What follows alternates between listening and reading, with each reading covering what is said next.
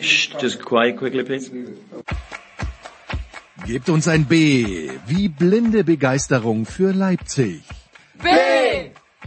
Hören wir ein I für Integrität, wie man sie sonst nur bei der FIFA und im IOC kennt. I! Und geht da auch noch ein G für Grassroots-Sportarten, die wir völlig ignorieren? G! Und was heißt das jetzt? B-I-G! B-I-G! B-I-G! Dazu noch die bewährt katastrophale Tonqualität, immer die gleichen Stimmen und der verzweifelte Versuch, mit einigen wenigen längst zurückliegenden Stargästen unserem ohnehin schon sehr niedrigen Anspruch gerecht zu werden. Hallo, hier ist die Laura Siegemund. Ja, hallo, da ist der Andi Herzog. Hi, hier ist Christian Ehoff. Hallo, das ist Viktoria Rebensburg. Guten Morgen, Matthias Ekströmier. Die Big Show von Sportradio 360. Fast live aus dem Münchner Hasenbergel und der Welt. Jetzt.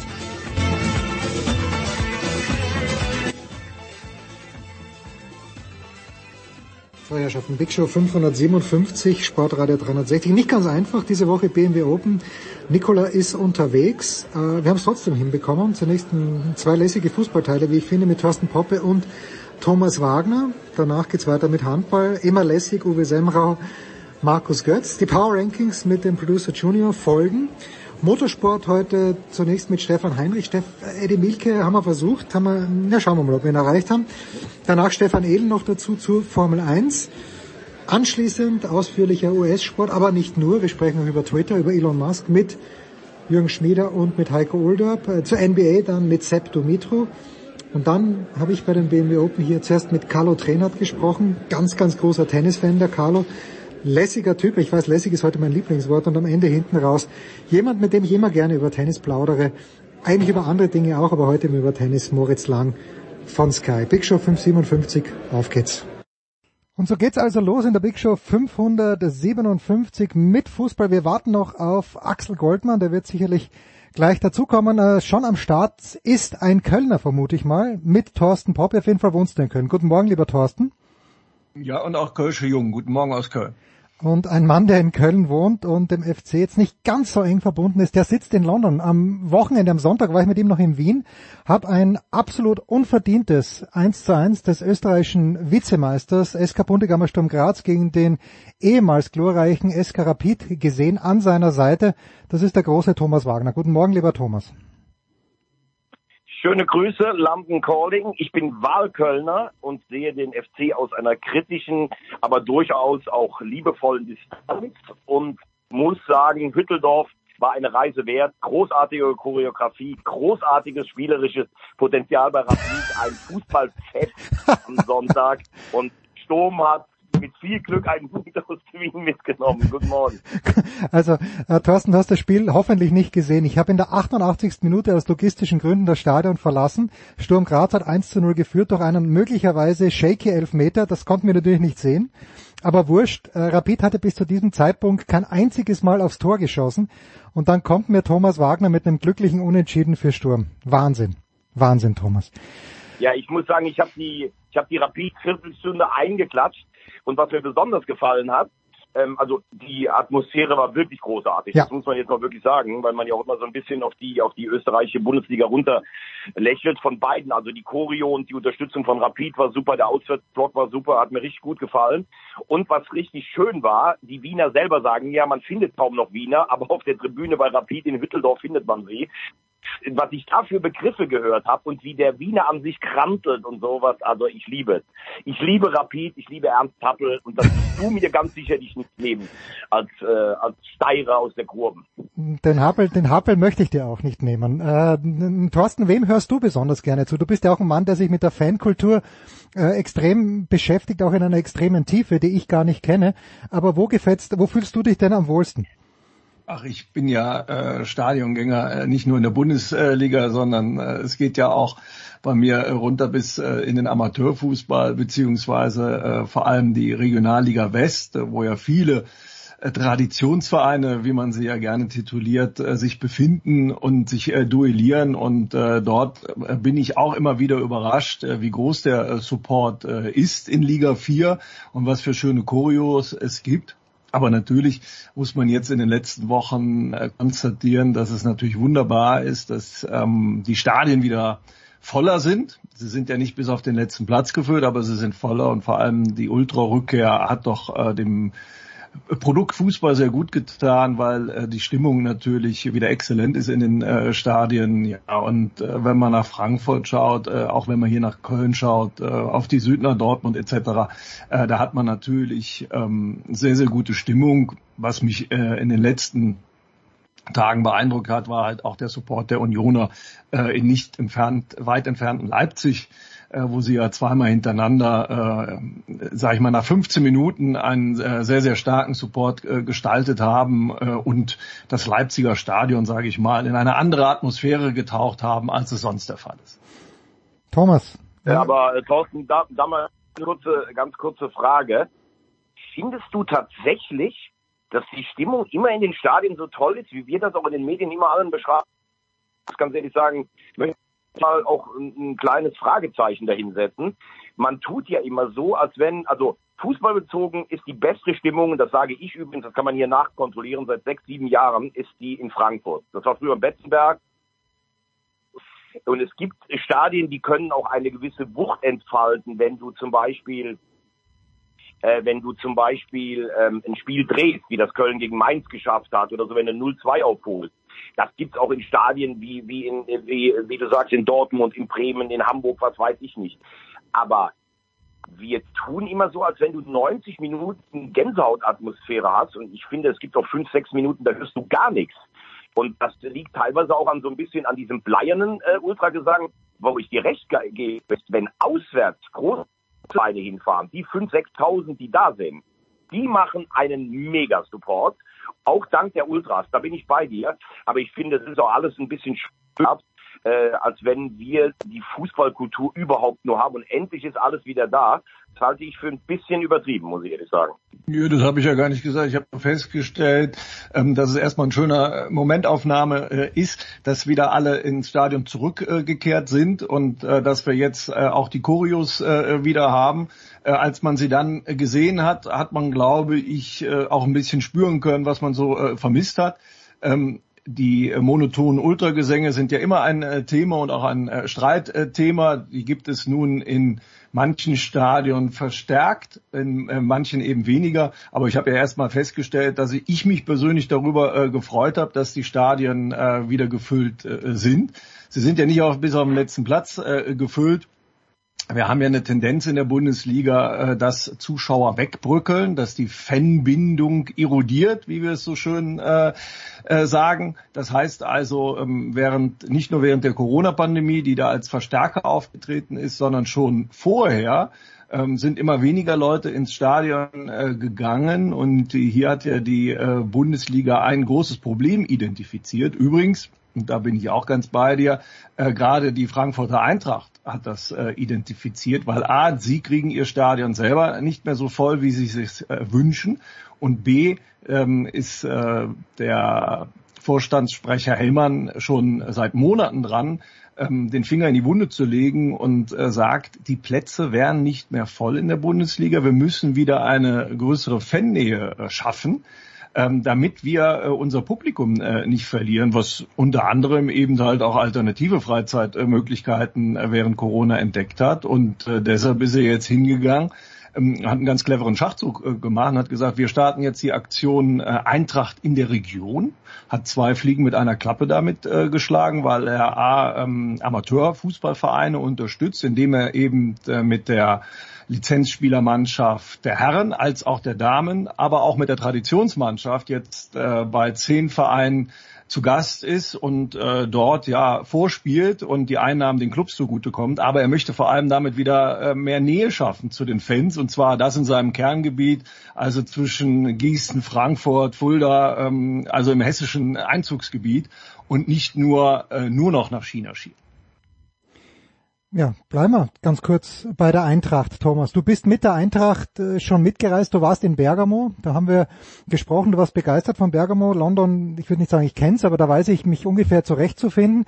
Aber die Frankfurter werden äh, das Stadion von West Ham nicht in ein zweites Barcelona verwandeln können. Was hast du bis jetzt gesehen, Thomas, von Frankfurtern in London? Äh, wenn ich ganz ehrlich bin, relativ wenig. Ähm, ich war gestern, bin ganz früh geflogen und war erst beim Trainingsgelände von West Ham, weil wir da gedreht haben. Muss übrigens sagen, sowas Nettes wie diese Menschen da habe ich noch nie in Europa gesehen. Angefangen vom Pförtner, der die ganz genau beschrieben hat, wo du die besten Fish and Chips bekommst, über den Presseoffizier, über ähm, Mark Nubel, den Kapitän und Mr. Hammer, bis hin zu David Moyes, der mir erzählt hat, dass er in der Schule Deutsch hatte, dass die Bundesliga die Liga wäre, die ihn außerhalb Englands am meisten reizen würde.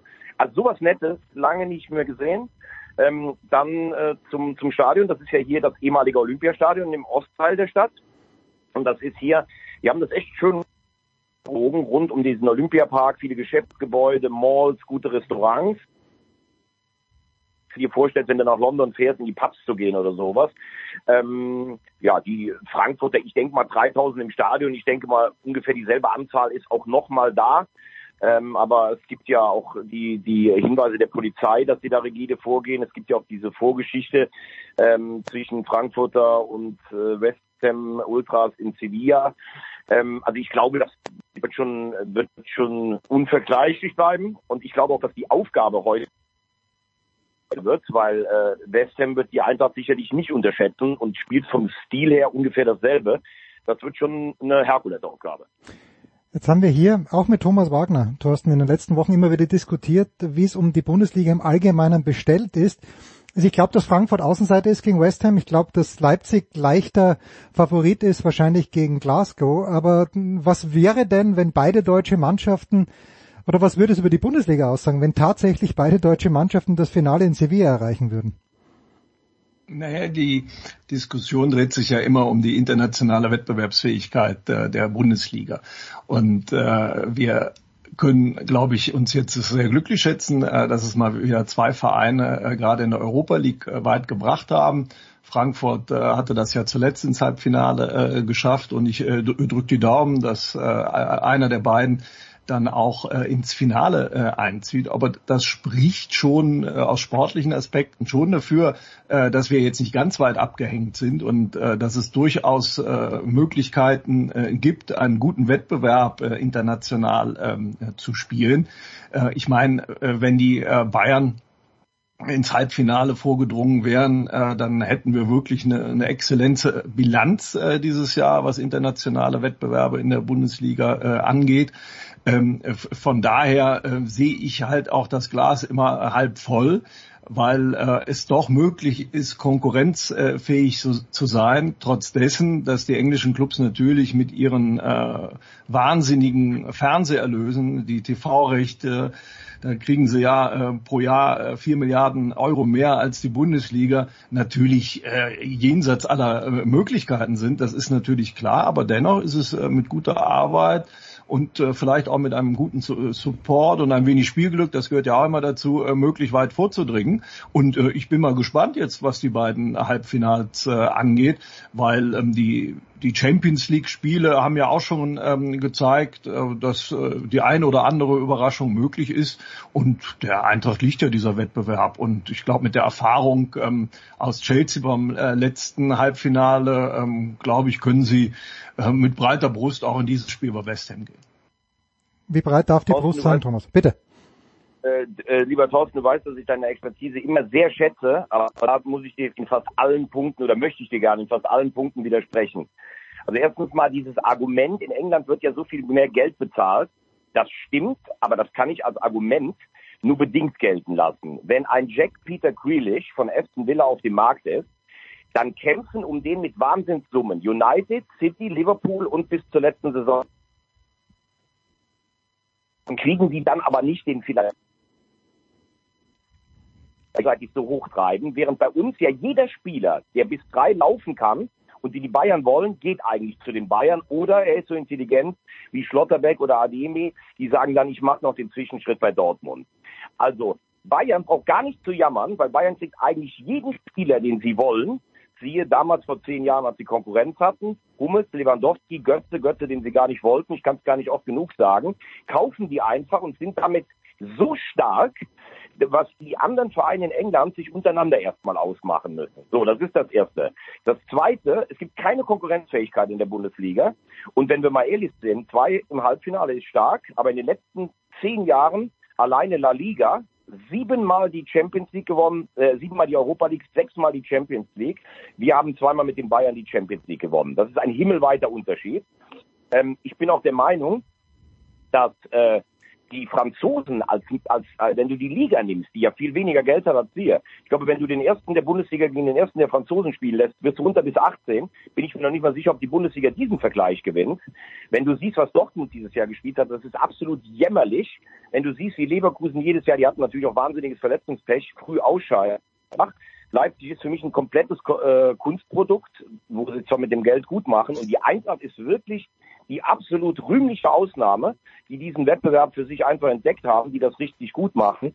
Aber ich finde, und ich finde, du siehst es vor allen Dingen dann, wenn Lewandowski uns immer verkauft wird als mit Abstand bester Spieler der Welt, weil er in unserer, ich sag's auch mit Ironie, Kirmesliga 41 Tore schießt.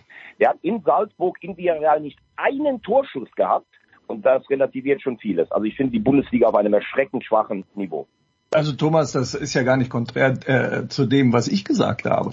Ähm, es äh, zeugt ähm, ja davon, ähm, dass wir da schon auf einer Linie sind, weil du neue Punkte aufgemacht hast, neue Aspekte äh, nochmal aufgetan hast, äh, dass der FC Bayern äh, immer die Konkurrenz schwächt, indem er ihre stärksten Spieler wegkauft, ob er sie nun selber für seinen Kader benötigt oder nicht. Äh, das machen sie seit Dekaden, das ist bekannt, das ist ein äh, äh alter Hut und damit muss sich eben die Bundesliga auch auseinandersetzen. Ne? Und ähm, deshalb ist es vielleicht jetzt auch mal äh, so schön, wie du das gerade äh, formuliert hast, dass äh, Spieler wie Schlotterbeck und Ademi so clever sind, den Zwischenschritt in Dortmund noch zu machen. Und ich sehe sie dort äh, übrigens als absolute äh, Verstärkung auch für den äh, Kader, Kader trotz ihres äh, jungen Alters. Äh, natürlich ist äh, RB äh, Leipzig ein absolutes äh, Kunstprodukt, aber ich wurde ja erstmal nach der sportlichen äh, Lage gefragt. Schön, dass ihr es äh, beide untergebracht habt. da finde ich es natürlich ähm, erst einmal schön für den deutschen Fußball, dass zwei wieder im äh, Halbfinale Finale äh, sind. Ich freue mich auch auf das Spiel. Ähm, heute Abend äh, eben, äh, weil, wie du es richtig gesagt hast, die Eintracht diesen äh, Wettbewerb ja lieb gewonnen hat und diese Begeisterung, die davon ausgeht, natürlich über die Grenzen der Stadt Frankfurt oder der Anhängerschaft äh, auch für, für alle Fußballliebhaber äh, überschwappt, ja, weil es einfach äh, äh, toll ist, wie der Support in Barcelona war, wie der Support im ganzen Wettbewerb gelaufen ist und auch äh, sehr beeindruckend die sportlichen Leistungen, wie die die Eintracht sich da mit Händen und Füßen äh, gewehrt hat. Das andere ist, ähm, ja, die die Bundesliga äh, hat mit äh, zehn Jahre Meisterschaft Bayern natürlich äh, die größtmögliche Langeweile an der Spitze äh, erreicht. Ähm, hier kann man den Binnenmarkt natürlich jetzt analysieren und sagen, äh, er ist schlecht, er ist eine, Kirmesliga, wie kriegen wir den wieder dahin? Da werden wir noch drei Stunden äh, diskutieren können. Aber unterm, unterm Strich äh, bin ich jetzt erst einmal äh, überrascht, äh, dass wir mit äh, Frankfurt und äh, Leipzig da ähm, zwei äh, Halbfinalisten haben. Und ich gebe dir recht, die Franzosen haben unheimlich viel aufgeholt und ja, was La Liga angeht, das sehen wir ja im Halbfinale der Champions League mit zwei Vertretern, die da auch noch immer mithalten mit den Engländern, die der Bundesliga natürlich schon komplett enteilt sind. Kurze Pause. Thorsten Poppe und Thomas Wagner.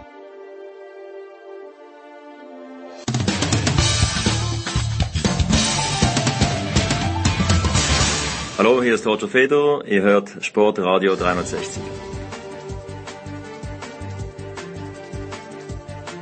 Weiter geht's in der Big Show.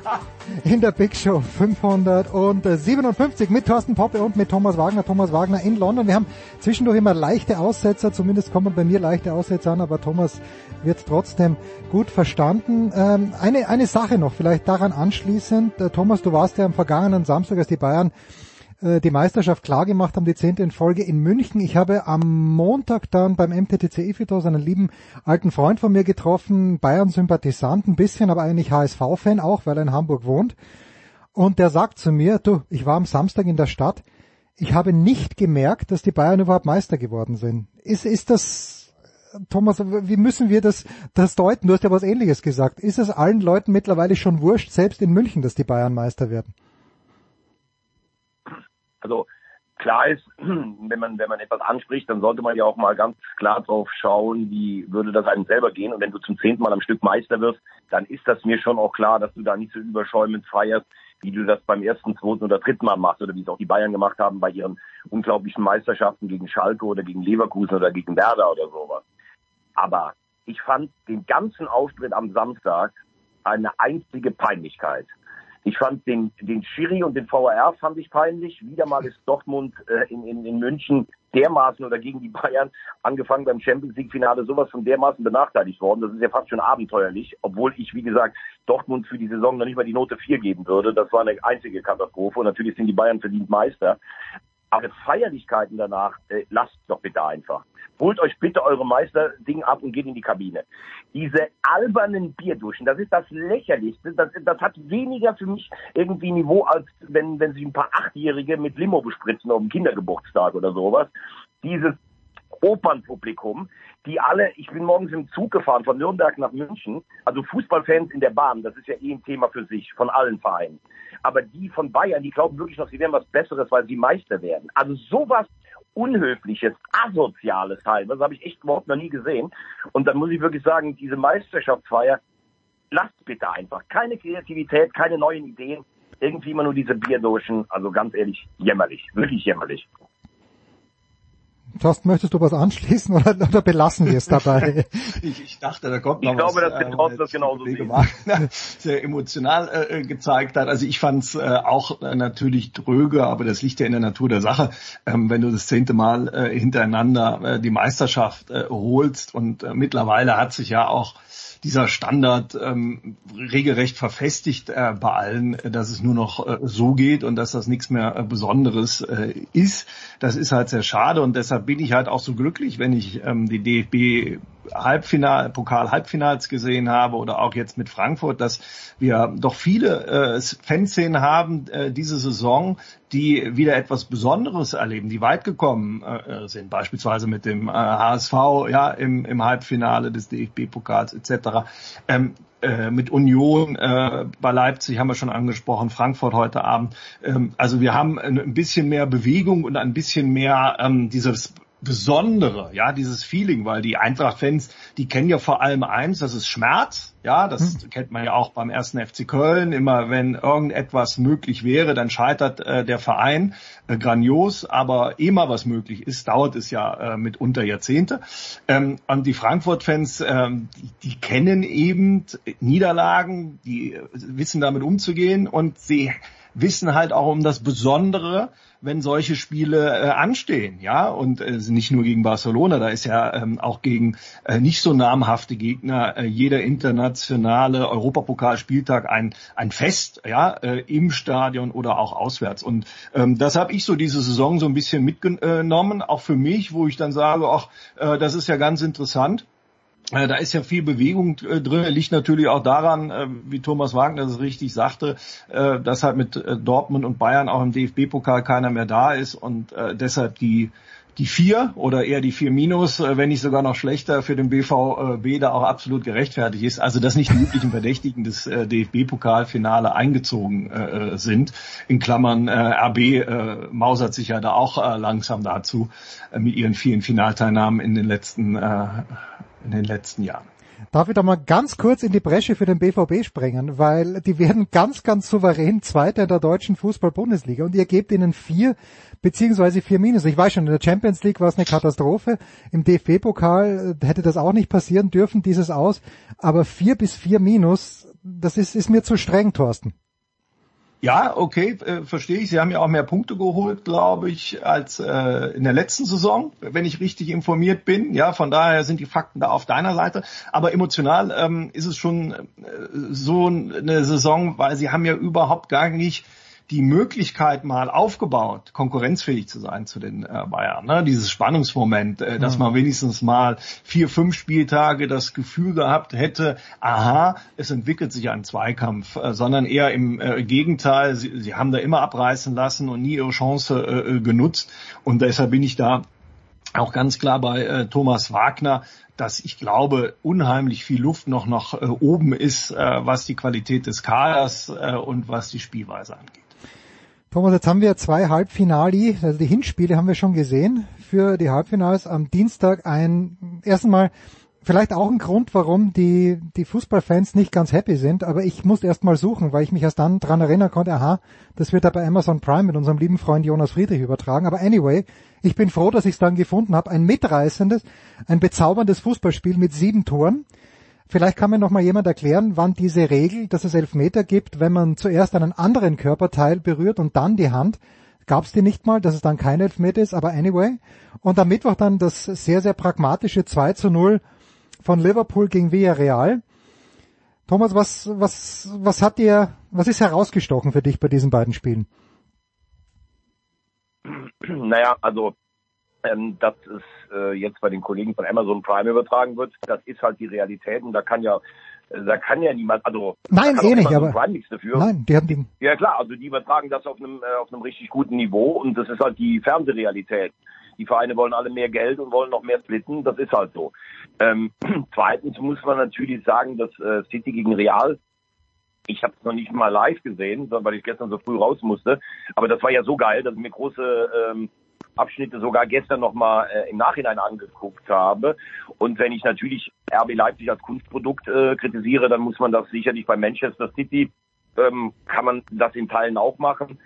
Oder vielleicht auch teilweise bei der Finanzpolitik. Äh, das haben wir ja hier auch schon mal besprochen. Ähm, dann kann ich auch die 40 Millionen äh, illegal von Leo Kirch an die Bayern auch aufführen. Also die, mir alle, wo sie ihr Geld herkriegen und das ist auch nicht immer alles äh, ganz lupenrein. Aber das war natürlich schon Fußball in seiner, ja, in seiner höchsten Vollendung fast, weil du ja, die Realabwehr ist bewusstlos, aber wie die dann natürlich zurückkamen, wie, wie kack, äh, dreist dann Benzema so den Elfer reinschießt, welche Kombinationen du gesehen hast, völlig entfesselt alles. Ich glaube nach wie vor trotzdem, dass City ein Defensivproblem hast, weil eigentlich darfst du in so einem Spiel nicht drei Gegentore bekommen. Das war es natürlich in anderer, in, in höchster Vollendung. Und äh, man hat ja eh oft das Gefühl, wenn du englischen Fußball siehst, auch gegeneinander, dass das wirklich mittlerweile eine andere Sportart ist. Und äh, Liverpool kann mittlerweile auch nüchtern und pragmatisch äh, von gestern. Also deshalb muss ich sagen, Dienstag war einfach eine eine Ode an diesen Sport, den wir ja alle äh, so lieben. Und ähm, gestern hat äh, Kloppo gezeigt, dass er mit seiner Mannschaft eine weitere Facette erreicht hat. Denn Klopp ist eben nicht nur Powerfußball in Dortmund und Gegenpressing, sondern auch Gegner bespielen. Und äh, es würde mich tatsächlich nicht wundern. Ich glaube es nicht, weil ich glaube, dass City mindestens einen Wettbewerb gewinnt. Aber wenn er das Quadruppel holen würde in der in der heutigen Zeit, mit der er Termin hat, gerade in England, das wäre natürlich eine der größten, also es wäre vielleicht die größte Leistung, die man als Vereinstrainer überhaupt schaffen kann. Hat dich irgendwas begeistern können, Thorsten, an diesem Kunstprodukt Manchester City? Was äh, was ja nicht immer ein Kunstprodukt war. Ich weiß, äh, als meine Kinder in den Kindergarten gegangen sind, da gab es einen englischen Erzieher, der war Manchester City-Fan, das war äh, Ende der 2000er Jahre, bevor das große Geld gekommen ist und äh, wir haben ihn alle jeden, jeden Abend auf die Schulter geklopft, weil es dem armen Kerl so schlecht gegangen ist. Und Manchester City ist ja, ja doch einer der großen Traditionsvereine. Ja, absolut, aber äh, sie waren natürlich immer äh, im unteren Drittel äh, die meiste Zeit äh, behaftet und standen auch klar in dieser Zeit im Schatten von äh, United. Das hat sich natürlich jetzt äh, mit den ja, Geldsäcken, die dort äh, hingekarrt worden sind, äh, extrem äh, geändert. Ähm, ich kann dieser Gigantonomie ja nicht viel äh, abgewinnen, aber äh, gut, so äh, scheint die Realität nun zu sein im, im Fußball. Äh, sportlich gesehen war das natürlich äh, grandios. Ich habe mich gewundert, dass da beide mit diesem offenen Visier äh, von Minute eins angegangen sind. Äh, ich habe mich auch gewundert, dass äh, Real anscheinend gar nicht begriffen hatte, was da auf sie zurollt in der ersten halben Stunde, weil äh, da war ich halt dann genauso überrascht, dass Man City sie nicht schon vernichtet hatte. Sie hatten ja die Chancen oder die ganz klaren Chancen, die eigentlich auch machen muss zum 3-4 oder gar sogar 5-0. Äh, das war ja hanebüchend. Und äh, als sich Real dann irgendwann mal das Tempo gewohnt äh, hatte, ja, dann fand ich das unheimlich beeindruckend, wie diese Mannschaft äh, zusammenhält und dann wieder aufgestanden äh, ist und sich hat eben nicht abschlachten lassen, sondern zurückgekommen ist und da immer wieder Nadelstiche setzen konnte, obwohl, äh, das muss ich äh, Thomas Wagner recht geben, dass das Tempo sie ja schon fast überfordert hatte. Ja, also äh, ich liebe ja Toni Groß, finde er ist der einzige, der noch einen anständigen ähm, langen Diagonalpass äh, spielen kann. Für mich die eierlegende Wollmilchsau im Fußball. Ähm, und äh, der war ja nach den äh, nach seiner äh, Zeit da vollkommen fertig, er hatte Augenringe, ja, und ich glaube, der musste also mal äh, ganz tief in die Eistonne äh, treten, um äh, wieder äh, ins Flugzeug steigen zu können. Also äh, unterm Strich war es ein sehr äh, beeindruckendes äh, Spiel, ähm, wo ich aber auch jetzt beim Rückspiel gespannt bin, weil äh, nach diesem 4-2, wer war es, Bernardo Silva, der den Ball da in den mhm. Winkel gehämmert hat, ne? da hatte ich äh, die Bildregie den Benzema ja schon eingefangen und der hat halt gegrinst, ne, über das ganze Gesicht, weil er sich nur gedacht hat, was geht denn hier ab und so. Ja, und da hast du irgendwie bei ihm gemerkt, da hat's Klick gemacht im Kopf, nee, äh, da, da muss noch was kommen von mir. Ne? Und das hat er ja dann äh, mit diesem exzellenten Panenka-Elfmeter dann äh, auch äh, bewiesen. Und äh, sie haben sich nicht abkochen lassen. Ne? Und Man City, Bernabeo ist ja immer eine Bürde. Ne? Also da weiß ich jetzt nicht, äh, ob sie dort wie die, das heiße Messer durch die Butter ähm, auch so glänzen können, wie sie es vielleicht zu Hause äh, machen. Also äh, das wird noch äh, eng. Und äh, dieses pragmatische Spiel, da hat Thomas Wagner vollkommen recht, ähm, hat ja auch vor allem den Hintergrund, äh, ich glaube, die haben ja alle drei Tage jetzt ein Spiel, die äh, der FC Liverpool, die haben ja einen unheimlich engen Terminkalender äh, und dann nur entscheidende Spiele. Also da bin ich sehr gespannt, äh, ob das der Kopf äh, überhaupt äh, durchhält. Das ist viel zu eng und da tut der Profifußball natürlich der Mannschaft überhaupt keinen äh, Gefallen, dass Erfolg ähm, ja quasi in Anführungszeichen bestraft wird mit diesem total engen Programm. Hm. Eine Frage habe ich noch an dich, Thomas Wagner. Weil ich habe jetzt endlich jemand gefunden, der von Toni Kroos begeistert ist. Ich habe lange gesucht, aber Thorsten Poste, Poppe ist, ist derjenige. Äh, also Toni Kroos mag, und das habe ich von vielen Leuten gehört, ein super netter Kerl sein. Aber als Fußballspieler halte ich ihn für komplett überschätzt. Aber okay, Thomas Wagner, you decide. Äh, bist du eher auf Seite von Thorsten Poppe oder bist du eher auf der Seite, naja, Toni Kroos, ja, der Rückpass gelingt ihm meistens gut, aber ansonsten not so much. Also was man äh, ja von mir seit Jahren kennt, ich mache gern die salomonische Mitte. ja, das stimmt, das stimmt. Ja. und kann euch deshalb äh, beiden etwas abgewinnen. Ähm, ich finde zunächst mal, muss man sagen, ob man ihn jetzt mag oder nicht, können wir festhalten, dass Toni Kroos eine absolute Weltkarriere gespielt hat, oh ja. mit dem, was er alles gewonnen hat. Wir können so. aber auch festhalten, dass es manchmal Momente sind, die eine ganze Karriere beeinflussen. Erinnert euch an diesen Kopfball, den er in der zehnten Minute des WM-Finals zurückköpft und genau auf Higuain. Und Higuain schießt diesen Ball von zehnmal normalerweise achtmal ins Tor. Und stell dir mal vor, dann steht für die Argentinier, die an dem, diesem Tag mindestens eben würdig waren, 1-0. Dann weiß ich halt nicht, ob Deutschland Weltmeister wird. Und dann wirst du das immer mit Toni Kroos in Verbindung bringen, der damals eine überragende WM gespielt hat, im Finale aber übrigens auch nicht so stark war, aber das sei ihm verziehen. Grundsätzlich nenne ich jetzt mal einen Punkt, der für ihn spricht. Er spielt in einer der besten Mannschaften der Welt, seit Jahren auf höchstem Niveau unangefochten und ist mit seiner Art, wie er da spielt, weil er einfach eine unfassbare Ballannahme und Ballbehandlung und Ruhe am Ball hat, ein absoluter Ausnahmespieler. Und wie viele können von sich behaupten, dass sie bei Real Madrid so lange spielen würden? Auf der anderen Seite gibt es natürlich Defizite und deshalb ist großen Spieler, der kann bei Real Madrid spielen, aber der könnte, glaube ich, zum Beispiel keine große Rolle mehr in der Premier League spielen, weil er Zeit seiner Karriere Tempodefizite hat. Und wie du sagst, jetzt ist es natürlich auch, er, er spielt schon lange auf diesem Niveau. Das ist natürlich dann körperlich auch eine, eine Herausforderung. Und du wirst von Groß ja nie einen Liebling sehen oder sowas. Er spielt diese, diese Kurz- und Sicherheitspässe, er macht aber auch Flankenwechsel, er hat eine hohe Ballsicherheit. Deshalb sage ich, ein absoluter Weltklasse-Spieler, der aber auch sicherlich ähm, in, in gewissen Grenzen sich bewegt und äh, vielleicht dann auch nicht so gut ist. Es gab ja in seinem Umfeld, der hatte ja glaube ich sogar mal ein halbes Jahr lang einen Presseboykott, weil er weil er sauer war, dass er nicht zu Deutschlands Fußballer des Jahres oder zum Weltfußballer gewählt wurde. Das fand ich dann ein bisschen übertrieben. Aber trotzdem, also Und wie du sagst, er ist ein hochanständiger, freundlicher, netter Typ, wenn du den, wenn man den mal so sieht. Also ich bin jetzt nicht mit, um Gottes Willen, ich kenne den jetzt nicht großartig privat, aber wenn ich den gesehen habe, ob bei Interviews im Ausland als deutsches Fernsehen oder bei der Nationalmannschaft, also ganz angenehmer Typ, muss man sagen. Siehst du Jens, jetzt werden wir äh, demnächst nicht zur Verfügung stehen äh, können, äh, Thomas äh, und ich, weil wir bei der Konkurrenz äh, von Toni Kroos und seinem Podcast einfach mal Luppen bestimmt eingeladen werden nach der Lobhudelei. Das glaube ich nach dieser Lobhudelei. Ich, ich werde wieder ausgeladen. Wie gesagt, ich habe ja nur von jedem, der mit ihm jemals zu tun gehabt hat, gehört, dass das ein richtig, richtig netter Mensch sein muss und das ist ja okay. Aber als Fußballspieler fand ich halt immer, warum gibt's diesen Hype um ihn? Ja, habe ich nicht verstanden. Aber gut, jetzt habt ihr mich eines Besseren belehrt. Jetzt sind wir am Ende angelangt und haben noch kein Wort über den ersten FC Köln verloren, was irgendwie auch die Idee war.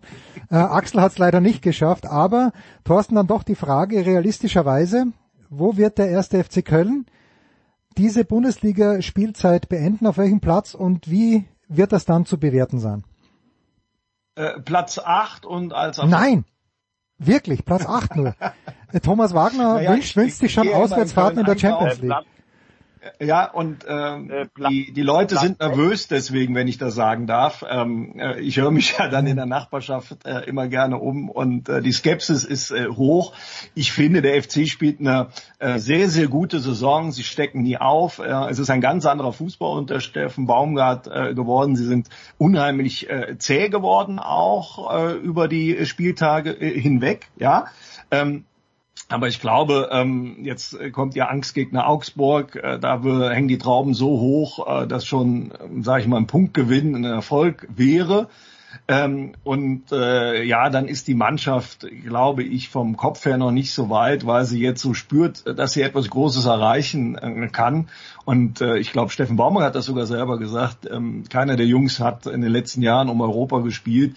Und äh, ja, du weißt, wie das ist, wenn du dann was gewinnen äh, kannst äh, oder die Angst davor hast, alles zu verlieren, dann kann der Druck natürlich schon äh, sehr stark werden und die Euphorie ist groß äh, in Köln. Ich würde es natürlich der Mannschaft äh, gönnen. Ich habe da kein äh, Problem mit, egal ob Conference oder Europa League, äh, was am Ende äh, rauskommt. Aber ich glaube, der Weg dorthin, die letzten drei Spieltage, ist noch weit. Thomas, dir gebührt das Schlusswort. Platz 8 wäre tatsächlich ein Erfolg. Ich habe bisschen überlegt, äh, wäre rechnerisch die Champions League noch möglich wäre sie. Ich glaube, wenn du neun Punkte holst, darfst du sogar damit nochmal kokettieren. Wobei ich schon glaube, dass zwei Mannschaften am Ende dann doch, äh, also von denen, die jetzt äh, praktisch in diesem Kampf dabei sind, über dem FC stehen. Ich sage, der FC wird Sechster und spielt, äh, spielt Europa League. Uh. Ähm, ich ähm, finde es bereit. Und es gibt ja immer so Vereine, die sagen, um Gottes Willen, wenn wir jetzt nächste Europa spielen, dann steigen wir sicher ab, diese Mehrfachbelastung. Das gibt's in keinem Land. Das gibt's übrigens nur in Deutschland. Also wenn du es jetzt schaffen kannst, musst du durchziehen. Ich bin bei, bin absolut bei Thorsten. Tragende Saison. Da gibt's überhaupt nichts dran zu deuteln. Ähm, weil auch, damit komme ich auch eben nochmal auf dieses, was ich gesagt habe, weil auch bei engen Spielen dieses Jahr fast alles, also ich würde sagen 90 Prozent für den FC läuft. Ich habe das mal in meinem eigenen Podcast Eier, wir brauchen Eier aufgelistet. Der FC gewinnt Spiele, die auf, auf der Kippe stehen, äh, gewinnen die Spiele, die gewinnen Spiele, wo sie auch mal schlechter sind, die gewinnen Spiele wie gegen Bielefeld, die gewinnen Derby gegen Gladbach in der Hinrunde, was auf der Kippe steht. Äh, der VAR ist ja immer ein Thema in Köln. Ähm, also der, der FC-Fan ist ja seit Jahren von Schiedsrichtern und VARs verfolgt. Also in, jedem, in diesem Jahr geht jede VAR und so führt das alles zusammen, dass diese Mannschaft, und das hat Thorsten auch richtig gesagt, äh, also die Leistung von äh, Steffen Baumgart ist ja gar nicht hoch genug einzuschätzen. Du bist ja die letzten Jahre nur ins Stadion gegangen und hast gedacht, okay, als FC-Fan, puh, wie viel kriegen wir dieses Jahr oder schaffen wir es mit einer Standardsituation 1-0 zu gewinnen? Die spielen einfach überall mutig und die spielen auch so, dass die Spieler das selber glauben, dass sie gegen jeden was holen können. Das finde ich sensationell und deshalb werden sie, sie werden gegen Wolfsburg gewinnen und sie werden in Stuttgart was holen. Augsburg ist ein, der Angstgegner. Ich sag, die holen ähm, äh, äh, fünf bis sieben Punkte und das reicht auf jeden Fall für Platz sechs. Und dazu gratuliere ich dem ersten FC Köln ganz herzlich. So, wir, so, wir haben also, wir haben also festgehalten, wir machen gerne Werbung, nicht, dass wir es bräuchten, für einfach mal Luppen, den Podcast der Großbrüder. Eier, wir brauchen Eier, Podcast von Thomas Wagner und Thorsten. Jetzt äh, kurz, äh, kurze Werbeeinschaltung für deinen Podcast. Äh, ja, ich äh, mache ja keinen selber, aber ich äh, kann natürlich gerne immer auf den äh, Sport Insight Podcast äh, verweisen. Da haben wir übrigens äh, letzte Woche zu veröffentlicht. Da geht es auch um die Erosion der Fanbindung, die wir eingangs äh, unseres Gesprächs hier mal kurz angerissen haben. Und da äh, kommt auch äh, der Vorstandssprecher zu Wort von Eintracht Frankfurt, Hellmann. Und äh, wir dröseln das da auf, was also manche wissenschaftliche Studie ans Licht gebracht hat, dass wir eben halt äh, eine Erosion der Fanbindung in der Bundesliga haben und welche Lösungsmöglichkeiten äh, es gibt, die Stadion, Stadien wieder bis auf den letzten Platz zu füllen. Vielleicht ganz äh, interessant für den einen oder anderen, gibt es auf allen gängigen äh, Podcast-Plattformen oder natürlich in der ARD-Audiothek. Dankeschön, ihr zwei. Danke Thomas Wagner, danke Thorsten Poppe. Kurze Pause, dann geht's hier weiter mit Handball.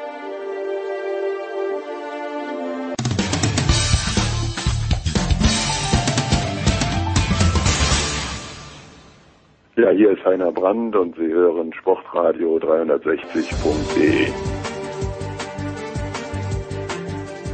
Ja, gern. Big Show 557 und äh, wir machen weiter mit Handball. Zum einen mit von Sky Markus Götz. Servus Götzi. Hallo. Und äh, mit Uwe Semraut, also und Eure Sport. Guten Morgen, lieber Uwe. Guten Morgen an euch. Uwe, wir müssen mit dir so beginnen. War das Trainingslager all that you could have hoped for? Äh, einigermaßen. Es sind noch Lücken zu schließen, aber es sind ja noch ein paar Wochen bis zur Saison. Also von daher äh, still space to improve, ja.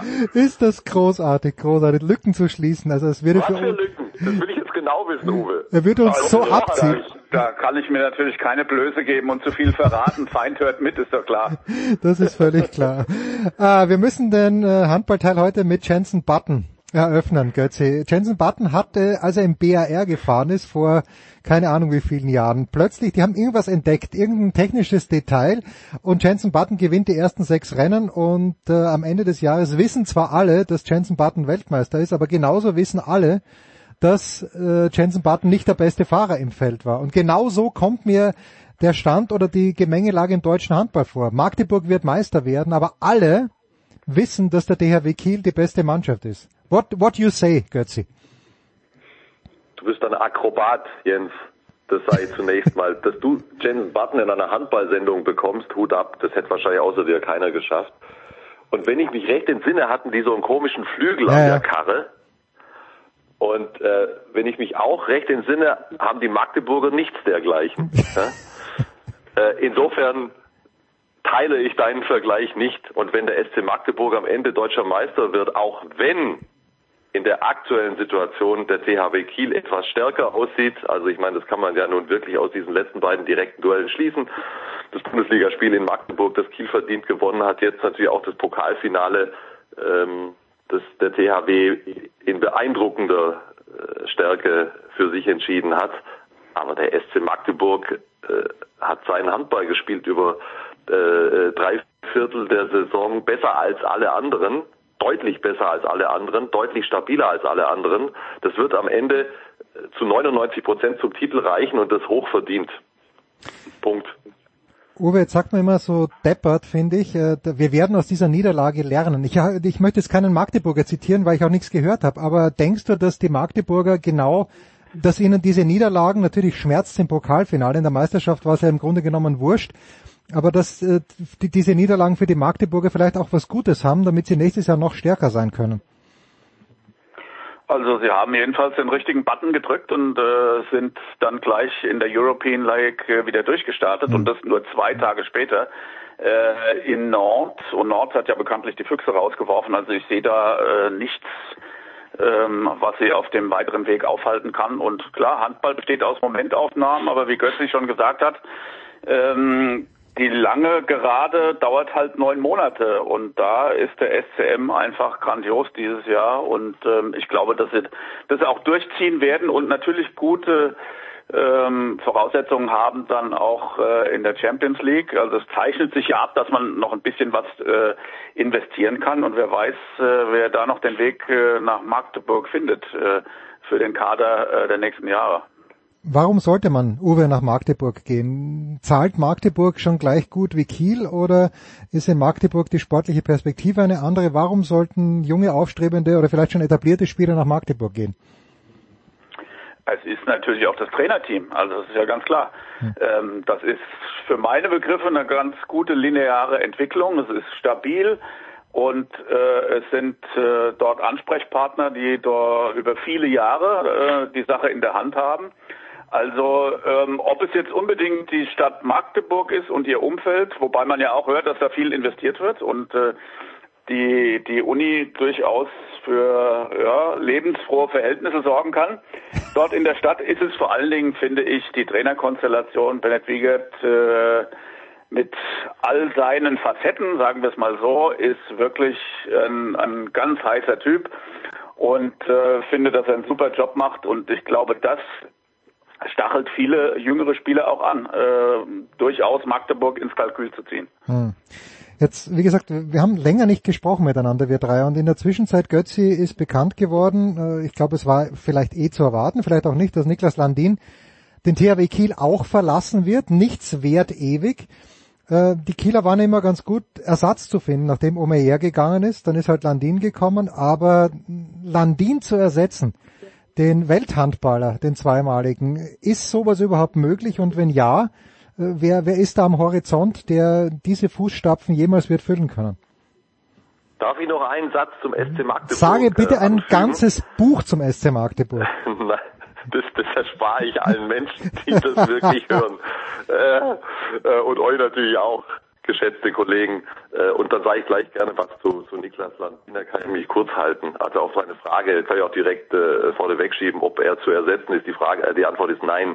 Ähm, der SC Magdeburg, also zu, zum einen, die zahlen gutes Geld in Magdeburg. Davon können wir ausgehen. Mhm. Das, äh, das ist definitiv so.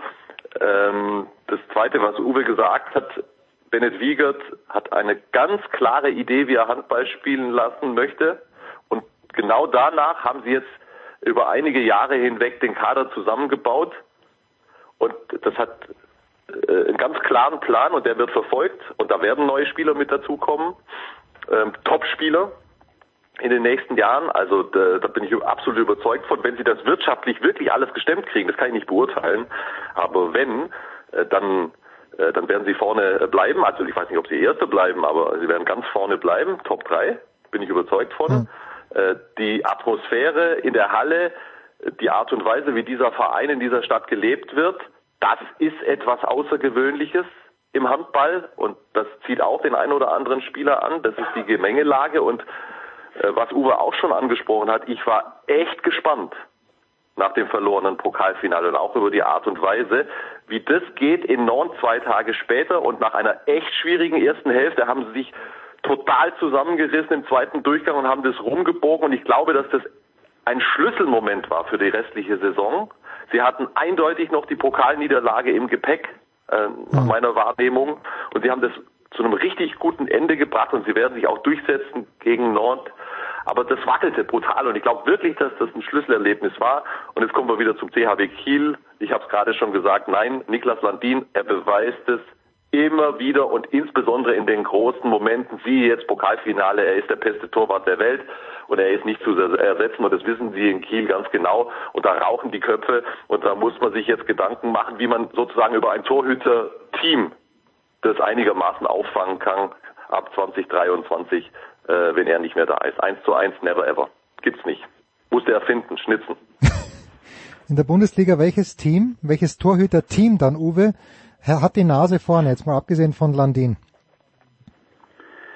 Ja, muss man schon sagen, die Flensburger. Ne? Mhm. Also ähm, das, das ist für mich äh, ähm, die beste Kombi. Äh, aber ich würde diese Thematik gerne auf eine andere Richtung drehen, denn äh, ich glaube, dass Flensburg und Kiel äh, ins, insbesondere in, in der Stellung ein strukturelles Problem bekommen. Denn äh, bislang war es ja so, dass ähm, Skandinavien das ganz natürliche Akquisezentrum mhm. war äh, für diese beiden Vereine und das ist es jetzt nicht mehr. Ähm, das beweist die massive Abwanderung nach äh, Kolstad, dem neuen Projekt äh, in Norwegen, aber natürlich auch äh, nach Aalborg und äh, da sind jetzt zwei Leuchttürme aufgestellt, die sich mit äh, den etablierten Kräften in der Bundesliga messen können und äh, da müssen sie, glaube ich, ihre Fühler woanders ausstrecken und äh, die Flensburger haben das schon getan mit dem äh, mit dem Verpflichten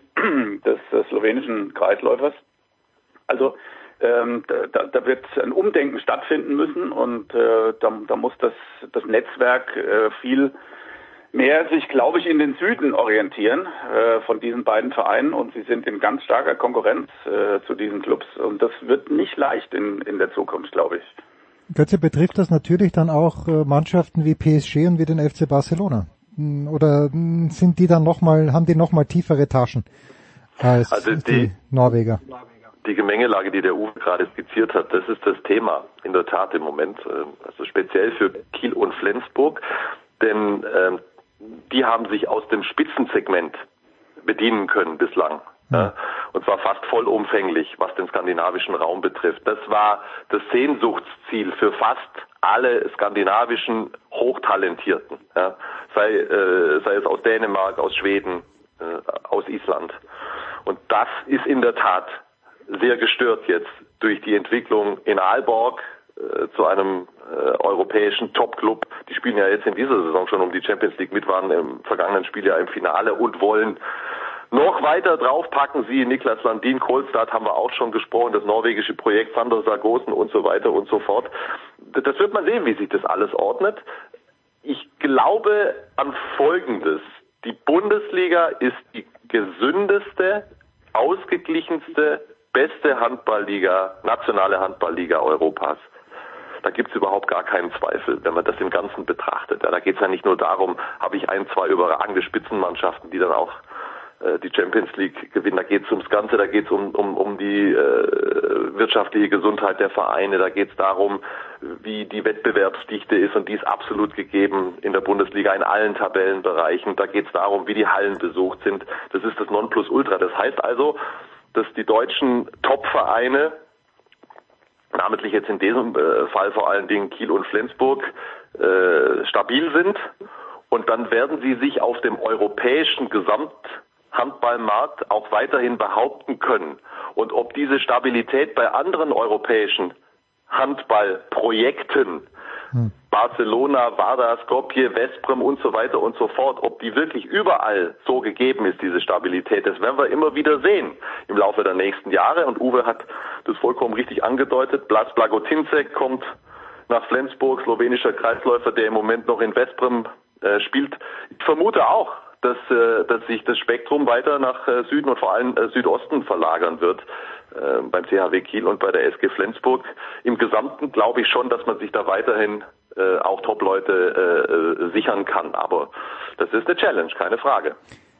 Wie beeinflusst das, Uwe, die Philosophie? Weil ich habe ja selber, ist zwar schon 100 Jahre her, aber Handball gespielt und äh, da sind ja gerne Gäste aus dem damaligen Jugoslawien auch in die Steiermark gekommen, die ja, die einfach ein bisschen trickreicher waren. Natürlich waren sie besser als wir, überhaupt keine Frage. Aber das ist ja nicht die skandinavische Schule. Also wenn ich das ganz platt äh, formulieren würde, würde ich sagen, die, die sehr, sehr körperlich. Äh, und die Kroaten, Slowenen ein kleines bisschen gewitzter. Muss da vielleicht eine Philosophie geändert werden in Kiel und in Flensburg? Ach, das glaube ich nicht. Also ähm, dass da ein Paradigmenwechsel bevorsteht. Ähm, ich verfolge ja sehr den deutschen Jugendhandball mhm. und äh, auch diese beiden Vereine investieren mittlerweile sehr viel, äh, um den eigenen Nachwuchs äh, auszubilden, wo immer er dann auch danach auftaucht. Äh, das ist ja schwierig bei Vereinen, die in der Champions League spielen, wirklich Jungs einzubauen. Ähm, THW Kiel ist es jetzt mal wieder ein bisschen gelungen auf den auf den Außenpositionen. Aber äh, die die machen dafür viel und ich glaube nicht, dass man äh, von der Spielweise her sich äh, äh, an andere irgendwie anpassen muss. Ich glaube, dass äh, der deutsche Nachwuchs da genug drauf hat ähm, und auch immer wieder in die Nationalmannschaft äh, nachschiebt, was da dann auf dieser Ebene daraus wird. Das ist wieder eine ganz andere Frage. Aber äh, das, das glaube ich nicht. Ich, ich glaube, dass sie einfach äh, Spieler, wo auch immer sie herkommen, von ihren Konzepten überzeugen müssen. Und ob die dann äh, eben aus Albanien kommen äh, oder aus Spanien, das ist wurscht. Ja, sie müssen einfach ins Konzept passen. Und dann sind diese Clubs auch äh, weiterhin zukunftsfest. Hm. Also eine eine Problematik, die haben wir einfach in der Bundesliga. Und die zeigt sich ja auch im Falle von Niklas Landin. Das ist ja zumindest ein Aspekt. Jetzt bei einem Torhüter vielleicht nicht so, aber es ist ein Aspekt. Diese Liga zehrt dich auf. Hm. Das sagen alle. Also wenn du fünf, sechs, sieben Jahre bei einem Spitzenclub, also mit den europäischen Wettbewerben regelmäßig und mit den Nationalmannschaftsteilnahmen spielst, dann bist du im Grunde fertig als Top-Handballer. Hm. Und ähm, deswegen ist, sagen wir mal, eine Bewegung so jenseits der 30 in Richtung äh, eines Spitzenclubs in einer nationalen Liga, wo man quasi gar nicht gefordert ist, wo man die Beine einfach auch mal hochlegen kann auf der Auswärtsfahrt, das ist einfach so gegeben und das wird jetzt übrigens auch hochspannend, was da um Jim Gottfriedson passiert. Äh, äh, da liegt einiges unterm Deckel aus meiner Sicht. Äh, das versucht man klein zu halten in Flensburg. Ich bin sehr gespannt, wie sich das weiterentwickelt. Gottfriedson hat konkrete Angebote und ich deute seine Aussagen so, dass er da eins von annehmen will, ähm, was die gar nicht gut finden in Flensburg.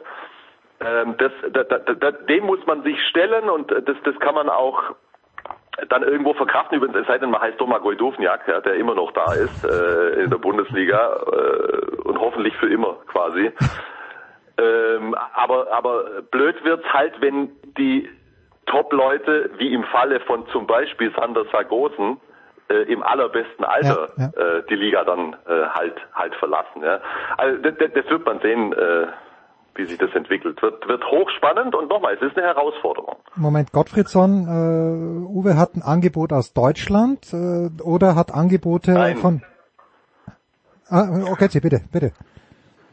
Nein, nein, also äh, von, von wem er konkret Angebote hat, weiß ich nicht, aber das, das, das hat sich schon aus seinem, also er hat ein Interview okay, gegeben okay, in einer okay. schwedischen, in einem schwedischen Medium und äh, hat sich dort äh, darüber beschwert, dass er sozusagen bei, bei, also er hat einen Vertrag in Flensburg bis 2025 und er hat sich darüber beschwert, dass er sozusagen beim Verein vorgesprochen hat, er hätte äh, konkrete Angebote und was er denn sozusagen kosten würde als Ablösesumme. Ah, okay. der, der, oder die betreffenden Vereine wären bereit, Kohle hinzublättern und äh, seine Aussagen gingen dahin. Also ich, ich streiche das jetzt mal sozusagen zusammen oder breche es runter. Äh, er hätte gar keine Antwort darauf bekommen und jetzt sei er sauer quasi. Ja. Mhm. Äh, ein, ein sonderbarer Vorgang, wie ich finde, aber zeigt ganz deutlich, er hat konkrete Angebote. Man hört, auch der FC Barcelona ist mit dabei, aber das ist äh, Gerüchteküche bislang noch. Und dann würde es natürlich für ihn nur eben in diesem Kontext, den ich gerade genannt habe, Sinn machen. Ja, hm. ähm, natürlich auch monetär, aber ey, guckt euch doch den Gottfried so an, was der für eine Spielbelastung hat seit Jahren und wie der übers Feld schleicht. Ich habe jedes Mal das Gefühl, der kommt dann nicht mehr lebend runter und und irgendwie kommt er dann gerade noch so durch. Der sagt halt auch, ja, also ähm, äh, monetär, äh, sportlich und vor allen Dingen aus diesem Grund wäre es für mich jetzt nochmal hochinteressant, äh, mir es ein bisschen gemütlicher zu machen. Ja, aber äh, wie gesagt, er hat einen Vertrag bis 2025 in Flensburg und äh, die sehen das anders. Harter Cut jetzt, Uwe. Ich habe letzten Donnerstag was, glaube ich, äh, mal ein kleines bisschen Konferenz geschaut auf Sky und da spielt also der HSV Hamburg mit einer besseren A-Jugend und führt bis ganz kurz vor Schluss in Hannover. Hannover gewinnt das Spiel am Ende noch.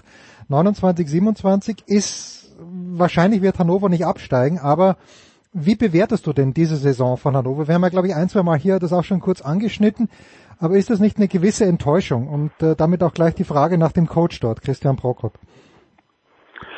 Also äh, die Saison wirft wirklich viele Fragen auf und äh, man kann es, glaube ich, nur zum Teil abschieben auf die Verletzungsproblematik, die auch Hannover stark gebeutelt hat. Äh, äh, in gewissen Phasen der Saison. Äh, aber das ist natürlich viel zu wenig und ähm, ich glaube, ähm, dass das in diesem Jahr noch ordentlich zu Ende gebracht wird und ob man da jetzt Zwölfter oder Vierzehnter wird, äh, das ist egal. Äh, aber dann, dann steht alles auf dem Prüfstand, keine Frage. Und wenn der, der neue äh, zusammengestellte Kader auf den Weg geht, dann muss auch Christian Prokop in der kommenden Saison liefern. Ich glaube, dieses Jahr ist es kein Thema, ähm, mit ihm über, über die Position des Trainers zu sprechen äh, und seinen Fortbestand dort, aber in der kommenden Saison gibt es da, glaube ich, keine Kompromisse mehr. Hm. Ein Satz zu Hannover. Ich, ich teile weitestgehend äh, Uwes Einschätzung. Ich, ich sehe sie etwas wie soll ich sagen, ich, ich glaube schon, dass es echt sehr ungünstige Umstände äh, gab, äh, die zu diesem Zwischenergebnis geführt haben. Hochinteressant, was die sich für eine Mannschaft zusammengestellt haben für die nächste Saison. Bauchgefühl, das funktioniert. Na bitte, wer In möchte? der Konstellation mit Prokop. Das wird, das wird nächste, übernächste Saison, das wird funktionieren. Wer möchte schon deinem Bauchgefühl widersprechen? Götze. Ja, nee. Man, man muss nur den richtigen Button drücken, ich sag's euch. Den Jensen. Ah, ja, Uwe, dann äh, ganz schnell noch, Balingen scheint sich, ne, Balingen scheint sich gar nicht, aber äh, wird Balingen die Klasse halten? Das sind ja dann doch noch ein paar Spiele und jedes Jahr sprechen wir irgendwie drüber, aber am Ende des, des Tages, wenn in der kommenden Saison die Bundesliga angepfiffen wird, irgendwie dünkt mich, Balingen wird dabei sein. Was dünkt dich, Uwe? Also dieses Jahr wird's eng äh, und ich mag nicht voraussagen, äh, wer es da schafft da unten, nachdem Minden ja wirklich eine furiose Aufholjagd dahingelegt hat. Also finde ich, äh, äh, ich finde beides spannend. Das Rennen um den zweiten Platz vorne und hinten auch äh, der Abstiegskampf und äh, also ich glaube eher, dass es sie erwischt in diesem Jahr, wenn ich ehrlich bin. Und wenn ich mir äh, das Restprogramm angucke, ist nicht so leicht. Schlüsselspiel ist vielleicht am 12.05. die Partie in Hannover. Wenn Sie da was mitnehmen, dann geht vielleicht was. Aber ansonsten, wir können ja mal auf, auf den Rest gucken. Sie spielen, ähm, glaube ich, heute Abend beim BHC, genau, dann zu Hause gegen TBV Lemgo. Nicht einfach, dann in Hannover, dann zu Hause gegen Wetzlar und das letzte Spiel in Magdeburg und das wird der STM nicht verlieren auf dem Mhm. Weg zur Meisterschaft. Also es ist ein gemischtes Programm, da ist noch was drin, aber ich glaube, Balingen wird es erwischen dieses Jahr. Niemand glaubt fester an Balingen als Markus Götz. Auch in diesem Jahr, Götze. Balingen oder Minden. Und ähm, wenn die jetzt nicht auf furiose Art und Weise, äh, für mich ehrlich gesagt völlig unerwartet, drei der letzten vier Spiele gewonnen hätten, dann hätten wir fast schon den Deckel drauf machen können. Äh, aber sie, sie sind am sportlichen Leben, die Balinger, es wird hochspannend. Äh, Also was wir immer wieder haben in dieser Saisonschlussphase, ich sehe, also ich habe mir das Restprogramm zigmal angeguckt von allen Beteiligten. Extrem schwierig zu bewerten. Ähm, wir haben halt nicht selten die Situation dann, dass gerade diese Abstiegskandidaten, wenn die bei einem Team spielen, gerade auch auswärts, kommt durchaus vor, dass jetzt nicht mehr den ganz großen sportlichen äh, Druck hat, dann erwischst du die unter Umständen auch mal an einem Tag, wo sie nicht ganz da sind, ja, so, ein, so ein Team aus dem unteren oder mittleren Mittelfeld und dann kannst du da überraschende Punkte holen. Beispiel jetzt beim BHC oder gegen Lemgo zu Hause. Das kann auch ganz anders laufen, ist mir schon klar. Das ist, das ist fast nicht vorhersehbar. Ähm, die Mindner haben schon seit Wochen einen guten Flow, die Balinger sind jetzt wieder reingekommen. Das ist für meine Begriffe nicht vorherzusagen. Ich hätte vor kurzem auch noch gesagt, Bauchgefühl, diesmal erwischt sie's und Minden bleibt drin, aber hochspannend. Ich hoffe, das Wochenende von Uwe Semrau wird ähnlich spannend, Uwe. Wirst du, wirst du aufschlagen oder wirst du in einem Studio aufschlagen? Ähm, nein, ich äh, schlage in, äh, im Fuchsbau auf und äh, betrachte mir die B-Jugend der Füchse. Das ist ein Projekt, das ich seit einigen Jahren mache im Jugendhandball. Und äh, da gibt's die spannende Partie zwischen den Füchsen und dem SC Magdeburg. Das ist mein Werk fürs Wochenende. Ansonsten äh, schlage ich sicher mehrmals auf äh, äh, am Wochenende und werde mich auf dem Sandplatz tummeln, ganz klar. Ähm, was meinst du mit Projekt, Uwe? Bist du da als Journalist beteiligt oder anderweitig? Nee, nee, also die Füchse bieten ja äh, fast in jedem Spiel einen Stream an und da Ah, mache okay, ich mit okay, ah. und werde mit äh, dem famosen Nils Lichtlein äh, über Jugendhandball reden, beziehungsweise über ähm, das äh, Achtelfinale der deutschen B-Jugendmeisterschaft. Großartig. Jetzt musst du aber jetzt schon noch sagen, wer Nils Lichtlein ist. Ich kenne nur Carsten Lichtlein. Reicht mir das? Ja, Nils- Nils Lichtlein ist der Neffe äh, und äh, wirklich langjähriger Junioren-Nationalspieler und äh, ist ein äh, wirklich perspektivisch sehr interessanter Linkshänder für den deutschen Handball und äh, wird sich genau anschauen im nächsten Jahr, was der Matthias Gitzel so auf dieser Position macht, denn ich finde, er ist ein ganz ähnlicher Spieler und äh, äh, ja, wird versuchen, sich zunächst bei den bei den Füchsen durchzusetzen auf dieser äh, Position im rechten Rückraum. Er wird wahrscheinlich eher dann auf der Mitte spielen sogar Und äh, ja, hat diese ganze Nachwuchsschule durchlaufen, äh, bei den Füchsen sehr erfolgreich, ist mehrere Male deutscher Meister geworden dort mit der Jugend und ist einfach ein cooler Typ. Ja, Leider im Moment verletzt. Ja. ja. Übrigens, Matthias Gitzler, Kretscher hat letzten Donnerstag in dieser Konferenz gesagt, jetzt hört mir mal auf, den Gitzel zu hypen. Und äh, aber ich glaube, da, da ist er selber auch dabei bei dieser Gitzel-Hypung.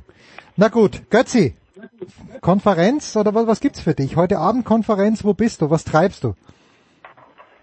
Nee, heute Abend bin ich nicht in der Konferenz, aber am Samstag der Bundesliga-Konferenz. Ja, das meine ich ja. ja, ja. Und Sonntag Handball-Konferenz. Moment, Samstag spielt Augsburg am Samstag, weil Augsburg ist irgendwie, ich, ich, ich, ich verbinde dich irgendwie immer mit Augsburg. Ich, ich liebe dich, Jens. Danke. Was, was, ist das für eine, was ist das für eine Verbindung, die du da herstellst? Na, ich weiß gar nicht. Irgendwie habe ich die immer, immer, wenn, wenn ich Konferenz schaue und jetzt Markus Götz mit Augsburg gegen Hoffenheim, immer das Spiel, wo ich denke, okay, das schaue ich nur wegen Götze an. Aber okay. Ja, äh, danke. also den Götzi, den Götzi bei den bayerischen Schwaben zu verorten, das ist natürlich ein Kardinalfehler, den du dir nicht oft leisten kannst. Ja, aber bei Stuttgart, ja, ja. Da ist er, bei Stuttgart ist er einfach emotional zu sehr involviert, auch in diesem Jahr wieder. Da kann also man nicht hinschicken. An den, letzten, an den letzten drei Spieltagen wäre das tatsächlich so. Ich habe, das, das, das, das bringt mich um. Ja, ja, weiß ich doch. Also, wir pausieren, damit hier keiner umgebracht wird.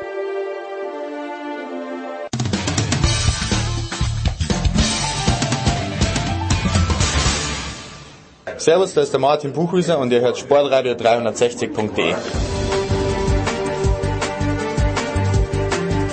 Und jetzt ist es Zeit für die German Power Rankings, die wöchentliche völlig subjektive Rangliste aller deutschen Sportler, Teams, Trainer, Spielerfrauen. Exklusiv produziert, verantwortet und dem gesamten Internet zur kritischen Würdigung hingeworfen. Von sportradio360.de.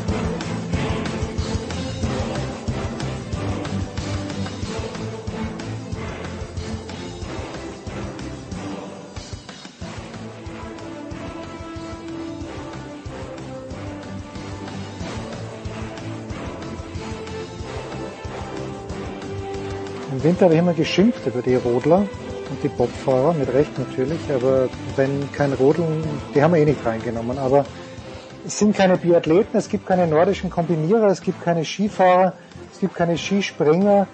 Es ist ganz schwierige Einzelsportler. So, du, äh, wir nehmen schon auf, ich dachte, du redest noch mit mir.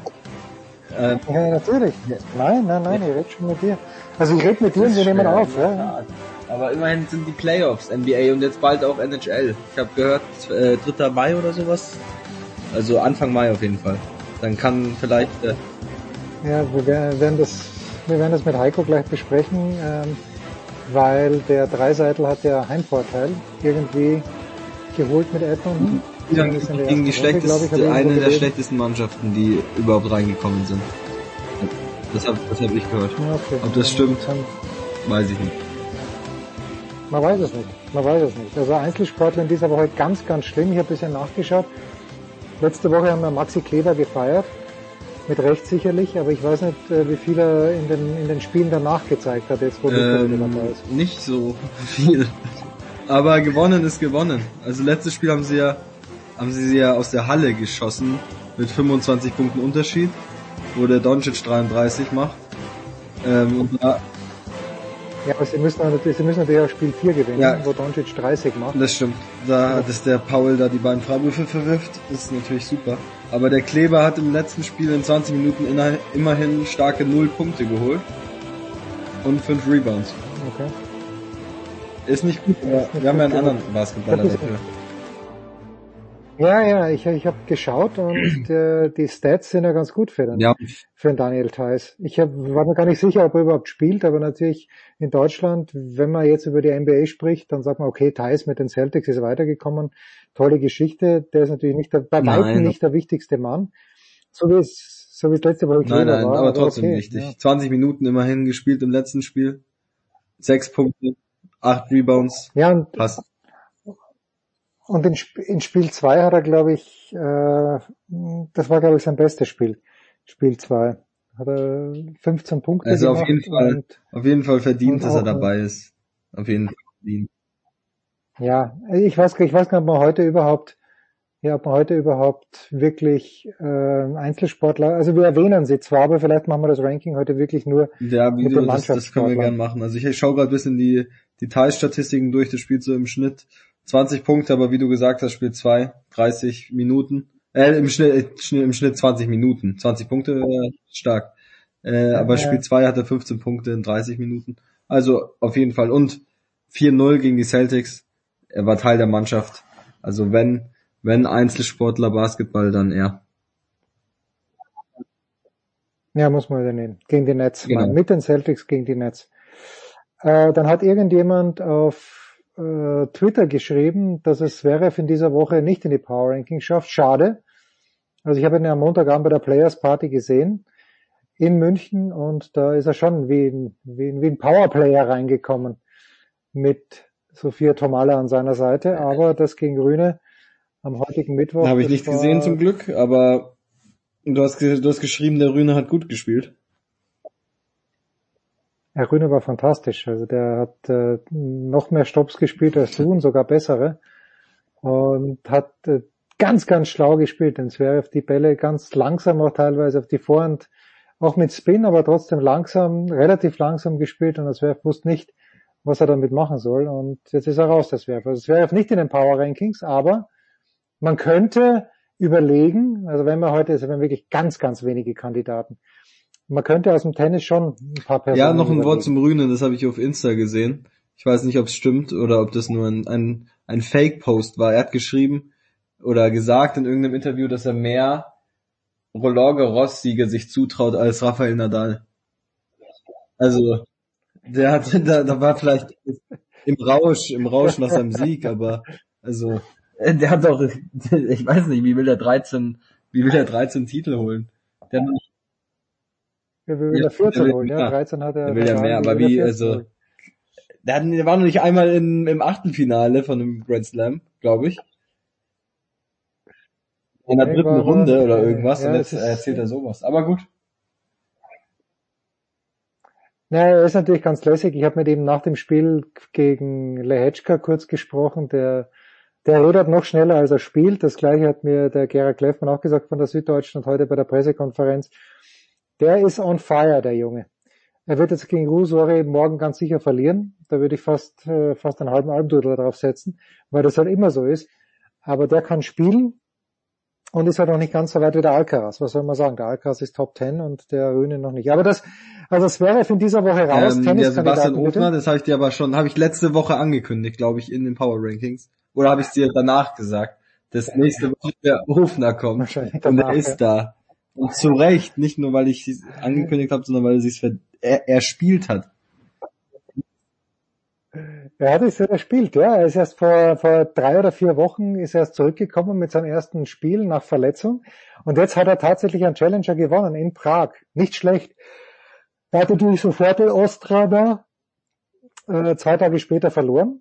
Dann aber okay, ist wurscht. Also Ofi äh, könnte man nehmen und eigentlich die anderen zwei Tennisspieler ist eigentlich ein Team. Also vielleicht könnte man die sogar, Ja, wenn nicht, dann würde ich sogar höher ranken als ein Ofi, Kravitz und mir. Weil Barcelona ja, 500er ja, natürlich ist stark, haben jetzt auch erste Runde in München gewonnen, aber da geht schon wieder so weiter. Das ist halt beim Doppel manchmal komisch, wenn es läuft, dann gewinnt man alles enge. Und die hätten ja schon in der ersten Runde in Barcelona rausfliegen können gegen Mahü und gegen Roger Vaslin war es, glaube ich, wo sie alle sieben Entscheidungspunkte gewonnen. Also jedes Mal, wenn es Einstand gestanden hat, dann haben die gewonnen. Das ist natürlich auch Glückssache. Und heute haben sie gegen den Ossi und gegen Hans Hach Verdugo 10-6 im Match-Tiebreak gewonnen. Also ja, Kravitz und Mies, äh, das ist irgendwo unsere Brücke zu den Teams, weil Teams ja, haben wir diesmal viele. Aber nur auch noch, weil du es gerade angesprochen hast, das ist ja genau das Gegenteil passiert ja gerade bei Mektic Pavic, die verlieren ja alles. Und das, das weiß keiner mehr. Ja, das ist Wahnsinn. Wahnsinn. Haben erste Runde jetzt hier auch verloren in München gegen Golobev, ja, den Martin, vergessen, wer mit Golobev gespielt hat. Den Französischen. Ach ja, ah, Martin, genau. ja, ja. Fabrice Martin, genau. Und Golobe. Der kann natürlich Doppel spielen, der Martin, aber. Letztes Jahr noch alles gewonnen Wahnsinn, und jetzt ja. alles verloren. Genau, aber wir hätten noch den, ähm, ja. das ist ja dann auch die Überleitung zu den Teams. Sebastian Vettel wurde achter Platz. Ja, also nach den ersten drei Debakeln von Vettel ist der achte Platz fast eine Power-Ansage. Fast, sage ich. Also noch nicht ganz. Ja, aber, immerhin, also ja, immerhin äh, Punkte. Und der Schumacher hat doch auch seine ersten Punkte geholt, zwar nur im Spiel. Da kriegt man da keine als nee, Zehnter nee, im nee, nee, Sprint. nee. Sprint Oh, kriegen nur die dann. ersten acht Punkte. Ja, aber der Schumacher hat es natürlich äh, in der, hätte es in der Hand gehabt, als dass er, wenn er als Zehnter startet im Rennen, aber hat er nicht Ja, funktioniert und Magnussen hat wieder Punkte Ja, und gemacht. Vettel Also, vor seinem schwierig. Teamkameraden, also kann man auch, aber Achter ist jetzt auch jetzt nicht so, das wird's nicht. Ja, ja, also Einzelsportler, wie gesagt, ganz schwierig diese Woche. Bei den Frauen auch keine Tennisspielerin und keine, ja, es ist halt so wenig los, sind keine Schwimmer-Europameisterschaften, es ist gar nichts los im Moment. Aber bei, den Teams ist viel los. Viel los. Bei den Teams, Fangen wir an. jetzt habe ich schon an. erwähnt, ähm, das Formel 1, Red Bull Racing in Dass er ein österreichisches Team ist. Das sind, wir sind deutschsprachige Power Rankings österreichisches Team. Ja, Könnten wir das hat mich natürlich sehr ja? geschmerzt, als ich das angeschaut habe, als Leclerc-Fan, dass er da, weil er einfach zu greedy wurde, weil er einfach unbedingt den zweiten Platz haben wollte. Aber er hatte eh noch sechs Runden Zeit. Ich weiß nicht, was er da, warum er das unbedingt in der Runde machen wollte, aber gut. Erster und zweiter, auf jeden Fall.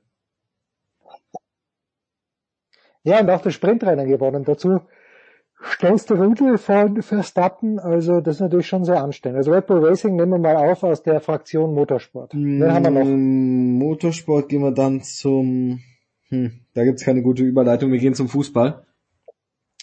Wir haben einmal im Angebot Werder Bremen, 4-1 bei Schalke und sind doch jetzt Tabellenführer, oder? Tabellenführer und im Grunde genommen aufgestiegen. Da wird nichts mehr passieren. Also Bremen wird aufsteigen und das ist natürlich eine Ansage. Auf Schalke 4 zu 0 gewinnen, ah, 4-1 gewinnen. Das, das geht runter wie Öl, wenn man so wie wir mit Bremen sympathisiert und Schalke es nicht ganz so überragend findet. Das ist eine starke Ansage. Das heißt, weil wir Schalke auch in der letzten oder vorletzten Woche in den Power Rankings hatten. Ich glaube, letzte Woche war's. Und die sind jetzt von Bremen ganz klar verdrängt. Ja, aber also sicher aufsteigen ist schon auch, also da hast du das Fenster jetzt schon auch aufgemacht und dich auch kurz mal rausgelehnt am Abend um 22.40 Uhr. am späten Abend. Ja, warum gehe ich? Weil es 22.40 Uhr ist und ich alt bin und äh, Liverpool gegen Villarreal 2-0 steht und ja, äh, Drei, gut, drei, weiter, drei weiter im Punkte Text. Also Darmstadt Werder dahinter auf dem Relegationsplatz ist jetzt so nicht. Also ich will, ich würde es ja auch wünschen, wenn Werder Bremen aufsteigt, aber ich würde es jetzt noch nicht ausschließen, dass sie vielleicht auch noch in die Relegation rutschen. Weil davor haben sie ja jetzt auch drei Unentschieden gespielt. Ja, na okay. Aber gut, ähm, wir bleiben im Norden beim THW Kiel. Der Ja, na, wir- ja, okay. und die haben den Pokalsieg geholt. Das ist absolut richtig, Pokalsieg geholt und äh, gegen Lemgo Halbfinale Probleme gehabt. Äh, gegen Magdeburg lang enges Spiel, aber jetzt haben sie schon zum zweiten Mal hintereinander gegen Magdeburg gewonnen. Sie werden natürlich nicht mehr deutscher Meister werden, aber das war ihnen ein Anliegen, dass sie den Pokal gewinnen und äh, für mich eigentlich die Favoriten in dieser Woche. Der THW, obwohl wir zwei. Meistertitel feiern. Naja, was heißt zwei, die, die sind ja sind eigentlich ganz gleich zustande gekommen und dann aber doch sehr unterschiedlich. Welche Meistertitel Mm, also, würdest du denn feiern wollen? Ich will eigentlich keinen davon feiern, aber sie sind halt Meister geworden. FC Bayern und der RB Salzburg. So, und was ist da der Unterschied, liebe Freunde da draußen? Salzburg verliert, wie auch in diesem Sommer, jedes Jahr seine besten Spieler und wird dann halt trotzdem vier Runden vor, vor Ende der Meisterschaft äh, stehen sie als Champion fest. Gut, jetzt kann man sagen, natürlich haben die, die haben fünfmal mehr Geld als die nächsten, das ist langweilig, aber irgendwie ist das, das Ganze interessant, finde ich, weil man halt nicht weiß, okay, nächstes Jahr, wer, wer wird dann die Tore schießen, weil Adeyemi wird nicht mehr da sein, äh, und das ist interessant. Bei den Bayern ist völlig uninteressant, die haben auch fünfmal so viel Geld wie die zweiten, stimmt natürlich nicht, weil Dortmund auch Kohle hat, aber Bayern wird jedes Jahr Meister. Und herzliche Gratulation. Aber Salzburg hat heute verloren gegen Sturm Graz. Immer wieder auf die Schwarzen. Wenn Sturm bei Rapid gewonnen hätte und heute gegen Salzburg, das ist erst die zweite Saisonniederlage für Salzburg, die erste hat es in Klagenfurt gegeben. Sturm gewinnt 2-1. Jakob Janscher, der mir äh, in, bei Rapid nicht gefallen hat, ist früh ausgewechselt worden, ich weiß nicht, ob er verletzt war, schießt das 2-1. Äh, die Janscher hat reine auch das erste aufgelegt. Also. Heute, heute hat er, Ja, hat er sich wieder in unser Herz gespielt. Und Sturm ist doch jetzt sicher Zweiter, da geht ja gar nichts mehr, oder? Zehn Punkte? Genau, genau. Sturm ist jetzt Zweiter und spielt, und das ist natürlich ein absoluter Treppenwitz der Fußballgeschichte, spielt im kommenden Jahr in der Champions League Qualifikation, wo sie nichts verloren haben. Aber die Mannschaft, das habe ich ja am Samstag in Wien gesehen, abgesehen davon, dass der Siebenhandel nichts kann im Tor leider, aber hinten steht sie ganz gut. Äh, nach vorne, das, da müssen viele Dinge zusammenlaufen, dass sie Tore schießen, aber hinten steht sie recht ordentlich. Wird vielleicht nicht ganz peinlich werden und sie sind ja dann sicher, das ist das Schöne, sie sind sicher für die Europa League qualifiziert. Also da kann man dann in Graz ja. vielleicht lässig. Und nach vorne ging ja seit sehen. mehreren Jahren geht ja nach vorne nichts. Seit Donis Avdija weg ist, ist es kein Spaß mehr zuzuschauen. Ja, genau.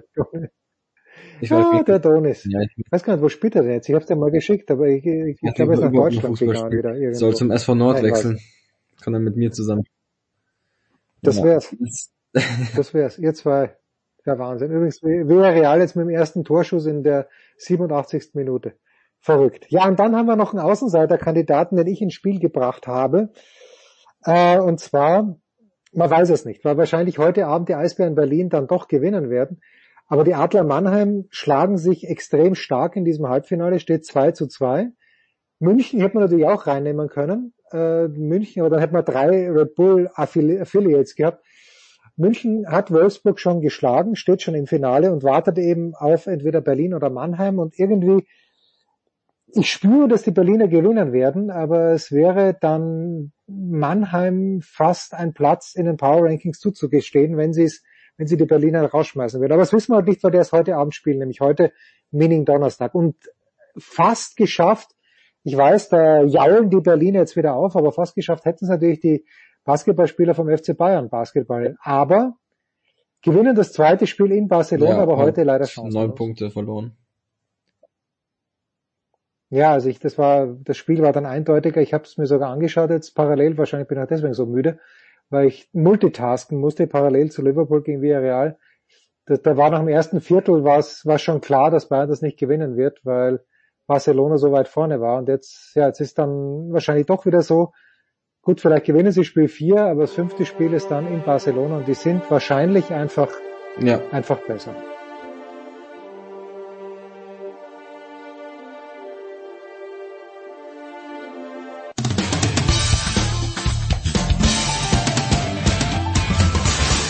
Hi, hier ist Britta Steffen und ihr hört Sportradio 360. Ja, in der Big Show 557 geht's weiter mit dem Motorsport mit Stefan de Vois Heinrich. Servus Stefan. Ich grüße dich. Ja, ich kann die Anzahl der Sendungen, der guten Sendungen, der informativen, unterhaltsamen Sendungen gar nicht mehr nachzählen. Gut, dass du mir das mal wieder sagst. Ja, ja, und äh, wir hoffen noch auf Eddie Milke, der ist gerade in Portimao an der Rennstrecke. Wir haben es versucht, da gerade eben, aber noch ist er nicht erreichbar. Äh, vielleicht gibt er mir ein kleines Zeichen. But anyway, wir fangen, apropos Portimao, der Voice, wir fangen mit der MotoGP an. Ich habe am letzten Wochenende vom Rennen jetzt nicht so viel gesehen, ich habe das Qualifying gesehen. Und da muss man natürlich sagen, dass Marc Marquez wirklich Pech gehabt hat, weil in seiner schnellsten Runde, da war die gelbe Flagge und das wusste ich gar nicht, aber mhm. das, äh, dann, dann zählt die Rundenzeit nicht. Das ist natürlich schon, ist das gerecht oder ist es, äh, ja, oder müsste man, ist das eine, eine Regel, die man ändern müsste? Nee, finde ich nicht, dass man die ändern müsste. Sicherheit geht vor. Wir haben es ja dann leider am Sonntag beim Moto 2 Rennen gesehen, als urplötzlich einsetzender Regen für eine Massenkollision der ersten 10, 15 gesorgt hat. Spektakuläre Bilder, aber haarsträubend und durch absolutes Wunder, durch ein absolutes Wunder und durch Zufall, also viel, viel äh, Mühe vom lieben Herrgott, der die Hände da über die ganzen Fahrer gehalten hat, ist wenig passiert. Ich glaube tatsächlich, wir sind auch bei der MotoGP natürlich an Stürze gewöhnt, weil die Fahrer gelernt sind, sich abzurollen.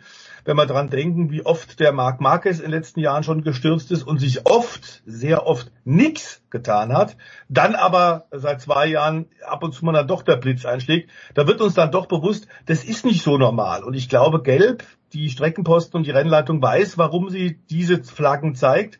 Da ist Gefahr im Verzug und es können Leute tatsächlich äh, gefährdet oder verletzt werden. Und deswegen ist es richtig, auch im Qualifying, auch in der entscheidenden Phase, dann tatsächlich abzubrechen und zu sagen, alle müssen vom Gas.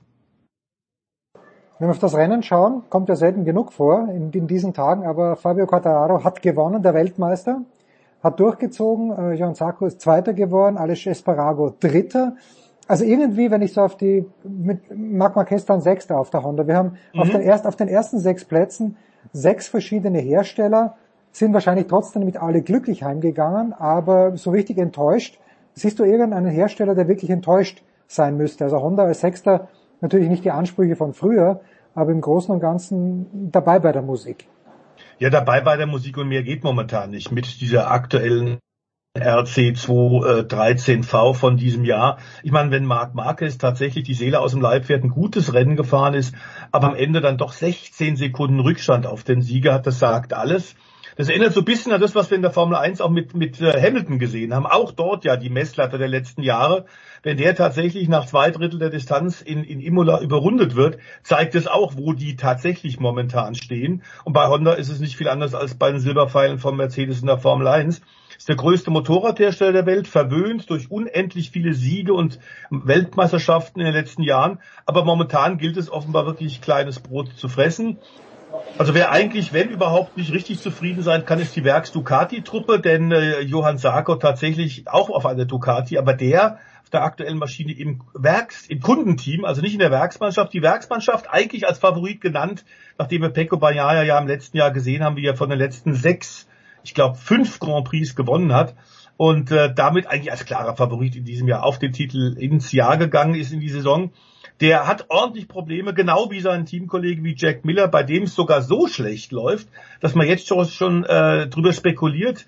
Radiofahrerlager sagt, der muss sich schon nach einem neuen Platz umgucken fürs nächste Jahr. Denn äh, bereits beim Europaauftakt 2022 scheint die italienische Mannschaft mit ihm nicht zufrieden zu sein.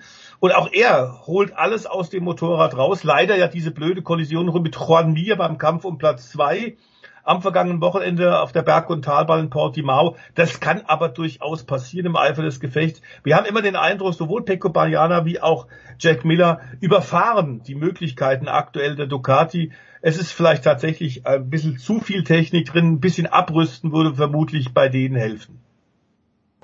Gut, das war also Portimao, die Zweiräder und jetzt ähm, Eddie leider nicht erreichbar im Moment, aber wir werden ihn am Wochenende natürlich ergriffen lauschen auf Pro7 und äh, was mich ein kleines bisschen überrascht jetzt hier, wenn ich so mir die Testbilder anschaue aus Portimao der Voice für die mhm. DTM, die am Wochenende losgeht, ich sehe auch äh, eingeschaltete Lichter bei den Autos. Mhm. Sind auch Nachtrennen geplant oder wofür gibt's diese Tests?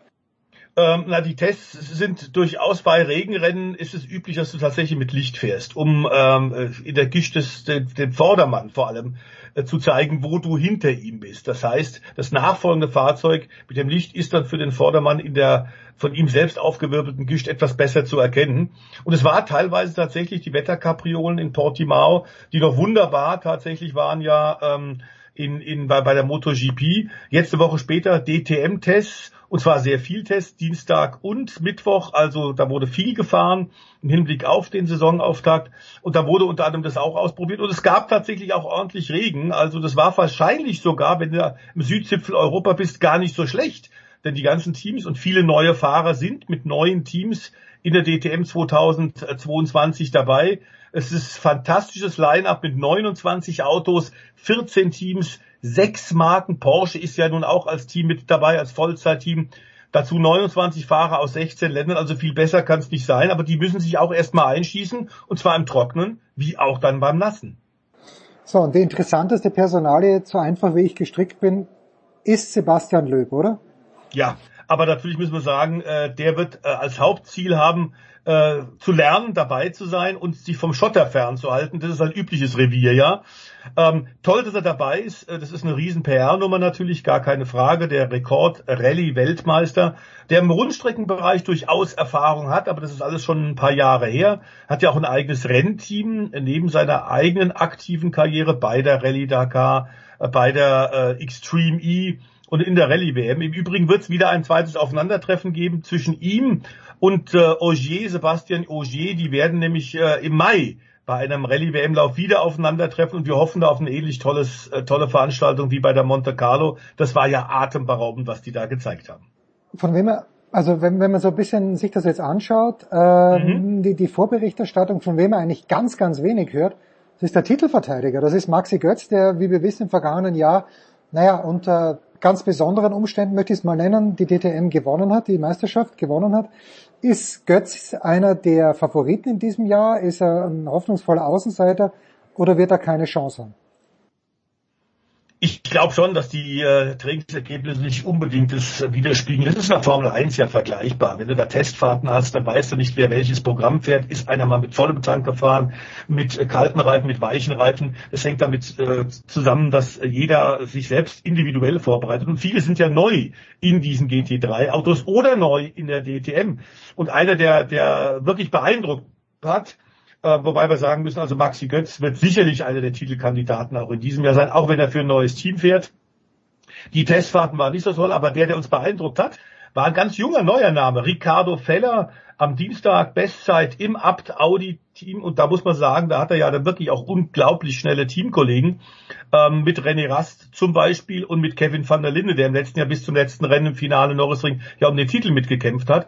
Also kommt ein junger Mann und glüht da gleich richtig auf, das ist toll.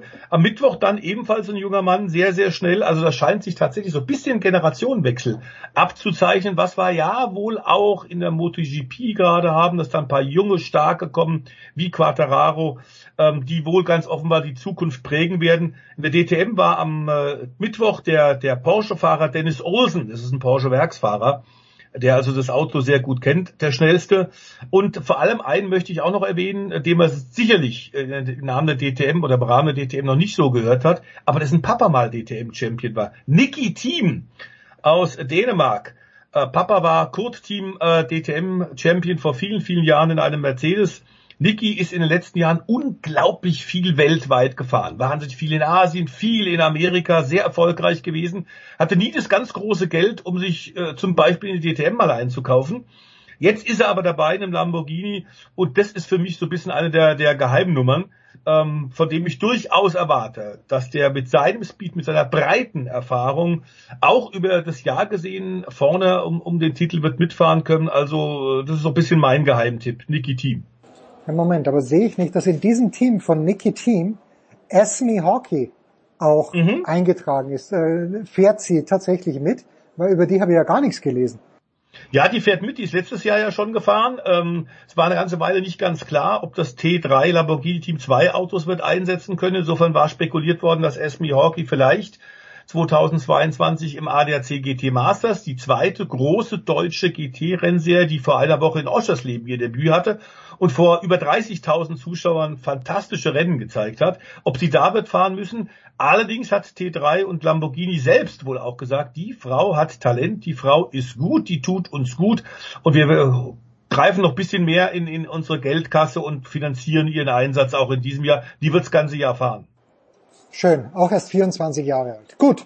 Ja, also mit Eddie hat's äh, leider nicht geklappt. Wir werden, wie gesagt, am Wochenende plaudern und werden dann hoffentlich nächste Woche sein Resümee aus, äh, aus Portimao mitbekommen. Wir machen eine ganz kurze Pause und dann rufen wir den Stefan an. Da kennen wir gar nichts.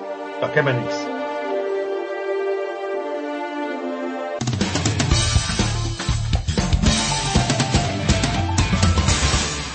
Hi, hier ist David Wolf und ihr hört Sportradio 360.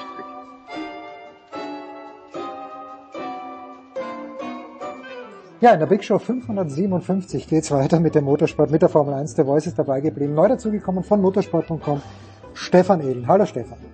Servus. Es sind natürlich auch immer die Umstände, die eine Rolle spielen, aber das große Wehklagen und ich weiß auch nicht, warum mich dieses Team in diesem Jahr ganz besonders fasziniert, Stefan Ehlen, aber von McLaren nach den ersten beiden Rennen äh, und nach diesen überragenden Testfahrten auch, war das im Nachhinein betrachtet überflüssig, weil ein dritter Platz jetzt für Lando Norris natürlich mit dem Sieg hat er nichts zu tun gehabt, aber hat sich McLaren vielleicht ein bisschen schlechter gesehen? Warum ist es zu diesen Ausrutschern gekommen, ist glaube ich meine Frage zu Beginn des Jahres. Also zunächst einmal der dritte Platz, glaube ich, in Imola ist auch ein Ausrutscher. Insofern, dass Ferrari eigentlich da zwei Autos noch ja, drin stimmt, gehabt ja. hätte vorher, hätte eigentlich netto im Prinzip höchstens ein Fünfter dabei rauskommen können. Aber dieses Problem, was McLaren zu Saisonbeginn hatte, hat man im Prinzip bei den Testfahrten in Bahrain schon rein verschleppt ins erste Rennwochenende. Da ging es um die Vorderradbremse. Da musste man dann recht kurzfristig noch was basteln. Und das hat dann Auswirkungen gehabt auf die weitere Entwicklung, auf das Verständnis des Auto Also im Prinzip kann man, glaube ich, sagen, dieses hartnäckige Bremsproblem hat überschattet und hat vor allem dafür gesorgt, dass McLaren mit dem Auto an sich nicht weiterkam, weil die eben zuerst dieses Bremsproblem lösen mussten. Und das war so derart unerwartet, dass die alles andere beiseite erschienen mussten. Das heißt, die sind im Prinzip von Anfang an ihrem eigentlichen Plan hinterhergefahren und waren im ersten Rennen überhaupt nicht vorbereitet. Und das ist dann die Konsequenz gewesen, dass man in Bahrain halt total hinterhergefahren ist und in Saudi-Arabien, als man dann so eine ja, Pro-Forma-Lösung gehabt hat, da ging es dann schon viel besser. Und ich glaube, so allmählich sehen wir tatsächlich den richtigen McLaren. Und der McLaren, der gehört nach wie vor also ins vordere Mittelfeld. Es ist nie nicht die Spitze, man fährt da deutlich hinter Ferrari und Red Bull, aber man fährt so ungefähr auf dem Niveau von Mercedes, die beiden Teams hin und her, ja, wer ist da die Spitze, wer ist da der erste Verfolger von der Spitzengruppe, schwer zu sagen, aber ich glaube, das ist so die Region, wo McLaren eher hingehört und das ist halt in dieser Saison so ein bisschen die Krux mit der Budget-Obergrenze. Du musst jetzt mehr denn je priorisieren, wo kann ich was machen, zu welchem Preis und zu welchem Nutzen. Und ja, dieses Bremsproblem hat McLaren tatsächlich einfach ausgebremst. Schön, oh, das, das war das ein schönes Ende. Wunderbar. Ja, zauberhaft. Ist gut, oder? wer, sich erinnern, äh, wer sich erinnern kann, letzte Woche haben wir ein bisschen drüber gesprochen, ob es denn wieder einen Alex Albon geben würde, äh, mit der eben wahnsinnig lang durchfährt. Albon übrigens Elfter geworden, was ich schon wieder stark finde. Äh, mhm. Und The Voice hat ja letzte Woche gesagt, äh, dass Pierre Gasly auf deiner Liste steht. Jetzt ist der nur Zwölfter geworden, aber der Teamkollege im Alpha Tauri, Yuki Tsunoda, hat endlich gepunktet, endlich mal wieder gepunktet. Äh, war das für dich der beste Mann des Tages oder müssen wir, müssen wir Bottas besonders loben mit dem fünften Platz, was ich auch erstaunlich finde, Alfa Romeo im letzten Jahr ganz schlecht, müssen wir Magnusson loben, müssen wir Vettel loben. Wen würden wir von diesen Fahrern, die vielleicht jetzt nicht so sehr im Blickfeld sind, wen müssten wir da am meisten loben, der Voice? Also ich glaube schon Sebastian Vettel, ähm, denn das war mit dem Auto äh, schon eine, eine, sehr reife Leistung und hat auch gezeigt, dass Erfahrung bei solchen Bedingungen, wie wir sie tatsächlich in Imola hatten, äh, mit wechselnden, mit wechselnder Witterung natürlich äh, von ausschlaggebender Bedeutung sind, um zu wissen, wo ist das Limit, wie weit kann ich gehen. Also mit der Hütte, mit dem Aston Martin so weit nach vorne zu kommen, ist wirklich toll. Und das war ja auch dann ein cleverer rausgefahrener Platz. Ähm, mehr ging wirklich nicht. Das sollte dem Team ein bisschen Aufschwung geben, was aber nicht äh, daran vorbeiführt an der Tatsache, dass die äh, mit ihrem Auto, das im Fahrerlager, im Formel 1 Fahrerlager mit Augenzwinkern als grüne Gurke bezeichnet wird, tatsächlich noch viel, viel Arbeit vor sich haben. Aber äh, Vettel hat da tatsächlich auch den, den äh, Herrn Stroll in Grund und Boden gefahren und äh, das war endlich mal wieder nach vielen, vielen äh, psychologischen Niederschlägen, glaube ich, ein bisschen was wie ein Aufschwung. Ja, Sebastian Vettel übrigens gestern am Mittwoch schon in München, um für seine Bienen zu werben. Mhm. Immerhin, ja. Also, aber um auf Alfa Romeo zu kommen, ist das Auto so viel besser geworden, Stefan Ehlen, oder ist Walter Reporters tatsächlich ein richtig, richtig guter Rennfahrer? Ah, ich glaube, da spielen schon mehrere Faktoren zusammen. Also zum einen muss der Alfa Romeo ziemlich gut gehen, ansonsten würde er nicht regelmäßig sich in den Top Ten qualifizieren. Also Alfa Romeo hat da was grundsätzlich Gutes hingestellt. Da hilft sicherlich auch der Ferrari-Motor, der dieses Jahr ein bisschen mehr Puste hat als letztes Jahr noch. Und Valtteri Bottas, dem kann man, glaube ich, irgendwie bescheinigen, der hat eine größere Lockerheit als früher bei Mercedes. Also der fährt irgendwie befreiter. Der hat ja schon lange gesagt, immer nur die Einjahresverträge, das taugt ihm nicht so richtig. Er ist quasi mhm. jedes Jahr ums Cockpit fürs Folgejahr gefahren und hatte erst immer im Sommer dann die Gewissheit, okay, es geht dann weiter. Und wir sehen ja gerade aktuell zum Beispiel auch, was Ferrari macht mit Carlos Sainz. Die sagen vom Fleck weg, es gibt zwei Jahre Verlängerung. Dann hat man die Diskussion gar nicht zum Beispiel, ob er nächstes Jahr nochmal dann dabei ist, ob er dann nochmal verlängert oder Option oder hin oder her. Also insofern glaube ich, ähm, der Bottas, der hat da jetzt gerade seine Umgebung gefunden, in der er sich wohlfühlt. Der ist da die klare Nummer eins im Team. Der kann da im Prinzip den Ton angeben und einfach mal machen. Und das, was er macht, macht er nicht schlecht, weil auch das Gerät offensichtlich was kann. Und ich glaube, bei Alfa Romeo ist es ein Stück weit ähnlich wie bei Haas. Die hatten halt letztes Jahr jetzt nicht so viel zu reißen und haben dann halt schon frühzeitig wahrscheinlich gesagt, jetzt konzentrieren wir uns auf das Projekt 2022 und das scheint wirklich gut funktioniert zu haben. Also der Alfa Romeo zählt für mich zu einem sehr soliden Mittelfeldauto, aber was Bottas da jede Woche draus macht, muss ich sagen, Hut ab. Ich hätte ehrlich gesagt nicht vermutet, dass er vor Saisonbeginn oder dass er in dieser Saison so stark auftreten wird. Ich habe eher vermutet, dass es in Richtung Kimi Räikkönen geht und ja, man lässt halt die Karriere so ein bisschen ausklingen, aber ich bin positiv überrascht, sowohl vom äh, Alfa Romeo als auch von Bottas. Also macht Spaß zuzuschauen. Wir arbeiten uns langsam an die Spitze nach vor und du weißt, du hast ja vorhin schon in unserem ähm, MotoGP-Teil die Analogie hergestellt zwischen Marc Marquez und Lewis Hamilton. Jetzt ist natürlich, wenn der Russell Vierter wird und der Hamilton äh, irgendwo im hinteren Mittelfeld herumkrebst, sagt uns das einfach, dass der Russell, dass das Auto dem Fahrstil von Russell einfach besser liegt? Äh, oder müssen wir die Leistungen von Hamilton über die letzten Jahre relativieren? Was sagt uns das, dieses Ergebnis von Imola? Nee, ich glaube, die Leistung von Hamilton in den letzten Jahren müssen wir nicht relativieren. Das war einfach brillant. Aber er hatte natürlich auch neben der brillanten fahrerischen Leistung tatsächlich das beste Auto. Ähm, das haben wir ja bei Sebastian Vettel in den vier Jahren bei Red Bull auch gesehen. Hinterher haben sie alle immer gesagt, ja, ja, aber der hatte ja das beste Auto. Ähm, jetzt zeigt er eben auch mal mit einem Aston Martin, was er eigentlich tatsächlich drauf hat. Hamilton hatte auch Pech bei dem Rennen, aber ich habe tatsächlich den Eindruck, was du angedeutet hast, dass der George Russell natürlich jetzt frisch motiviert, endlich nach vier Jahren bei Williams und dem Hinterherfahren in einem Spitzenauto, was am Ende gar nicht so spitzenmäßig ist, aber der hat Hunger, der will noch, der ist gierig Während bei Hamilton man schon so ein bisschen den Eindruck hat, ich bin mal gespannt, was Stefan dazu sagt, ob er das ähnlich sieht. Man hat so ein bisschen den Eindruck als Beobachter, dass so der, der, der, ganz große Wille momentan da fehlt, nachdem klar geworden ist, dieses Auto ist sehr komplex und sehr schwierig zu verstehen. Wir haben es ja gesehen, wie das Pendel hin und her geschlagen ist, tatsächlich auch bei Ferrari und Red Bull innerhalb der 14 Tage von Australien äh, bis zum Grand Prix Emilia Romagna. Das heißt, du hast ganz, ganz enge Sweet Spots, den perfekten oder den guten Setup, den gutmütigen, berechenbaren Setup tatsächlich zu finden, scheint allen Teams mit dieser neuen Generation der Autos wirklich schwer zu fallen, mit diesen neuen Reifen, größer, härter, äh, schwerer. Das ist alles offenbar wirklich tricky. Da hätte man sich, glaube ich, von vielen Teams auch bisschen mehr Testfahrten vor der Saison gewünscht, paar Tage mehr, um mehr Daten zu sammeln, um mehr zu verstehen. Also es ist ganz offensichtlich so, dass einige doch im Nebel stochern und Ferrari hat ganz offenbar diesmal in Imola es nicht hinbekommen. Vielleicht auch aufgrund des äh, irre großen Drucks durchaus möglich ich glaube nicht, dass der Hamilton jetzt einfach das komplett locker lässt. Dazu ist er zu, zu großer Beißer.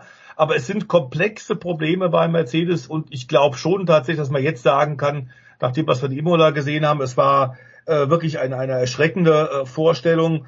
Ähm, hilfloser 13. Platz am Ende ist nach zwei Drittel der Distanz von, von Max Verstappen überrundet worden, die Höchststrafe. Ähm, das klar ist, äh, der WM-Titel in diesem Jahr scheint mir außer Reichweite, oder Stefan? Ja, der ist außer Reichweite und tatsächlich sein Auftreten hat schon so ein bisschen lustlos gewirkt. Das haben wir aus der Vergangenheit schon ein paar Mal gesehen bei Lewis Hamilton.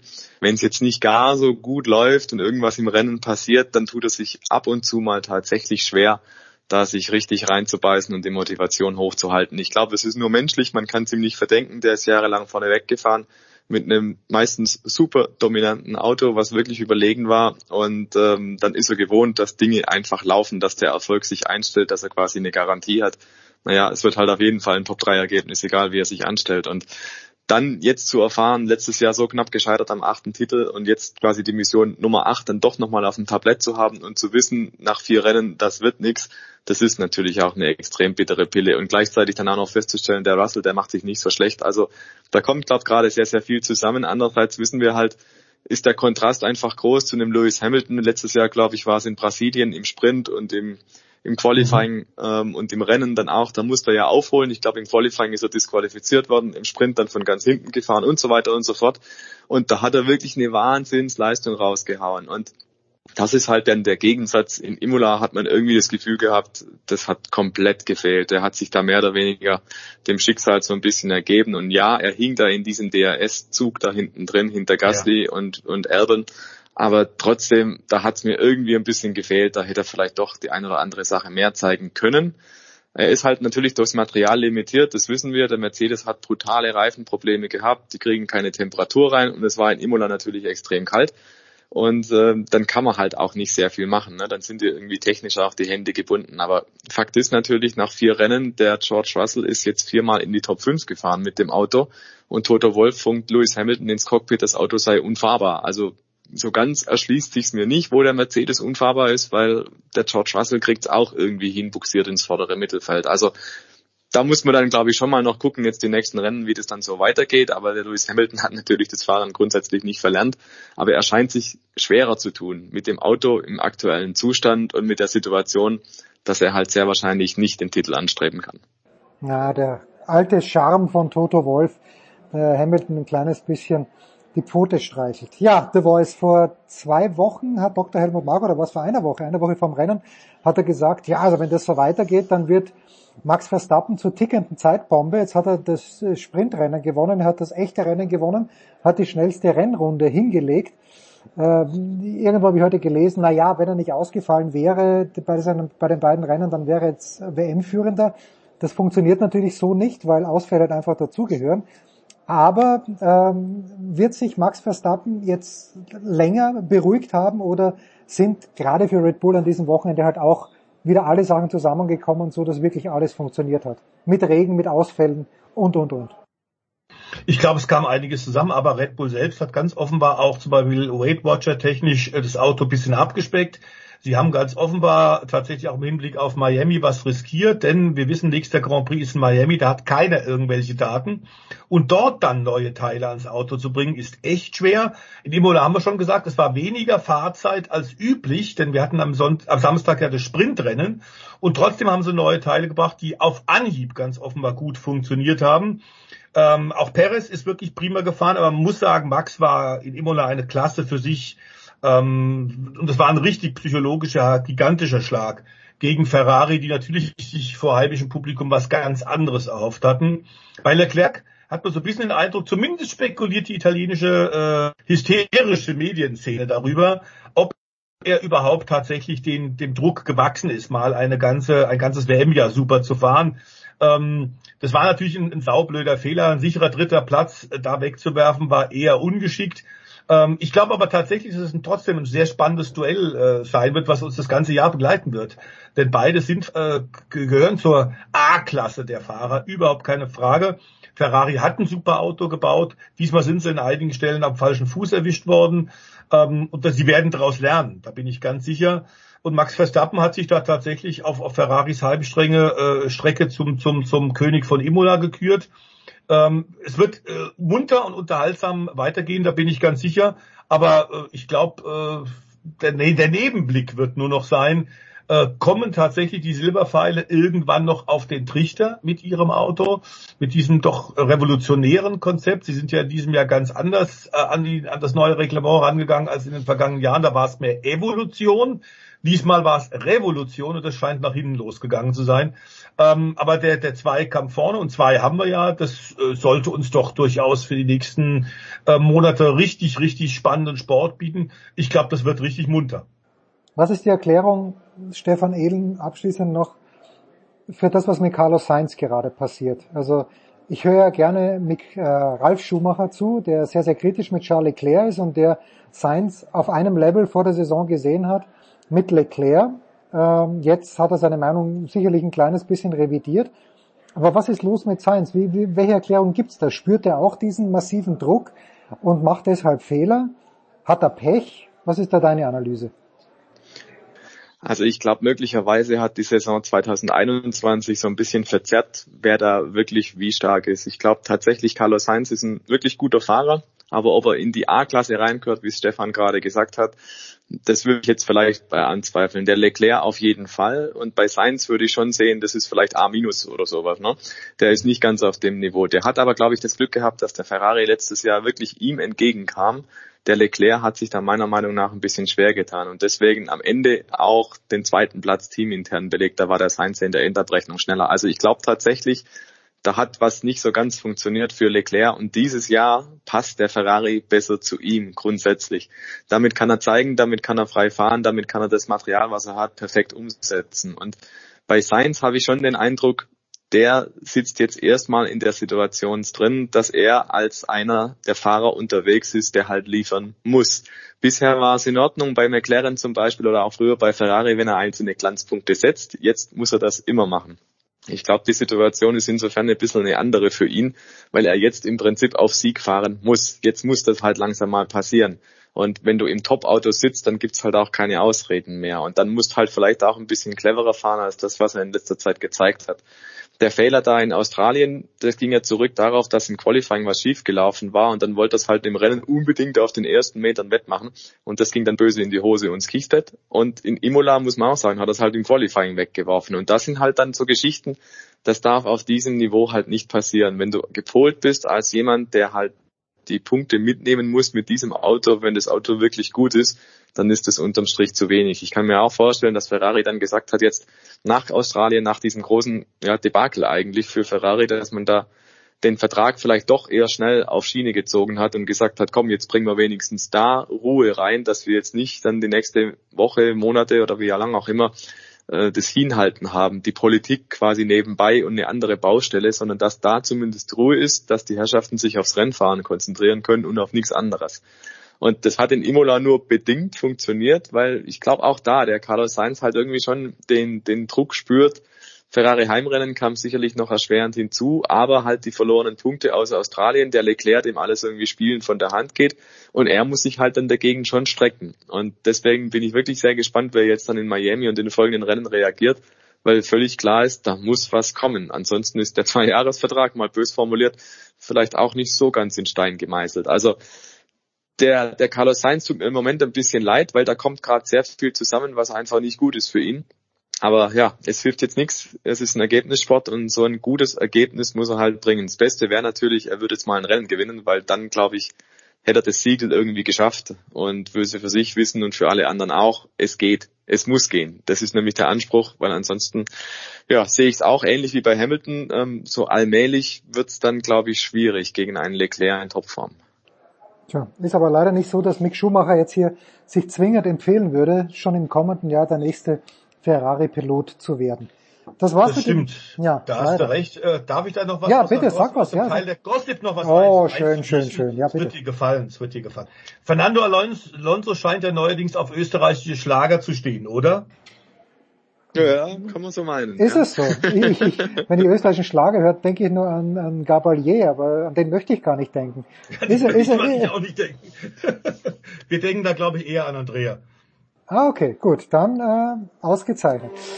Oh, ja jetzt, jetzt, okay, jetzt klingelt's auch bei mir. Da muss ich jetzt kurz drüber nachdenken. Danke Stefan Ehlen, danke Stefan Heinrich. Kurze Pause, Big Show 557.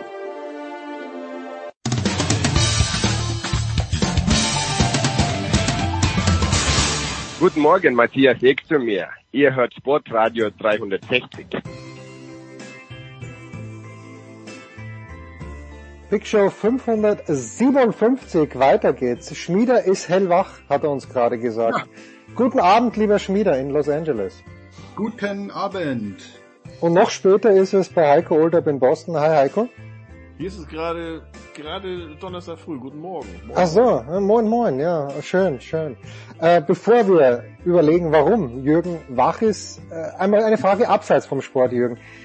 Du hast Elon Musk schon so oft getroffen und ich spüre eine gewisse Panik seit drei Tagen auf Twitter.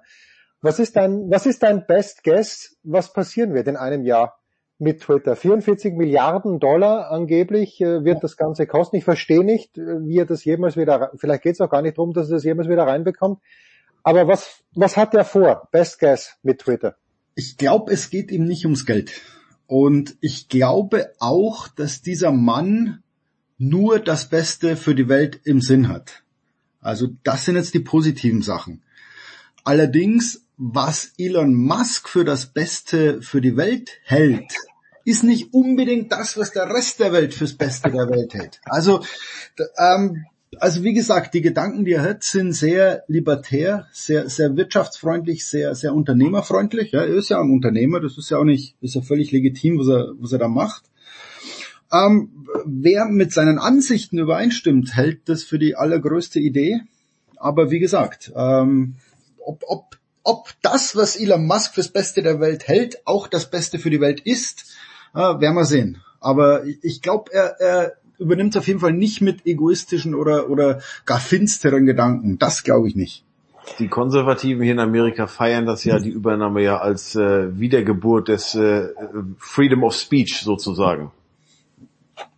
Ja, das erschließt sich, es erschließt sich mir nicht ganz, weil ich, ich meine, äh, was, was die sowieso bei, bei Twitter wollen, weiß ich nicht. Ist nicht Trumps Truth Social die heiße, die heißeste Nummer überhaupt in den sozialen Netzwerken, obwohl Trump noch nicht, nicht einmal dort getwittert hat? Du, ich bin da immer noch, warte mal kurz, ich bin da ja angemeldet. Truth Social. Jetzt pass auf. Und bin auf der Warteliste die Nummer 632.252.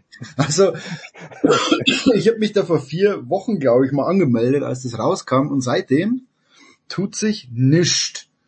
Also komisch. Trump sagt, er würde nicht zu Twitter zurückkehren, äh, weil er in seinem Truth Social sich rumtreiben will, ich glaube, dass er trotzdem zurückkehren wird. Ja, man, wie gesagt, man kann, man kann darüber diskutieren, was ist dieser Begriff der Meinungsfreiheit, der, der Free Speech, der freien Rede, was bedeutet das? Ja, also darf jeder wirklich sagen, was er will, auch wenn es nachweislich falsch ist. Ja, also ich glaube, den Begriff definiert jeder für sich selbst. Und, und, und deswegen sage ich, Twitter wird ab sofort nach den Meinungsfreiheit oder Free Speech Vorstellungen von, von Musk laufen. Ich habe eine interessante Zahl gestern gesehen. 23 Prozent der Amerikaner sind bloß auf Twitter. Also ich habe keine Ahnung, wie hoch der Prozentsatz in Deutschland ist, aber äh, ja, gefühlt ist das ja hier der große und der oder die große Unterhaltungsebene. Aber, nee, aber als ich die Zahl gehört habe, fand ich es dann doch eher aber niedrig. Die, die, die, Zahl ist es ja nicht. Also klar, Facebook und und TikTok und haben deutlich mehr Mitglieder, aber Dick, äh, Dick Costolo war mal CEO bei Twitter und der hat das mal beschrieben, es gibt den, den engsten Kreis, das sind die, die jeden Tag twittern, also die selber aktiv sind. Dann gibt es den zweiten Kreis, die auf Twitter angemeldet sind, aber eigentlich nur lesen. Also dazu gehöre ich, ich, ich post alle every blue moon mal was. Und dann, sagte De Costolo, gibt's den dritten Kreis, die nichts mit Twitter zu tun haben, aber ähm, denken wir zurück an die Präsidentschaft von Trump. Fast jeden Tag las du in einer Zeitung, schrieb Trump bei Twitter, in Nachrichten. Uh, Trump said this on Twitter. Das heißt, du kriegst, selbst wenn du bei Twitter nicht angemeldet bist, eigentlich täglich hörst du einmal, was irgendjemand bei Twitter gesagt, gemacht, gepostet, sich gezankt hat, ja, wenn Promis, keine Ahnung, äh, Kanye West und, und Drake zoffen sich, ja wo? Auf Twitter. Also deswegen die, die Nutzerzahl ist für Twitter nicht interessant, sondern, sondern die Untersuchung, wie viele Leute hören einmal am Tag das Wort Twitter? Und ich glaube, dann sind wir in den USA bei, bei 90 Prozent. Ich habe gerade nachgeschaut, Heiko, also wenn es denn stimmt, in Deutschland 1,4 Millionen Nutzer von Twitter und das ist auch ungefähr das, was ich mir gedacht habe. Ich glaube, dass Twitter in Deutschland oder aktive Nutzer wirklich täglich. Äh, da, da stehen nur täglich gibt es 1,4 Millionen Nutzerinnen in Deutschland. Steht vom vom dritten ersten, wer auch immer das verbreitet hat.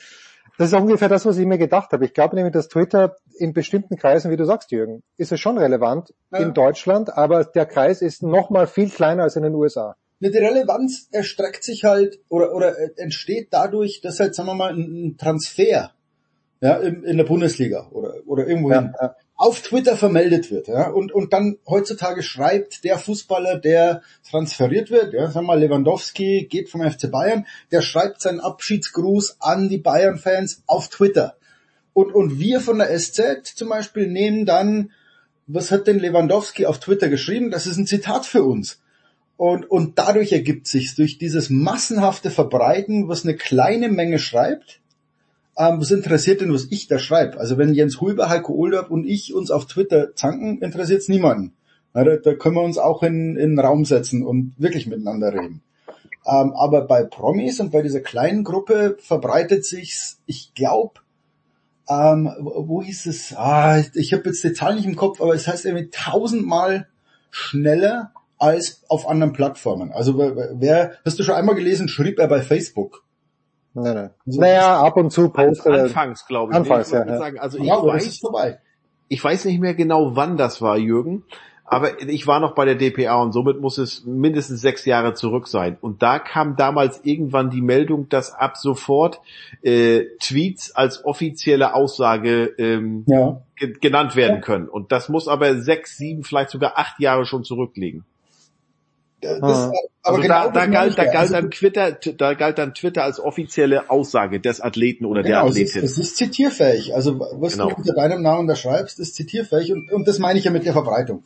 Also ich glaube, meine Frau ist überhaupt nicht auf Twitter, glaube ich, liest da überhaupt nichts. Aber wenn man natürlich abends Nachrichten schauen, jemand sagt, schrieb der und der bei Twitter, kriegt meine Frau auch mit, dass es Twitter noch gibt und dass da jemand was gesagt hat, das offensichtlich wichtig ist. Hm.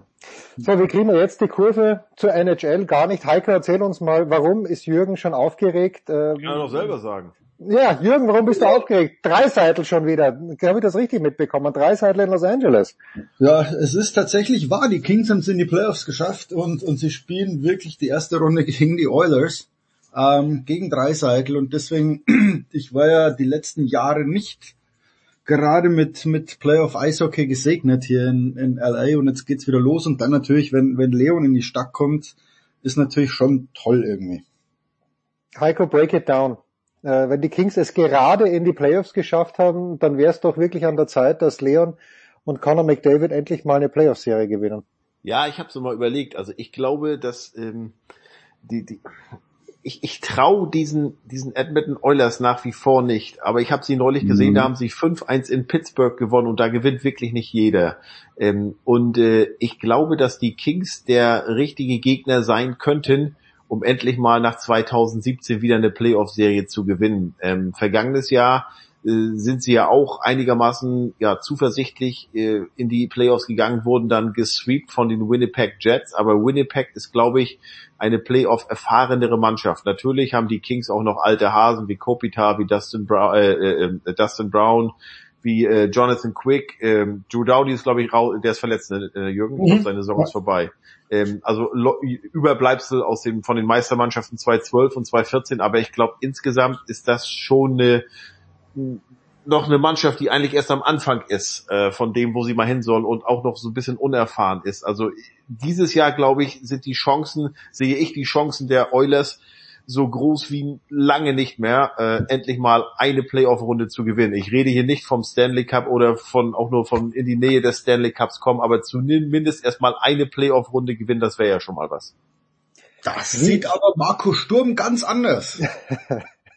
das muss er ja auch, dafür wird er bezahlt, dass er das anders sieht. Das war ganz, ganz schamlos Werbung. Das komplette Interview lesen Sie am Samstag in der Süddeutschen Zeitung. Stark. Ähm, also Sturmi hat gesagt, man, man muss halt die Oilers ärgern. So Leute wie Conor McDavid und, und Leon, ähm, gegen die musst du hart spielen und die musst du frustrieren. Und er sagt, wenn wir eine Stärke haben als Kings, dann sind wir in der Lage, die Spiele unbequem für unsere Gegner zu machen. Also die, die Kings sind jetzt keine Zaubermannschaft, äh, äh wie Heiko schon gesagt hat, da sind noch ein paar Alte dabei. Aber es ist eine Mannschaft, die hart spielt, ähm, und die tatsächlich früh stört, die Leute auch mal ärgert und, und dann sagt Sturmi, das ist unsere Chance und deswegen schaut's nicht so schlecht aus. Also wo ich drei Seiten recht gebe, dass dieses Jahr ist die Mannschaft auch durch die späte Verpflichtung von Evander Kane von den San Jose Sharks äh, vorne wirklich breiter aufgestellt. Ne? Also du hast nicht nur die beiden, du hast wirklich zwei gute, mindestens, zwei gute Reihen. Du hast nach wie vor Fragezeichen hinten im Tor. Wer ist die Nummer eins? Äh, und das hast du nach 82 Spielen noch nicht gelöst. Mike Smith oder Mika Koskinen, das ist, das ist schlecht. Die Defensive ist, ja, auch nicht so tief. Da hast du das erste Paar, das geht, am zweiten wird's schon dünn. Aber ähm, ich glaube, bei den wie es so schön heißt immer, also äh, generell ist es ja in, in, in, bei, in, bei den Oilers so gewesen, die mussten oft vorne vier Tore schießen, um überhaupt eine Chance haben zu gewinnen. Darauf kannst du dich natürlich in den Playoffs nicht mehr verlassen. Ne? Wenn du auch, die Powerplay ist wieder stärker geworden, aber wir wissen alle, in den Playoffs wird weniger gepfiffen. Das heißt, es gibt weniger Penalties, somit hast du weniger, weniger Powerplay-Zeit. Also du musst schon im 5 gegen 5 äh, sehr gut sein. Äh, vielleicht ist es ausschlaggebend, dass die Oilers Heimvorteil haben. Gucken wir, warten mal die ersten beiden Spiele ab. Ähm, äh, das ist ja jetzt, es beginnt wie jedes Jahr halt eine komplett neue Saison. Du hast nicht, du spielst heute nicht gegen die Kings und morgen dann, was weiß ich, in, in, in Arizona gegen die Coyotes, sondern du hast jetzt ein Spiel, guckst dir danach genau das Video an. Aha, haben wir den drei Seiten, den McDavid, haben wir die genug gepiesackt? Nein, guck mal, da können wir noch mehr machen. Ne? Und, und all sowas. Also mach es unbequem für die. Aber sag mal, sowas, die, die dritte, vierte Reihe bei den Oilers ist auch, äh, ja, das sind alle Straßenköter mehr oder weniger. Also die können auch da äh, kläffen und, und, und beißen und, und, und ja, Ärger machen. Also ja, ich, ich glaube, es wird eine lange Serie, aber wie gesagt, ja. im Vergleich zu den Vorjahren ähm, sehe ich, weil die jetzt auch wirklich gut im Tritt sind seit dem, seit dem Trainerwechsel, muss man echt sagen. Ähm, ich sehe, ich sehe da echt gute, gute Chancen bei, äh, bei den Kings, obwohl ich auch, äh, Entschuldigung, bei den Oilers, obwohl ich auch sagen muss, ich, ich gucke mir fast jedes Spiel der Oilers an, ich gucke nur ganz wenig Kings. War nicht Jonathan Quick, oder wie hieß dieser Torwart, weil Heiko genau. das ange angesprochen hat vor ein paar Jahren. Ähm, Gibt es irgendeine Aussicht, wer in diesem Jahr der heißeste Goalie sein wird in den Playoffs, der es dann auch rausreißen könnte, oder ist, äh, ist das wie Würfeln und auf irgendjemand fällt die Zahl dann halt? Gute Frage wirklich gute Ja, meinst Frage. du generell? Oder? Ja, generell. Oder gibt's gibt's wirklich im Moment diese, ich meine, Marc-André Fleury ist der einzige Goal, der mir einfällt, weil er damals halt für Pittsburgh gespielt hat. Der ist aber sehr, sehr shaky geworden. Und in Las Vegas dann äh, hat er plötzlich seine Form wieder gefunden. Aber gibt's in dieser, in diesem Jahr, äh, Heiko, ich frage dich zuerst, oder irgendwas wurscht, äh, gibt's ja, irgendeinen Igor, Torwart, wo man sagt, ja. ja, Igor Shesterkin von den von den ähm, New York Rangers. Also der gilt sogar als Kandidat für den MVP. Ich weiß gar nicht, wann zum letzten Mal ein Torwart MVP wurde, wenn überhaupt. Aber der hat unglaubliche Zahlen und der ist auch ein Grund dafür, dass die Rangers äh, so gut sind in, in der Division. Die sind Zweiter hinter den Carolina Hurricanes. Dann hast du natürlich in den letzten beiden Jahren Andrei Wasilewski in, in Tampa beim mhm. Meister. Mhm. Äh, die sind auch Meister geworden, weil er so stark ist. Also der hat gezeigt, dass der äh, absolut Playoff spielen kann. Wenn Florida eine Chance haben muss, will und die gelten, die sind das beste Team der Vorrunde, dann, ähm, dann muss Bobrowski, äh, Sergei Bobrowski gut spielen im Tor. Wo, glaube ich, eine ne, ne Wackel, Wackelkandidat ist, äh, ähm, Colorado gilt im Westen ja als der große Favorit, zu Recht auch, mhm. weil die auch Abwehr und Verteidiger unglaublich stark sind, aber die haben ja vergangenes Jahr nicht mit Philipp Grubauer verlängert. Äh, der war ja einer von den drei äh, Finalisten für die Wesener Trophy, sprich für den besten Torhüter der Saison und äh, haben nicht verlängert, haben ihn ziehen lassen und äh, haben jetzt sich Darcy Kümper geholt. Ich, ich äh, habe neulich auch mit Dennis Seidenberg noch wieder telefoniert. Darcy Kümper, wer sich seine seine äh, seine, seine äh, Daten anguckt, alles. Ich kann mir nicht vorstellen, dass du mit so einem Torwart Meister wirst. Also das ist, glaube ich, beim hohen Favoriten im Westen die Schwachstelle. Ähm, äh, ansonsten die anderen Torhüter im Westen, wie gesagt, äh, Edmonton Oilers, die haben nach wie vor keine klare Nummer eins. Ja. Calgary könnte so ein Dark Horse sein im Westen. Das ist auch eine Truppe, die können, glaube ich, noch ekelhafter spielen als alle ekelhaften Truppen zusammen. Mit Markstrom ähm, im Tor? Ja, Mark, ja, das ist ja das sowieso, aber die haben halt auch vorne technisch versiert und die haben immer noch einen Lucic, einen Klopper hinten drin. Also ähm, ja, da gibt's schon, aber ansonsten hier im Osten, wie gesagt, äh, großes Fragezeichen in Carolina. Freddie Anderson äh, hat sich verletzt leider ähm, und äh, weil Carolina gilt eigentlich neben neben Florida hier als klarer Favorit, aber wenn die jetzt, die werden wohl gegen die Bruins spielen, äh, haben in den drei Spielen in der Regular Season 16 zu 1 Tore geschossen gegen die Bruins, ähm, aber wenn Anderson fehlt, verletzt, dann sehe ich da durchaus eine Chance.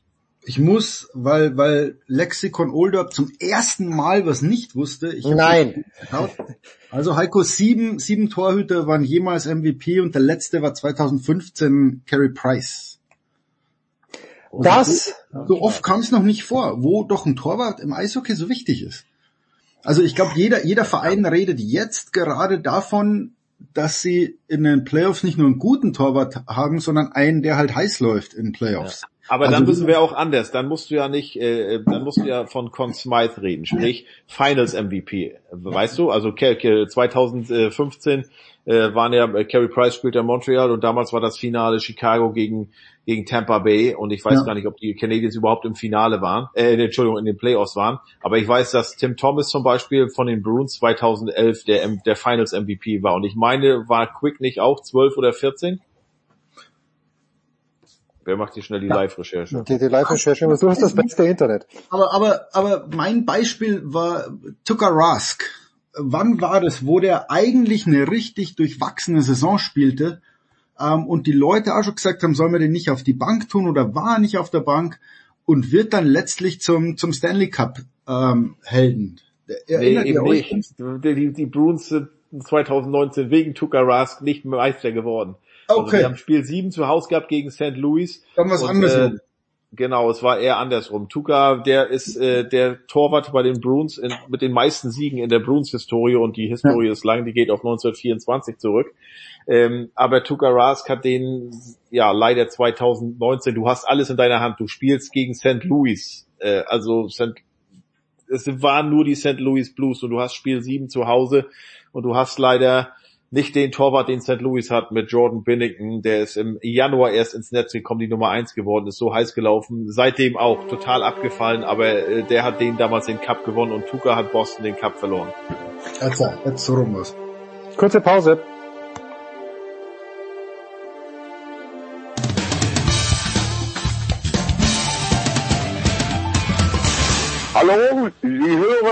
Christoph Daum, Sportradio 360.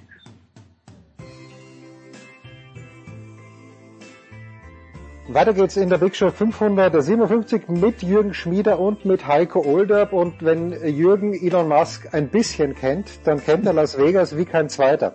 Ich habe Jürgen hier bei den BMW Open, deinen lieben alten Freund und Kollegen Thomas Becker getroffen, der ja auch für die Süddeutsche schreibt, aber auch für Sports Illustrated in Deutschland und für den Focus. Und der Thomas hat mir erzählt, dass er mit Hermann Thielke gesprochen hat, mit dem äh, Konstrukteur beziehungsweise, ich weiß nicht, wie man sagt, mit dem Architekten, so ist richtig, der Formel 1 Strecken und es ging ihm darum, wie diese Strecke in Las Vegas aussehen wird, wo dann im nächsten Jahr gefahren werden wird. Las Vegas ist für mich Jürgen Schmiede. Schmiede ist Las Vegas, ist Las Vegas bereit für die Formel 1 und ist, Las, ist Amerika, da nehmen wir Heiko dann mit rein, den alten Floridianer, sind die USA bereit für den Grand Prix am kommenden, äh, kommenden Wochenende dann in Miami, aber zuerst mal Las Vegas. Passt das überhaupt? Oder wird das neben diesen anderen 18.000 Attraktionen in Las Vegas komplett untergehen?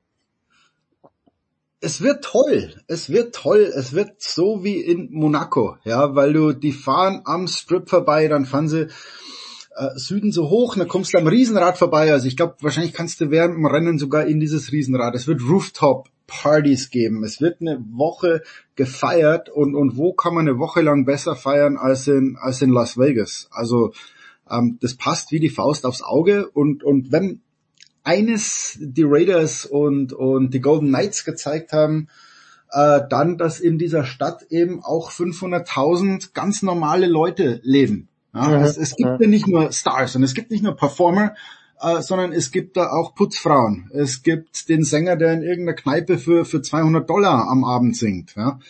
Und, und die begeistern sich für Sport und, und die werden da hingehen. Und dann kommt natürlich das ganze Publikum aus LA und die ganzen Celebrities und dann wird's wahrscheinlich so ein, so ein Monaco der USA. Und ist doch eigentlich ganz cool. Naja, die Idee ist natürlich grandios, wenn man sich das vorstellt, auch dann, weil es ja ein Abendrennen werden soll am Samstag.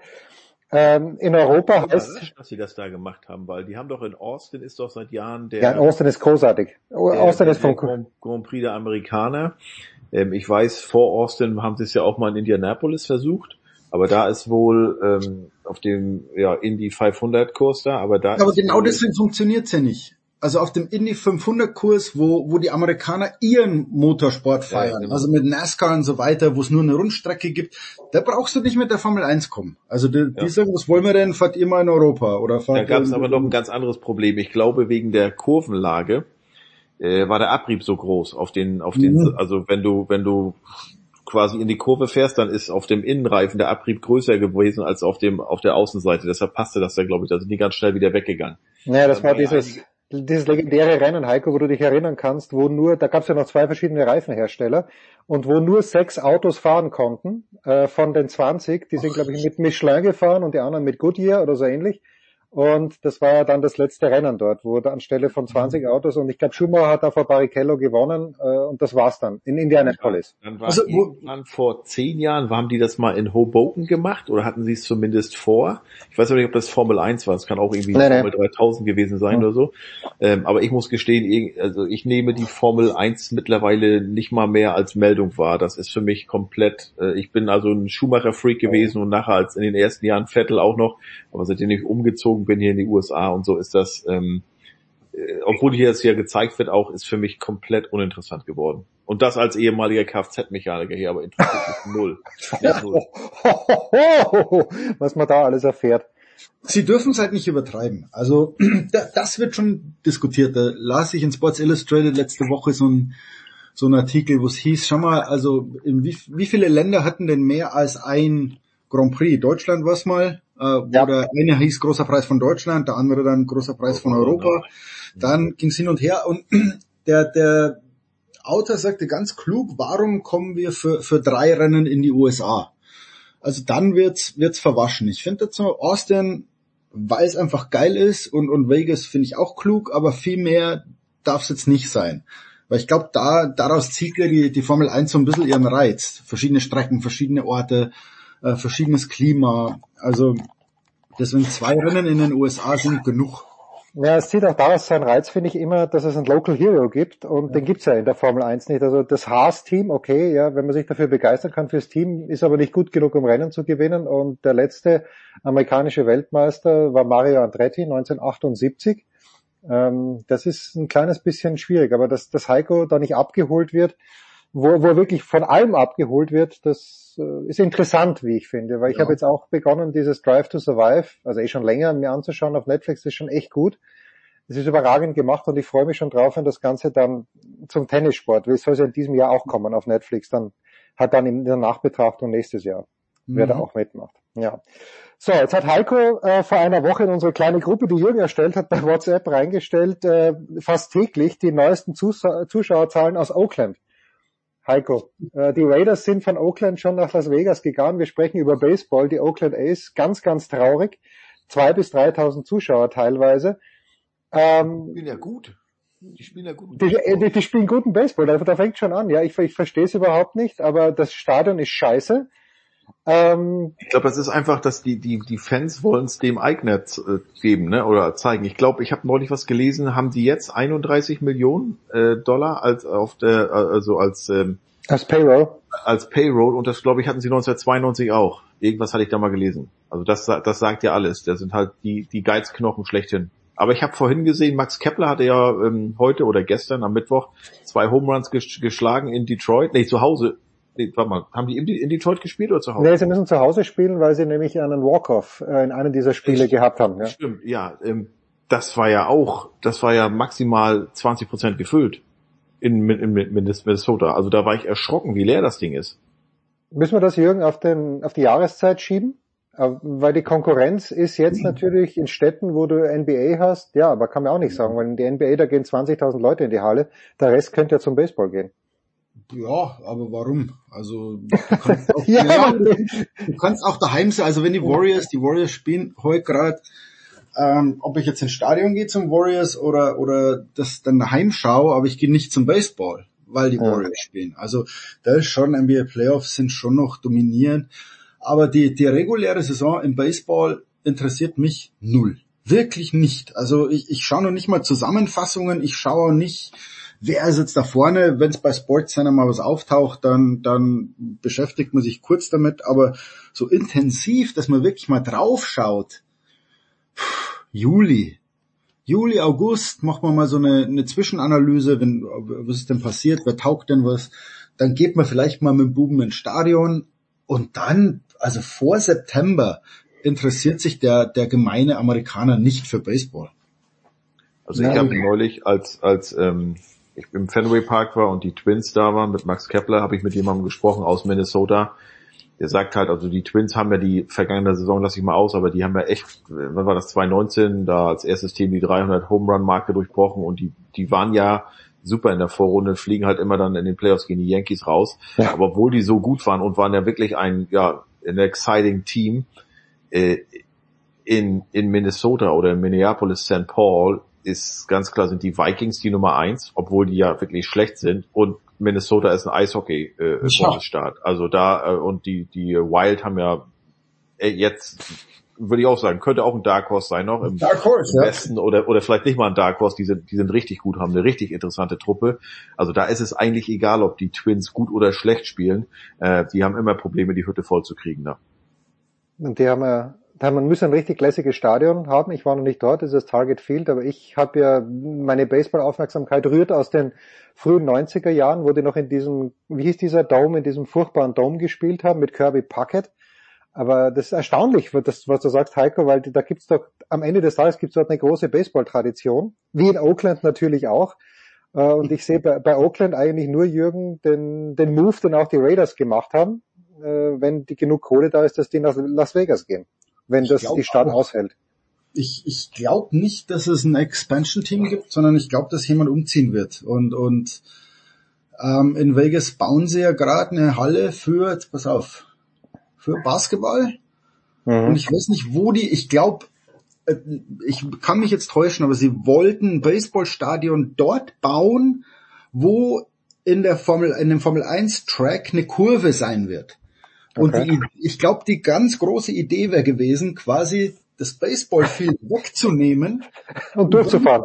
Es kommt durch die, nein, ist kein Scheiß, durch dieses okay. Baseballstadion durchzufahren. Also, dass du zwei so Tunnels machst an den, an den Enden, so, oder Tore, wo die reinfahren können, und der Rasen ist dann weg, und dann fahren die da durch. Und da gibt's sogar noch eine Kurve oder irgend sowas. Also, das war ein ganz verrückter Plan, und, und, Mai, was wollen die Ace in, in Oakland? Klar wäre es schade, ja, weil es, weil es ist eine Traditionsmannschaft. Es ist wirklich, also es wird 60 München nach, nach Garmisch ziehen oder so. Also, Aber sag mal, Jürgen, äh, bauen die ein Stadion oder ein Dom? Kann man in, in Las Vegas Baseball im Stadion spielen oder muss das ein Dom wegen der Temperaturen? Boah, gute Frage. Vielleicht sogar ein Dom. Weil, weil im Sommer, im Sommer ist es wirklich heiß da. Also mit heiß meine ich dann aber 40, 45 Grad.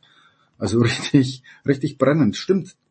Ja, Vergleich, vergleichbar ist ja nur Arizona, oder? Also die, die spielen ja, ja genau. Also, ja, Tampa, ne? Ja, die spielen auch einen Daumen, also das äh, ist ja alles. Und, und guck mal, Dings, Miami kannst du ja auch zumachen. Das, das neue Marlins Stadium kannst du auch zumachen. Ja, ja. Ja gut, aber ich glaube in Miami ist es auch so, weil es dort halt äh, monatelang regnet dann für eine Stunde und du alles unterbrechen kannst. Rausschmeißerfrage quasi, ein kleines bisschen, nur weil ich es gelesen habe gestern, auch, wer, wer hätte es geahnt, auf Twitter, Jürgen, bei den Lakers äh, werden Anthony Davis und LeBron James dafür verantwortlich gemacht, dass Russell Westbrook gekommen ist. Ja, mit welcher Konsequenz? Wird man sagen, LeBron, danke, schön, dass du da warst, schleich dich? Äh, kann ich mir nicht vorstellen. Welche Konsequenzen wird das haben?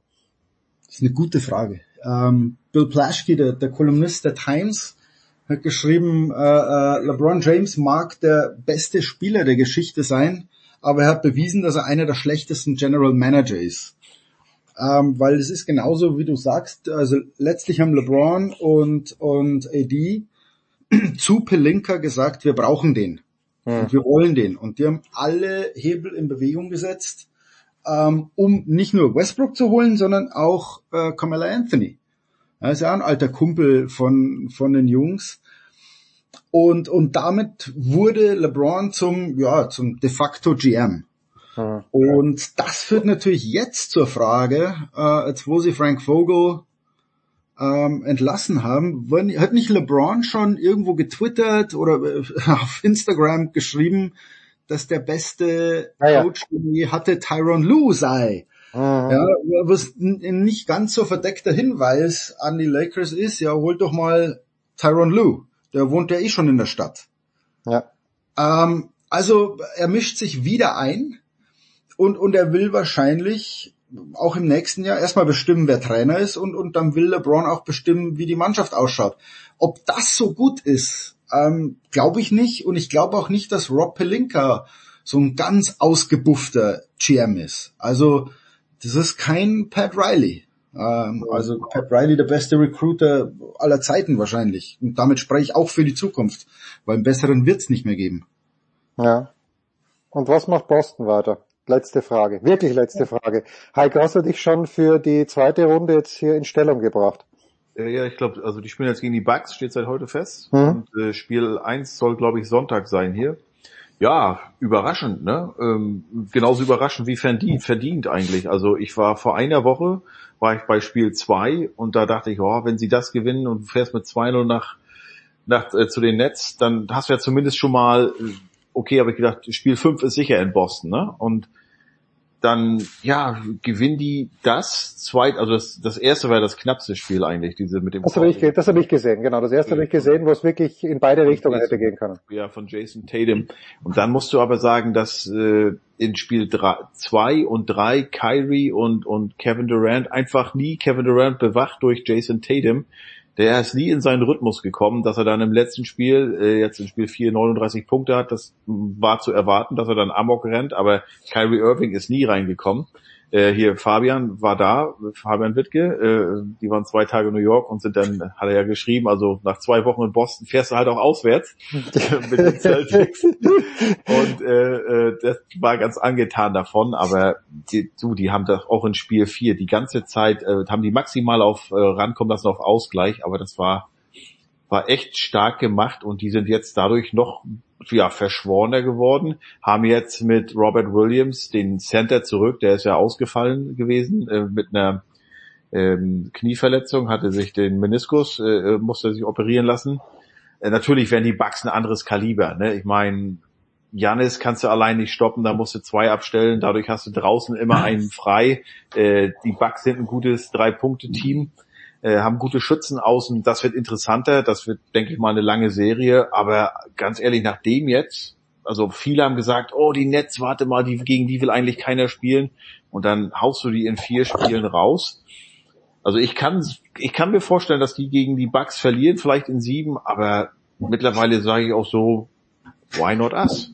Warum nicht die Celtics? So, aber das Absurde, da, da schließt sich dann auch ein kleines bisschen der Kreis. Äh, irgendwie denke ich mir, die Playoffs, Jürgen, sie dauern schon an und sie dauern aber noch so wahnsinnig lang an. Also, also Playoffs, Entschuldigung. Ja, ist es so, aber ja. Also, weißt du noch, wann war das? 16 oder so? Da haben die Golden State Warriors in den gesamten Playoffs, glaube ich, ein Spiel verloren hm. und die Cleveland Cavaliers äh, dann halt nur die Finalserie.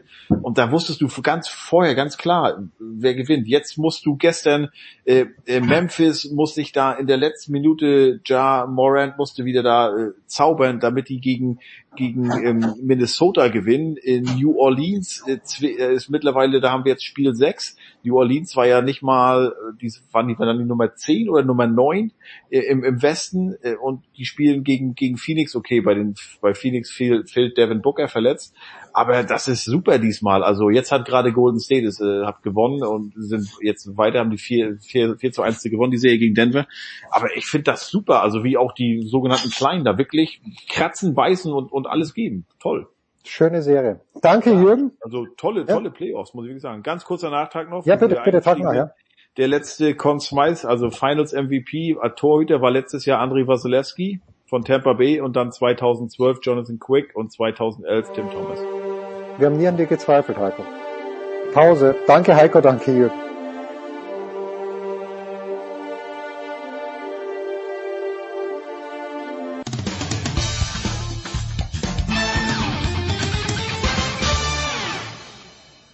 Hallo, hier ist Dirk Nowitzki und hier hat sportradio360.de.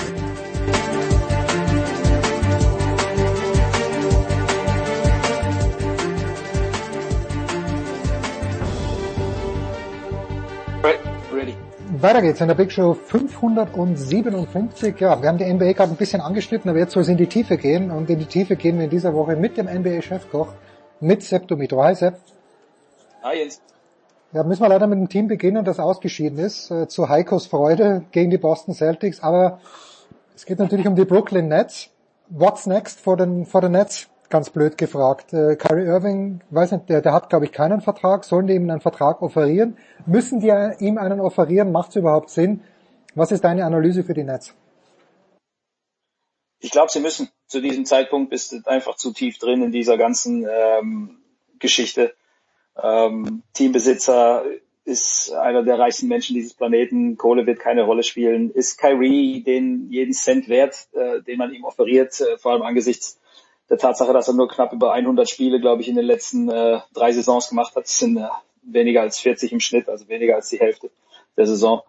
Äh, und will man überhaupt mit so jemandem weiterarbeiten, der einfach ja dafür gesorgt hat, auch dass die Saison ähm, zu einem mehr oder weniger Endlos-Zirkus verkam aus, aus verschiedenen Gründen. Nicht nur er, James Harden, die ganze Geschichte auch. Aber äh, wie gesagt, die Nets, das, das sind die Nets von Kevin Durant und Kyrie Irving. Und diese beiden sind einfach äh, zusammengewachsen wie siamesische Zwillinge hier in, Brooklyn. Sie sind der Grund, dass man überhaupt ähm, diesen Schritt gegangen ist, äh, den, den Championship-Aspiranten aufbauen zu wollen. Die Entscheidung, James Harden dann dazu zu holen und die jungen Talente wegzuschicken, das war auch eine, die, die du fast immer machst in der NBA und äh, dass es nicht gut gegangen ist aus menschlichen Gründen und auch aus Gründen, die vielleicht außerhalb der Entscheidungsvollmacht der Brooklyn Nets äh, manchmal lagen. Ja, Stichwort Covid, Stichwort Impfmandate ähm, etc.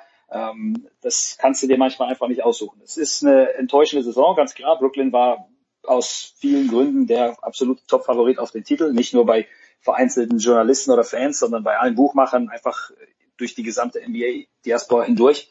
Äh, aber das Gleiche kann man auch über die Lakers sagen. Ne? Und letzten Endes ist äh, der Sommer jetzt dazu da in Brooklyn, um ein bisschen ja vielleicht äh, in sich zu gehen und, und zu schauen, wie kann man dieses Team verstärken. Kevin Durant plus Kyrie Irving allein, das reicht nicht. Das hat diese Serie gezeigt, weil Boston es äh, unfassbar gut verstanden hat, diese beiden zu ersticken. Und ähm, aufgrund der vielen Verletzungen, aufgrund der Tatsache, dass Joe Harris, der Dreierschütze raus war, Ben Simmons überhaupt nicht gespielt hat, war dann einfach äh, personell nicht genug da bei Brooklyn. Es hört sich ein bisschen ja, seltsam und ironisch an vielleicht, dass gerade dieses Team, das mit so vielen Stars letzten Endes gespickt war, ähm, am Ende zu wenig hatte. Aber wie gesagt, im Sommer kannst du Kyrie halten. Er hat schon gesagt, er bleibt, wo Kevin Durant ist. Kevin Durant hat langfristig Vertrag. Das heißt, Kyrie Irving wird auch verlängert werden. Und äh, da muss man mit Ben Simmons arbeiten, den mental wieder auf Vordermann bringen, dass er wieder Lust hat, am Basketball äh, überhaupt aufs Parkett äh, zu steigen. Und mit den anderen Rollenspielern dann im Team ist es schon ein Team, das sicherlich da sein wird nächstes Jahr. Also das ist nach wie vor ja, eines, eines der besten Teams in der NBA. Nur, wie gesagt, dafür müssen ein paar Sachen besser funktionieren, dafür müssen ein paar Sachen überhaupt da sein. Ähm, genügend Spieler, genügend Talent auch. Nur Kevin Durant bis Kyrie Irving allein, das reicht nicht. Rechnest du noch damit, dass Ben Simmons zurückkommt und dass er so zurückkommt, dass er einem Team helfen kann? Also wenn jemand Probleme hat, dann ja, wäre schön, wenn man die lösen kann, aber es gibt ja auch, in anderen Sportarten Beispiele, wo das eben nicht funktioniert hat. Ja, das ist eine sehr, sehr gute Frage, Jens, und die, die Frage wird man sich in Brooklyn die gesamte Offseason hindurch stellen und, und stellen müssen. Äh, ben Simmons war einfach mental nicht äh, in der Lage, äh, diese ja, körperlichen Schmerzen, die irgendwo auch psychosomatisch bedingt sind, äh, das, das hat er auch selbst zugegeben, ähm, mehr oder weniger zu ignorieren, wie es viele Spieler zu diesem Zeitpunkt der Saison tun. Es gibt viele, die angeschlagen in die Playoffs gehen, es gibt viele, die angeschlagen spielen. Ja, also kaum jemand ist zu diesem Zeitpunkt nach 82 regulären Saisonspielen plus jetzt ein paar in der ersten Runde, also knapp 100 Spiele während der Saison in den letzten sechs Monaten, äh, physisch in, in absoluter Topform. Aber das gehört auch zum Profi-Dasein dazu, zum, zum Sportler-Dasein dazu, dann auf die Zähne zu beißen und gerade in diesen Momenten dann einfach ähm, ganz tief in sich zu gehen und was zu bringen, was der Körper vielleicht nicht will. Wenn du ein mentales Problem hast, äh, überhaupt wieder anzufangen, und das ist ja bei Ben Simmons einfach der Fall, der hat jetzt seit einem Jahr keinen kompetitiven Basketball gespielt, dann ist der Schritt natürlich ein viel, viel größerer. Und dann in so eine Situation dann zu kommen, wo auch die ganze Welt auf dich blickt und wo du so viel Druck hast, äh, performen zu müssen. Äh, vielleicht hätte Brooklyn von Anfang an ein, als Franchise eine andere Entscheidung treffen müssen, äh, sagen, Ben Simmons wird nicht spielen in die Saison, obwohl wir für ihn getradet haben äh, und damit A, ihn beschützen, B, Coach Steve Nash beschützen, der jeden Tag quasi den, den Journalisten äh, Fragen beantworten musste, wann spielt Ben, wo ist Ben, was ist mit Ben? Und klar gibst du dann die Fakten, ja, Ben ist gesund, er trainiert mit uns, aber er ist nicht ganz da, wo er sein soll, ja, warum denn nicht? Und was ist los mit Ben? Und so weiter. Also alles, alles sehr schlecht gespielt, aber äh, viele, viele Sachen schlecht gespielt von den Brooklyn Nets in der Saison. Vielleicht auch die Sache mit James Harden, ja, selbst wenn, wenn, wenn du den ähm, vielleicht verlierst im Sommer. Vielleicht wäre es besser gewesen, ihn zu behalten und äh, einfach schauen, ob das vielleicht irgendwo hinführt. Die drei zusammen hätten vielleicht ein bisschen mehr Erfolg haben können als nur, wie gesagt, äh, Durant plus Irving. Aber das sind alles Wunschkonzerte. Ich glaube, ähm, Brooklyn hat die Chance, mit Ben Simmons im Sommer zu arbeiten und, und Ben Simmons ist jung genug und passt auch zumindest theoretisch hervorragend zu Kevin Durant und Kyrie Irving auf dem Basketballparkett.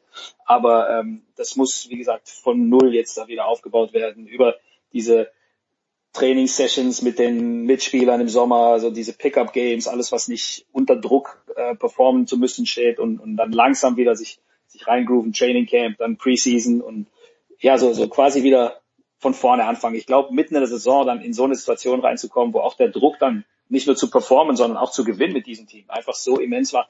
Das ist alles äh, einfach zu viel gewesen. Für einen Spieler, der ganz, ganz klar äh, darunter leidet. Also Ben Simmons, äh, dem geht's nicht gut nach wie vor. Aber äh, wie gesagt, vielleicht mit ein paar Monaten mehr jetzt im Sommerpause, ähm, vielleicht schaffen sie es, den dahin zu bekommen. Ich glaube dran, dass er wieder spielt. Ja. Gut. Wer ganz sicher spielen wird, ist Daniel Theiss, nämlich in der zweiten Runde mit den Boston Celtics gegen den Titelverteidiger der Milwaukee Bucks. Ähm, oh, wie, ja. wie siehst du denn die Rolle von Daniel. Äh, er spielt, er trägt Punkte dazu bei. Wie wichtig ist Daniel Theiss für die Celtics? Ja, er war gerade in diesen Wochen, in denen Robert Williams ähm, verletzt war, immens wichtig. Als Starter ähm, ist er da, da reingerutscht äh, nach dem Ausfall von, äh, von Rob Williams, dem Time Lord, ähm, und hat seine Aufgabe recht gut gemacht. Ja. Also auch in der ersten Runde hier, ähm, ich glaube, achteinhalb Punkte und sechseinhalb Rebounds im Schnitt beim Sweep gegen die Nets.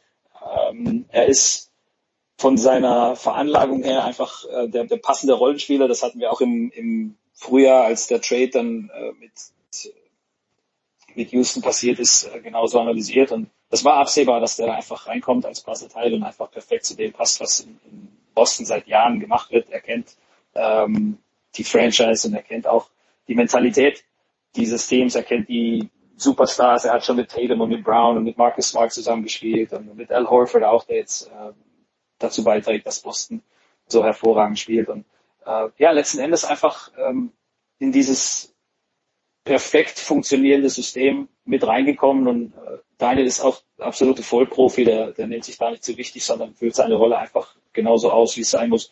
Ähm, egal ob am defensiven Ende oder vorne mal ackern für einen Offensivrebound, ein paar Blöcke stellen, seine Jungs frei blocken, anspielbar sein etc. Also ähm, Daniel ist ein wichtiger Teil dieser Boston Celtics, äh, aber das ist ganz, ganz klar das Team von Jason Tatum und von Jalen Brown. Tatum vor allem in der Serie gegen Brooklyn gezeigt, dass er auf dem Weg zum absoluten Super-Duper-Star ist, wenn er nicht schon da ist.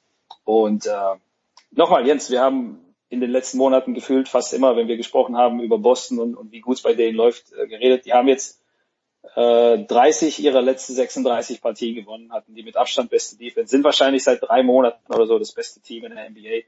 Ähm, und ich glaube in Boston, äh, nicht nur Heiko, sondern viele andere Celtics-Fans auch, ich glaube, man kann äh, zu Recht von ja wieder dem Einzug in die NBA Finals oder sogar von einem NBA-Titel träumen. Also die Celtics sind jetzt sicherlich nicht der einzige mega Top-Favorit, die Nummer eins, auch bei den Buchmachern nicht, aber äh, hey, Milwaukee kommt mit einem angeschlagenen Chris Middleton in diese Semifinals.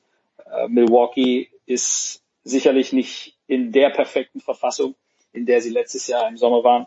Und äh, obwohl die Bucks Antetokounmpo haben, es ist eine Serie, bei der viele wahrscheinlich hin und her überlegen werden, okay, wer gewinnt denn dieses Ding eigentlich? So klar ist es nicht, äh, egal für welches Team, sondern es wird eine, eine hart umkämpfte Serie mit vielleicht sogar minimalen Vorteilen für die Celtics.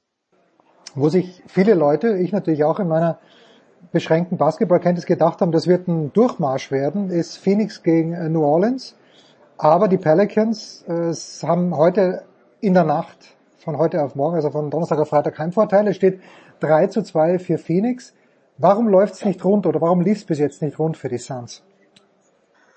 Ja, der Ausfall von Devin Booker, der wiegt schwer. Äh, zwei Partien nur gemacht und ähm, bis dahin sah es so aus, als würden die Suns da durchmarschieren, wie auch schon während der regulären Saison. Also das ist ein, ein absolut dominantes Team gewesen. Erinnert so ein bisschen an die San Antonio Spurs vor ein paar Jahren. Erinnerst du dich, als sie gegen äh, Miami verloren haben in den Finals und dann ja. kamen sie zurück und haben eine absolut dominante reguläre Saison gespielt und auch in den Playoffs dann alles komplett wegrasiert und haben sich revanchiert dann für die Niederlage letzten Endes so sah es bei Phoenix auch aus. Nur wenn dein Topscorer ausfällt, wenn dein äh, NBA All-Star, vielleicht First Teamer oder Second Teamer, also einer der 10, 15 besten Spieler der NBA, wenn der raus ist, dann hast du plötzlich ein Problem am offensiven Ende zumindest. Ja, defensiv können sie das auffangen. Sie haben exzellente Verteidiger. Michael Bridges, der, der einer der äh, besten Defender der NBA, DeAndre Ayton, Chris Paul auch. Also die Defense passt, nur vorne fehlen dir fast 30 Punkte im Schnitt. Und jetzt müssen andere, die zweite, dritte, vierten Option auf einmal viel, viel mehr Verantwortung übernehmen. Und ähm, das funktioniert selten einfach jetzt von, von, von heute auf morgen, sondern ähm, du brauchst da zumindest ein paar Tage, Wochen, um, um sich einzugrooven. Und gegen New Orleans hast du die Zeit einfach nicht. Die Pelicans haben nichts zu verlieren. Die Pelicans spielen befreit auf. Ähm, den Sprung überhaupt hier reingeschafft zu haben, das ist sensationell, äh, vor allem nach dem katastrophalen Saisonstart. Und äh, sind immer so kleine Geschichten, ja, ein José Alvarado, der da die, die Heimfans völlig in den Bann reißt und, und Brandon Ingram, Procedure McCollum spielen fantastisch, Valanciunas am offensiven Brett, so die, die, die bestrafen Phoenix, ähm, vor allem an den Brettern enorm. Und auf einmal hast du eine Serie. Ich habe geschrieben, als Booker ausgefallen ist. Ich glaube nicht, dass es am Ausgang der Serie etwas verändern wird. Ich glaube nach wie vor, dass Phoenix mehr als genug hat, ähm, um die Pelicans zu schlagen. Aber es ist viel, viel weniger deutlich, als es vielleicht gewesen wäre, wenn Devin Booker nicht ausgefallen wäre. Also ich hatte auf Phoenix in fünf getippt. So ähm, vielleicht sogar Phoenix in sieben. Ja, also wenn, wenn die Pelicans heute Nacht Spiel 6 gewinnen sollten, wäre ich nicht geschockt, denn wie gesagt, mit den Heimfans im Rücken und auch so mit dieser Begeisterung in New Orleans momentan und, und wie die Jungs performen, ähm, ist es schon, ist es schon fantastisch. Allerdings Game 7 äh, in Phoenix und man munkelt auch, dass Devin Booker äh, für ein eventuelles Game 7, das würde dann am Sonntag, glaube ich, äh, oder am Samstag würde es passieren, ähm, dass er dann wieder dabei sein sollte. Also Booker wird nicht mehr lange fehlen. Und ähm, ich glaube, Phoenix wird spätestens dann, wenn Devin Booker zurück ist, das Ding klar machen.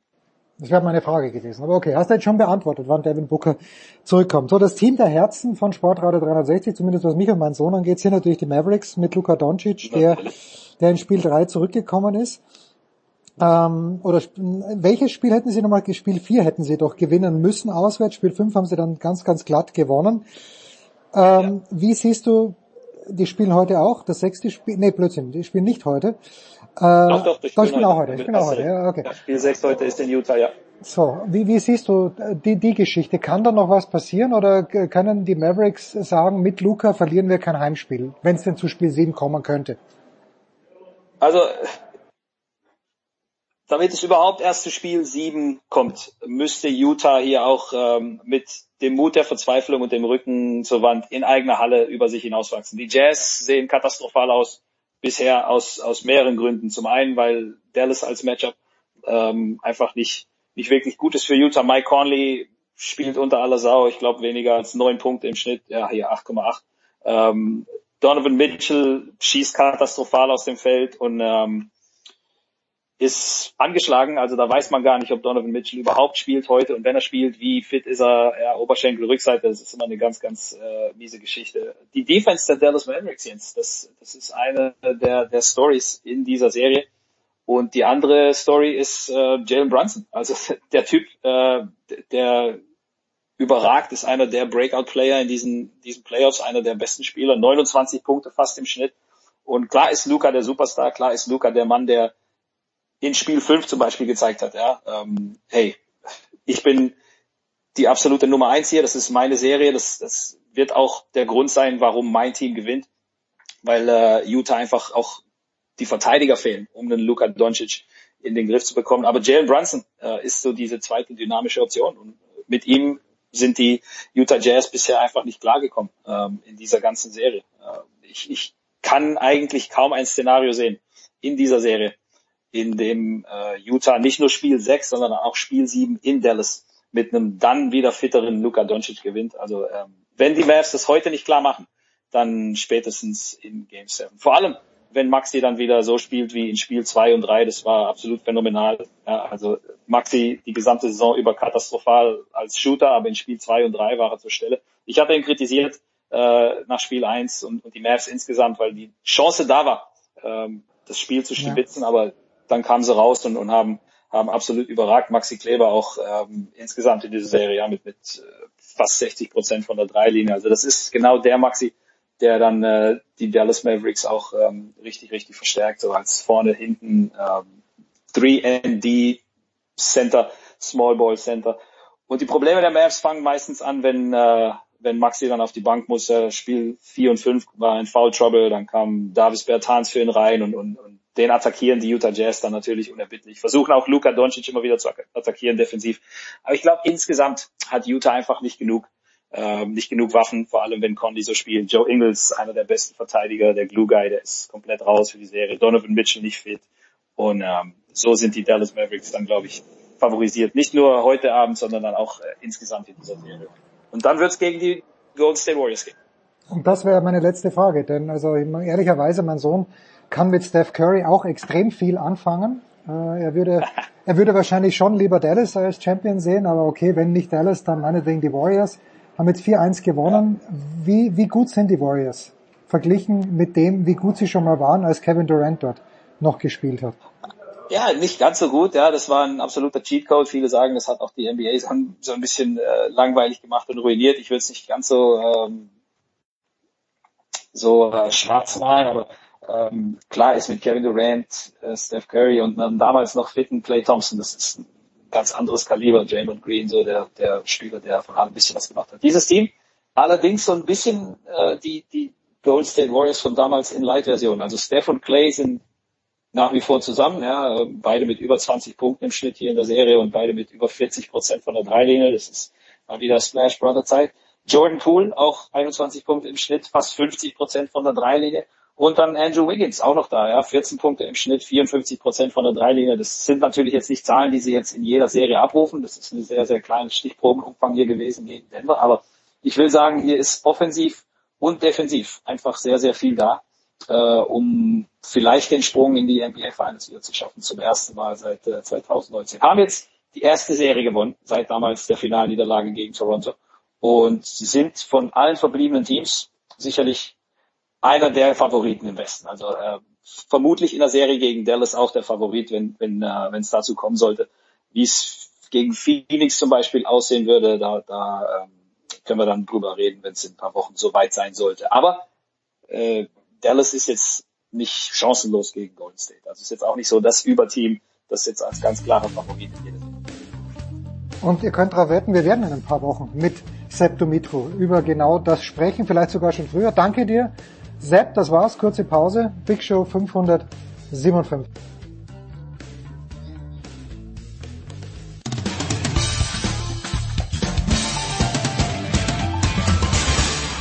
Hi, hier ist Christian Ehoff und ihr hört Sportradio 360.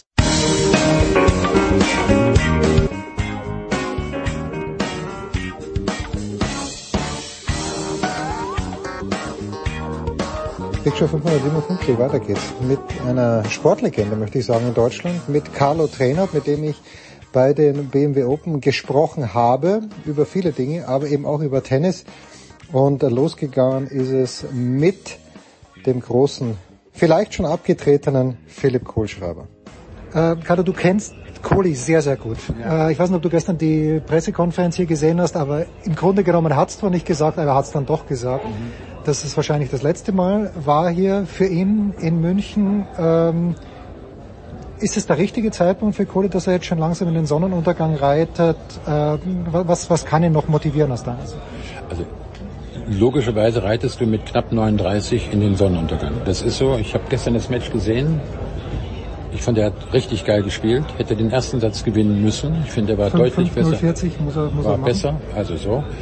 Da fehlte ihm, habe mit Stefan Feske darüber gesprochen, die letzte Konsequenz bei den Punkten. Die hätte er machen können. Ein bisschen Pech, auch Netzroller, was gehört alles mit dazu. Ähm, ich habe es geliebt, ihn spielen zu sehen. Ich finde, er hat sich toll bewegt. Äh, ich fand auch super gespielt, auch kraftvolle Schläge und so. Die Entscheidung trifft natürlich nur er allein. Ich fände es schade, weil ich liebe sein Spiel. Ich finde es großartig, wie er, wie er Tennis spielt. Aber das wird er entscheiden und er wird die richtige Entscheidung treffen. Ähm, so ein Match zu verlieren mit so einer guten Leistung noch, vor allen Dingen im ersten Satz und dann im dritten 6-1 ist halt blöd. Und das könnte in die Entscheidung gehen, dass er das möglicherweise nicht mehr so lange macht. Jetzt bist du seit Jahren Teil des deutschen Davis Cup Teams. Es ist vor einer Stunde die Auslosung rausgekommen und Deutschland spielt. Habe ich noch gar nicht gehört. Ja, cool. also pass auf, Deutschland spielt gegen Frankreich, äh, Belgien, und äh, da hätte ich Geld drauf wetten können, weil Deutschland letzte Zeit immer mit Australien zusammen gelost wird. Das heißt in Hamburg 14. bis 18. September. Äh, Im besten Fall sehen wir bei den Franzosen Game of Peace, wir sehen bei den Belgiern vielleicht den Goffin und wir sehen bei den Australiern den Demenau. Also nichts, äh, nix, wovor man sich verstecken müsste und auch nicht wird. Also ein zweiter Platz muss da drinnen sein, wenn Sascha spielt. Ähm, wie, wie würdest du denn die Situation jetzt im deutschen Davis Cup Team beschreiben, wenn Sascha dabei ist, wo wirklich ein so herausragender Spieler am Start ist? Wie, wie hilft das den anderen Spielern? Außer dass sie wissen, der wird wahrscheinlich zwei Punkte machen. Mit Sascha kannst du das Ding gewinnen. So einfach ist das. Wir haben wirklich voriges Jahr ja auch äh, in Innsbruck ähm, Halbfinale erreicht ohne Sascha, mit einem fantastischen Strophi, mit einem äh, ähm, mit, mit, mit einer tollen Mannschaftsleistung auch, mit einem tollen Doppel, mit, mit Pütz und, und Kevin und so weiter. Ähm, wir haben wirklich die Mannschaft, das Zusammengehörigkeitsgefühl ist wirklich geil bei uns gerade. Und wenn wir das noch reintragen können in den September und dann auch fürs Finale, äh, ist alles möglich. Und Sascha, wie du gesagt hast, ist immer für zwei Punkte gut. Der war in Rio unglaublich, kam dann nach Acapulco hin, schwierige Anreise und so weiter. Er war toll mit der Mannschaft, hat sich sofort integriert, war überhaupt kein Stress, auch von den anderen Spielern nicht. Die waren froh, dass er da war auch. Also gut, jeder ist froh, wenn er zwei Punkte macht. Ähm, das war großartig und so eine Chance kriegst du möglicherweise auch nicht mehr so oft. Du arbeitest ja mit den Spielern in der Woche. Ähm, kannst du vielleicht nur ein paar Sachen anreißen, was du mit den Leuten machst? Und wenn du jetzt hier den Philipp zum Beispiel siehst hier in München, kennst du ihn auch vom Davis Cup, äh, gibt's auch Wochen im Jahr, wie hier in München, du diese Leute aus dem Davis Cup Team vielleicht auch, auch, äh, auch hier ein kleines bisschen, bisschen weiterhilfst? Ich habe ja mit dem Kohli auch mal zwei, drei Jahre war ich mit ihm ja auch unterwegs und war auch eine tolle Zeit. Hat alles so seine Zeiten, das war alles wunderbar. Ähm, ich habe ein paar junge Leute, mit denen ich trainiere, jetzt hier auch in München. Die Davis Cup Jungs sehe ich zumeist äh, beim Davis Cup immer nur. Dann sprechen wir natürlich genau ab, was haben sie die Woche vorher gemacht und wie ist ihre physische, psychische Verfassung dann machen wir so einen kleinen Plan, wie wir die Woche. Es geht ja nur darum, du hast ja nicht viel Zeit. Du hast fünf, sechs Tage Zeit, die Muskulatur auf den bestmöglichen äh, Status zu bringen fürs Wochenende, dass jeder sich frisch fühlt, dass jeder Bock hat, jeder hungrig ist auf den Sieg. Mehr kannst du nicht machen in der Zeit. Und dann eben die Homogenität einer Davis Cup Mannschaft von Individualisten in eine Form zu bringen. Und da bin ich ein kleines Mosaiksteinchen vielleicht. Mehr ist es nicht. Aber ich habe den Eindruck, dass gerade Sascha, der jahrelang ja wirklich ein kompletter Individualist war, abgesehen von natürlich von, von seinem Team, mit seinem ja. Bruder, mit dem Papa, aber spätestens seit Olympia fühlt sich Sascha in diesem Team, ja auch mit, mit Kevin auch und mit ja. Strophi, fühlt sich unheimlich wohl in diesem ja. Team, oder? Es ist auch ein tolles Team. Es sind tolle Menschen und äh, die gehen alle respektvoll miteinander um, haben viel Spaß und, und äh, das eben dann in das Wochenende zu tragen oder über einige Tage eben hinweg zu tragen, das ist ja immer die Kunst. Das machen die Spieler ja von sich aus auch sehr gut. Da braucht man ja gar nicht so viel zu tun. Aber ähm, mit Freude zu arbeiten, Lust auf Leistung irgendwie zu, zu verinnerlichen und so weiter. Und das geht auch nur mit Freude. Das geht nicht, wenn du den nicht magst, wenn du da ein Problem hast und jetzt kommt der auf den Platz, der darf nicht schon. Also es muss immer eine gute Stimmung auch schon mal kritisch, wenn du scheiße gespielt hast oder warum war das nicht so gut und so weiter. Aber letztendlich geht es um die Homogenität, um ein gutes Gefühl. Das Gefühl ist alles im Leben. Größeres Thema, kleineres Thema, wie auch immer. Wenn du jemanden siehst wie den 18-jährigen Carlos Alcaraz, der in diesem Jahr unglaubliches Tennis spielt, der aber auch für einen 18-Jährigen einen unglaublichen Körper hat. Und äh, Spanien hat schon eine gewisse Historie äh, mit, mit Dr. Fuentes. Weiß ich nicht, ob ich das jetzt hier als äh, ja, ich möchte überhaupt nicht über einen Kamm scheren, aber es ist, ist es erstaunlich oder ist es verwunderlich, welchen Körper Alcaraz hier zur Schau trägt? Ist es möglich, dass er so einen Körper hat, wenn er nur das gute, die gute spanische Spätkartoffel isst? Es ist möglich. Okay. Es ist möglich. Also es ist möglich, dass du so gut bist, auch mit 18 schon so einen Körper hast. Es ist möglich. Und alles andere darüber jetzt zu äh, ähm, Gefällt er dir spielerisch, ist meine Anschluss. Ich finde ihn geil.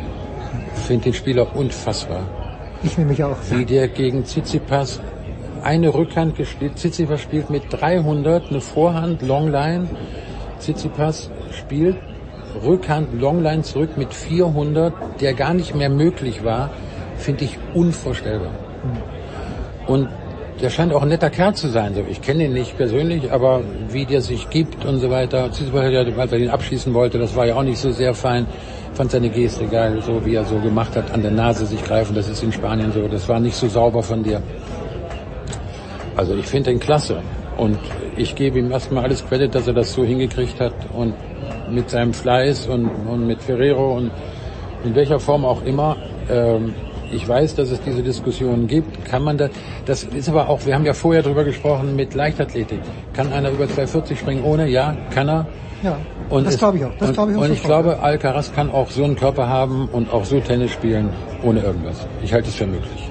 Okay. Hat, ich habe gestern mit Michael Kohlmann ein bisschen gesprochen, war ja auch die Diskussion, der war ja auch der Teil von diesem Podcast. Mhm. Ähm, wie schwierig ist es, können wir wieder den Bezug zur Leichtathletik herstellen, aber der Kohle meint halt auch, durch das deutsche Schulsystem auch, ist es natürlich, kann man nicht erwarten, dass jemand wie Alcaraz oder auch wie Rühne, der hier spielt, der morgen gegen Sascha spielen wird, den ich für einen also der taugt mir wieder der Rühne. Der hat so einen so einen Biss, der hat so eine Spielfreude. Das ist ein ganz ganz geiler Typ. Also super. Aber äh, ist das in der Leichtathletik auch ein Problem, das oder kann man die Leichtathletik besser damit vereinbaren als den Tennissport? Leichtathletik kann und könnte man viel besser vereinbaren. Du brauchst nicht Spielpartner. Und also das zu organisieren ist sehr viel komplexer im Tennis. Und, und Michael Kohlmann hat völlig recht, dass mit unserem Schulsystem äh, in der Form, wie es in anderen Ländern passiert, nicht umsetzbar. Leider nicht. Okay, das heißt, äh, ja, die Schulpflicht bis zum am Ende des Tages ist ja wurscht, ob jemand äh, mit zwölf aufhört, in die Schule zu gehen, aber es schaffen halt dann ein äußerster Flaschenhals ist extrem dünn im Tennis, wenn man mal überlegt, dass vielleicht ja 100 Einzelspieler gut davon leben können, was ja Wahnsinn ist für eine Weltsportart ja. eigentlich. Ja. Und wenn du äh, äh, Fußball siehst, da können dritte Liga. So und deswegen, ich war vorgestern noch in so einer Fernsehsendung beim BR, BR und habe darüber gesprochen und habe wirklich versucht mal auch äh, eine Relation zum Fußball hinzubekommen. Tennisspieler trainieren sehr viel gewiefter, finde ich auch, und, und, und detaillierter, um jeden Schlag noch zu verbessern, gehen immer alles durch. Im Fußball ist das nicht so. Fußball ist trivialer. Und die Masse ist nur, die dem Fußball dieses immense Einkommen beschert, wo jeder, der einmal einigermaßen gerade auslaufen kann, in der Bundesliga, weiß nicht, drei, vier Millionen verdient. Und dass es keine Gerechtigkeit gibt in Verteilung von Geldern, darüber brauchen wir nicht zu diskutieren. Aber ich würde mir ein bisschen mehr Demut manchmal bei den Fußballern wünschen. Dann gib mir noch einen Spieler. Du als Tennis-Afficionado, ah, abgesehen von Carlos Alcaraz, der dir im Moment Freude bereitet. Also für, für wen würdest du am ehesten Eintrittsgeld bezahlen? Es kann auch ein alter Sack sein. Gute Frage. Ich selber spiele ja auch eine einhändige Rückhand. Oh, jetzt kommt's. Wenn man da bei mir von Spielen äh, reden kann. Ich mag schon die Rückhand von Musetti, finde ich schon sehr geil. Finde ich schon sehr geil. Ich habe mal hier, habe ich gestern mit einem Freund darüber gesprochen, ich durfte mal hier ein, ein Pro-Am-Doppel spielen äh, mit ähm, unserem Schweizer Freund Nummer zwei. Stan mit Stan und mit, äh, wer war noch dabei? Ach, der äh, Kroate hier, der Cilic. Cilic, war geiles Doppel und zwei. Ich glaube, ich habe mit ich habe mit Stan gespielt gegen Cilic und ich habe Cilic ein Ass nach außen serviert. Das war unglaubliches Gefühl. Aber um zu der Frage zurückzukommen, zu der Beantwortung der Frage, für wen würde ich jetzt unbedingt ein Stadion wollen? äh, muss ich ganz ehrlich sagen, zum Roger. Schau nochmal. Muss ich sagen. Ich habe gerade vorhin gesehen, der Stauffer, sein Biograf oder wie auch immer, der René Stauffer, der hat gepostet, also, dass er in Basel spielen wird. Tatsächlich. Ja. Und das aber. Aber ja, Wimbledon hat schon abgesagt. Wimbledon ne? hat gesagt, ja. Also das ist wahrscheinlich ist, dass er zum äh, zum Labour Cup in London dann. Ja. Das ist halt am 20. Genau. September, äh, die Woche nach Davis genau. Cup, glaube ich genau. sogar, dass er da zurückkommt. Aber ich glaube, dort wird er dann wahrscheinlich mit Nadal ein Doppel spielen und, ja, und gut ist. Ich glaube. So irgendwie. Ist auch okay. Ja, ja, es ist gut. Ich meine, er ist, ist, ist 40 schon oder wird 40? Er ist 41 wird er. Er ist, er ist 81er Jahre. Ja, ja, ich hatte das Glück, ihn ein paar Mal auch beim Training äh, erleben zu dürfen. Mit äh, Peter Gjovcik war ich mal ein paar Tage in Zürich. Wir haben trainiert zusammen. Einfach eine, äh, ist großartig. Alles in Ordnung, oder? Mit ihm Tennis im Fernsehen zu gucken, ist ein Welterlebnis. Wie Nein. der den Schlag analysiert, wie der Quatsch macht, wie der, ein Humorist par excellence. Das heißt, der schaut sich auch wirklich andere Matches im Tennis an? Er guckt sich jeden Scheiß an im Tennis. Okay. Der guckt mehr Tennis als wir. großartig. Nee, wirklich großartig. Ja, na, ich bin, bin ja auch, äh, ich habe ihn bei Wetten das. Dann habe ich ihn bei, ja. habe ich ihn Papa gefragt. Papa war mit dabei vom Roger und gesagt, und ich wollte mich bedanken, dass wir das so mit ihm da erleben durften, Training und so weiter. Und habe ich Papa gefragt, was kann man dem Roger schenken zum Abschied so? Und er sagt, Papa, Roger, Roger hat ja. Ich sage, das ist keine große Überraschung jetzt für mich. Aber er sagte, ja, schön Rotwein. So, dann bin ich mit dem Gojo, haben einen schönen Rotwein besorgt und haben das dann gemacht. Und das war ganz nett.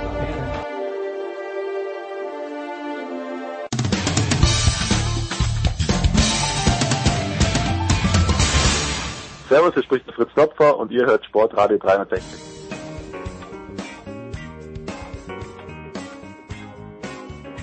Immer zu großen Anlässen freue ich mich. Big Show 557 übrigens äh, Moritz Lang zu sehen. Und ich finde, die BMW Open sind ein großer Anlass. Das ist schon ein lässiges Turnier, oder? Alles rundherum. Es ist mein Lieblingsturnier. Na komm. Es ist so. Ja. Welches ist dein Lieblingsturnier? Der Kitzbühel muss ich natürlich sagen, sonst, sonst, sonst sieht mir mein Chef die Ohren lang. Na, ich bin auch total gern hier, weil der Club ist so nett und BMW gibt sich Mühe. Spielerfeld ist immer lässig, aber es kommt ja, ist ja wurscht, wenn die Nummer 57, Nummer 73 spielt, ist trotzdem geiles Tennis. Also hier, ich muss ja erklären, warum ich das so gerne ja, mag. Oder ich darf es erklären. Ja, also ja. kommt so viel zusammen. Ich mag den Center Court so gerne, der ist klein und die Bäume, die da drüber hängen, hier, was ist das, irgendeine Zierkirsche, ich weiß es nicht. Aber das sieht einfach schön aus. Das ist es schon mal. Dann sagst du, BMW macht das perfekt. Ja, hier ist alles perfekt gemacht. Nicht nur für die Spieler, die schwärmen davon, sondern auch für uns Journalisten. Wir sind jetzt ein bisschen umgezogen in ein anderes Zelt und trotzdem werden wir verpflegt. Da gibt's was zu trinken, da gibt's was zu essen. Alles gut. Die Zugänge passen auch. Und jetzt kommt mit das Wichtigste. In Deutschland gibt es meiner Ansicht nach zwei Turniere mit gutem Tennispublikum oder anders sehr gutem. Und es ist Hamburg, Hamburg und München. Halle nicht so sehr? In Halle, muss ich zugeben, war ich erst einmal und das war irgendwie zweiter Tag. Da merkt man es jetzt noch nicht so. Das kann also auch sein. Ähm, aber ich finde schon, dass in München immer gutes Publikum ist. Die schätzen gutes Tennis und es muss dann nicht immer der ganz große Name sein. Auch logisch, dass bei den großen Namen der Court voller ist. Aber ähm, da kommt trotzdem an den richtigen Stellen der Applaus. Die wollen das sehen und auch wenn mal eine Nummer, weiß ich nicht wie viel, gegen noch weniger spielt. Jetzt passen wir auf. Mein Eindruck gestern, Mittwoch, Alexander Zverev verliert gegen Holger Rühne, verliert glatt gegen Holger Rühne. Und das, was du ansprichst, fand ich interessant, weil ich mir dann auch gedacht habe, naja, also so richtig das Publikum gepusht hat's den Zverev dann nicht. Äh, ist, war das auch dein Eindruck? Ja, und übrigens, das hat Holger Rune auch angesprochen im Interview danach bei mir. Also ich habe ihm die Frage gestellt, wie es war, noch dazu hier Home Soil für Zverev, gegen ihn zu gewinnen, erster Top-10-Sieg und so weiter. Und er sagt explizit, er hat sich so über das Publikum gefreut, weil sie wahnsinnig fair waren und sie haben auch ihm applaudiert bei den guten Punkten. Man hat ein Übergewicht gespürt für Zverev, das sollte in Deutschland auch so sein. Die Herzen sind ihm aber nicht komplett entgegengeflogen und da kommen wir jetzt schon ein bisschen in die Analyse, denn ähm, er hatte selber gesagt, er war nervös vor dem Match. Ich glaube das. Ich, ich glaube es ihm auch. Also ja. Ich, ich kann es nicht nachvollziehen. Doch, ich schon. Ich bin mal so ein bisschen in mich gegangen. Er ist als Olympiasieger zum ersten Mal wieder auf deutschem Boden. Und jetzt kommt er nun mal zum ersten Mal auf deutschem Boden, auch nach der Geschichte in Acapulco. Lang und breit besprochen. Er fragt sich natürlich schon, wie werden die mich hier aufnehmen? Hier kann ich was gut machen. Ich stehe unter Druck.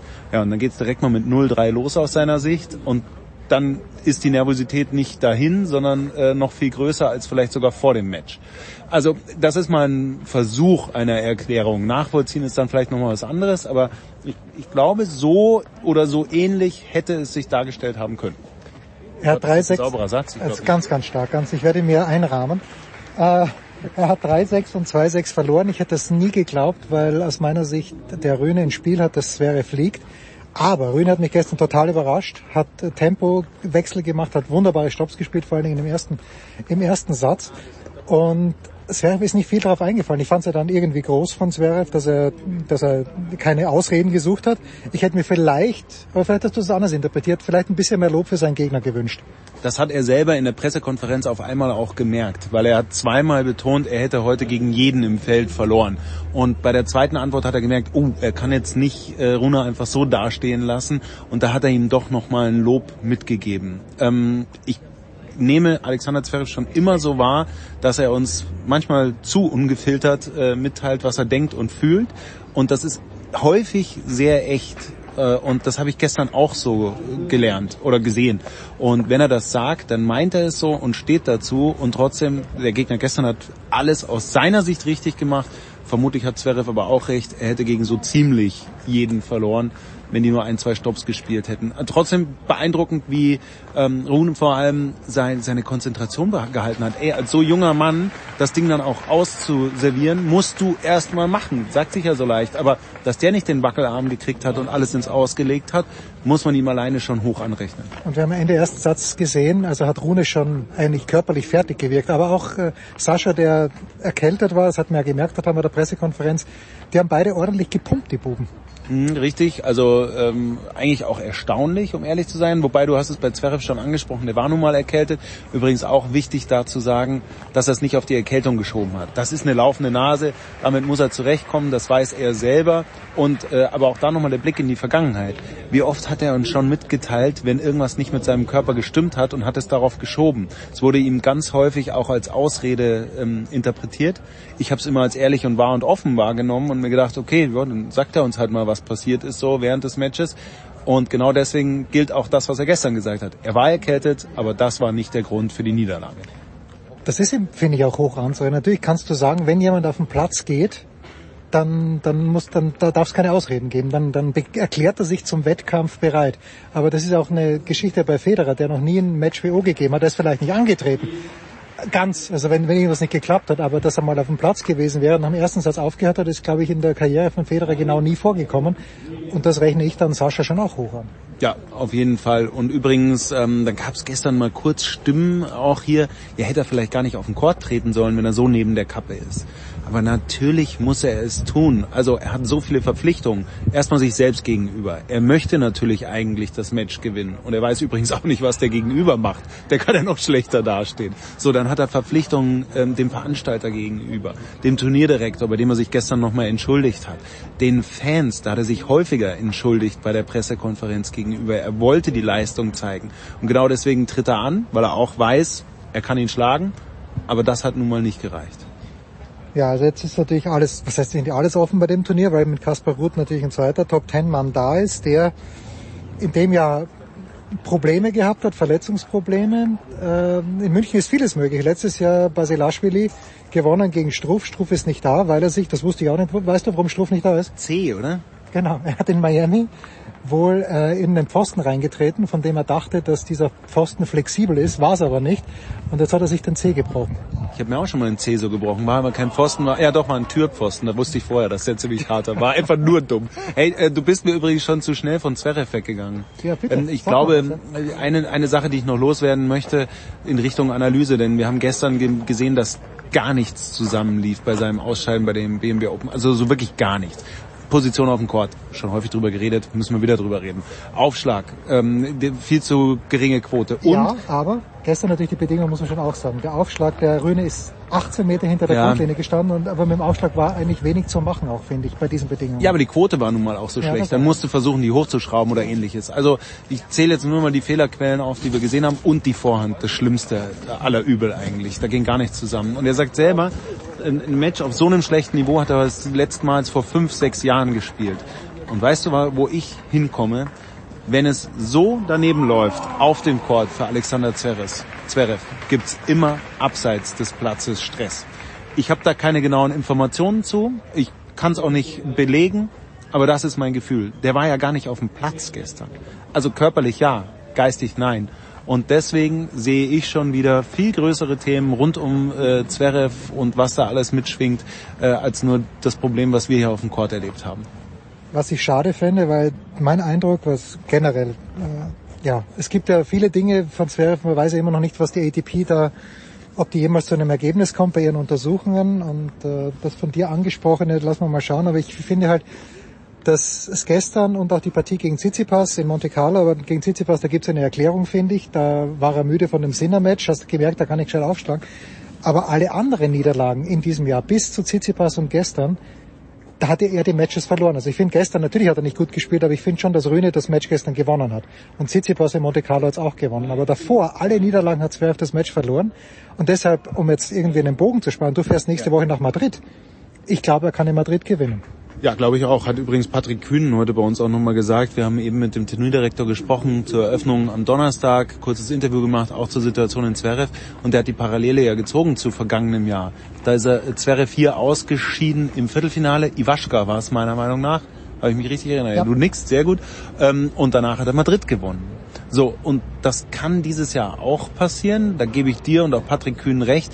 Allerdings war das Ausscheiden im vergangenen Jahr nicht annähernd so dramatisch wie dieses. Und ich sehe es ein bisschen anders ähm, als du. Äh, ja, Rühne hat das Match gewonnen, weil er seinen Stiefel durchgespielt hat. Aber wenn Zverev auch nur bei 90 Prozent gewesen wäre, ach, Quatsch, bei 80, dann hat er, hätte er das Match mal auf Augenhöhe gestalten können, nein, eigentlich gewinnen müssen. Also da, der ist noch nicht mal bei dieser Prozentzahl, die ich eben genannt habe. Und ähm, das sind andere Ausmaße, als wir es in der Vergangenheit gesehen haben. Und nochmal, er selber zieht ja auch den Vergleich. Letztmals vor fünf, sechs Jahren. Und da wissen wir alle, was da noch los war. Äh, auch übrigens wieder beliebtes Thema, da haben wir alle über die Vorhand von ihm geredet. Und da sind wir jetzt wieder.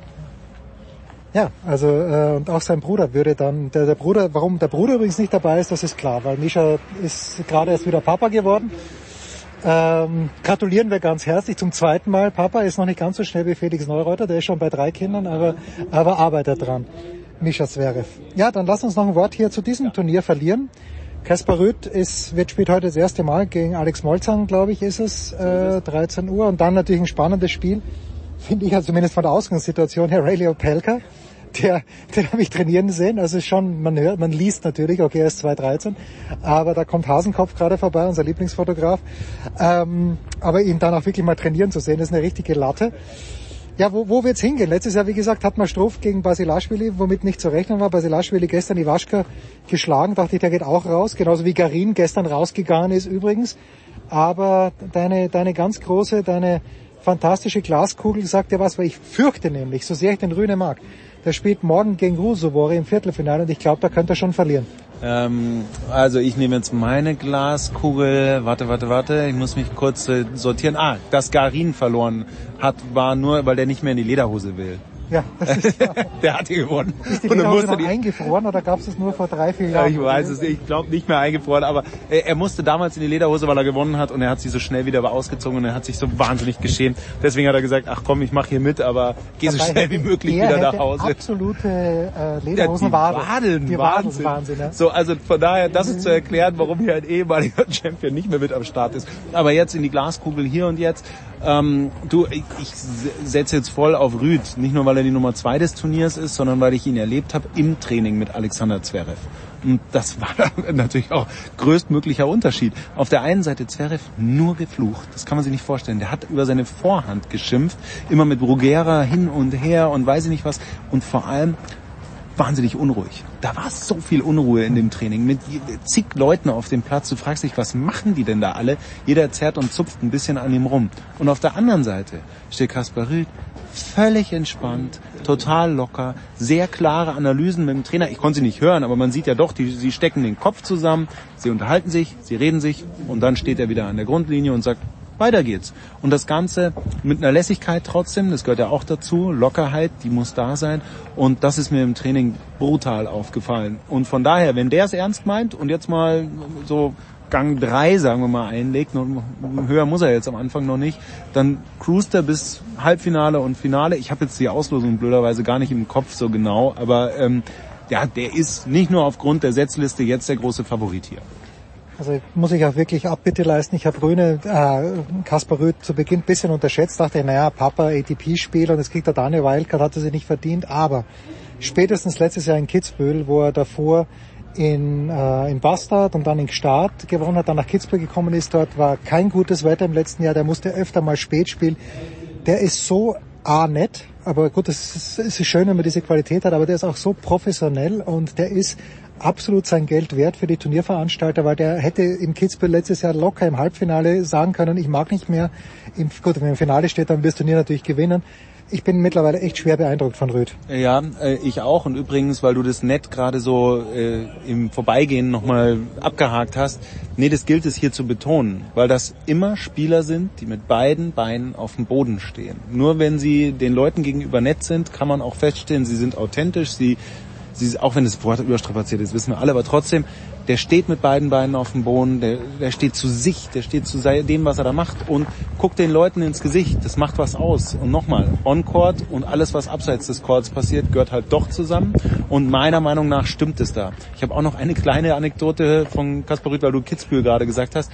Ich sehe den bei den ATP Finals in Turin, steht er vor mir zum Interview, also hier vor dem ganzen Turnier, schaue ich ihn an und sage, das ist ja lustig. Ab und zu bin ich ja doch auf der ATP Tour unterwegs. Und jetzt machen wir zum ersten Mal ein Interview und dann gleich bei den Finals. Schaut er mich an und sagt, ja stimmt, ich hatte eigentlich, glaube ich, ein ganz geiles Jahr. so, ja. Und ja, er macht es nicht größer, als es ist, sondern genießt es und ist voll da. Ist äh, grandioser Typ. Dann lass mich abschließen mit folgender Frage. Ist Turin eine Reise wert? Oder wenn du es vergleichst mit London, ist Turin dann schon noch eine kleine Stufe drunter.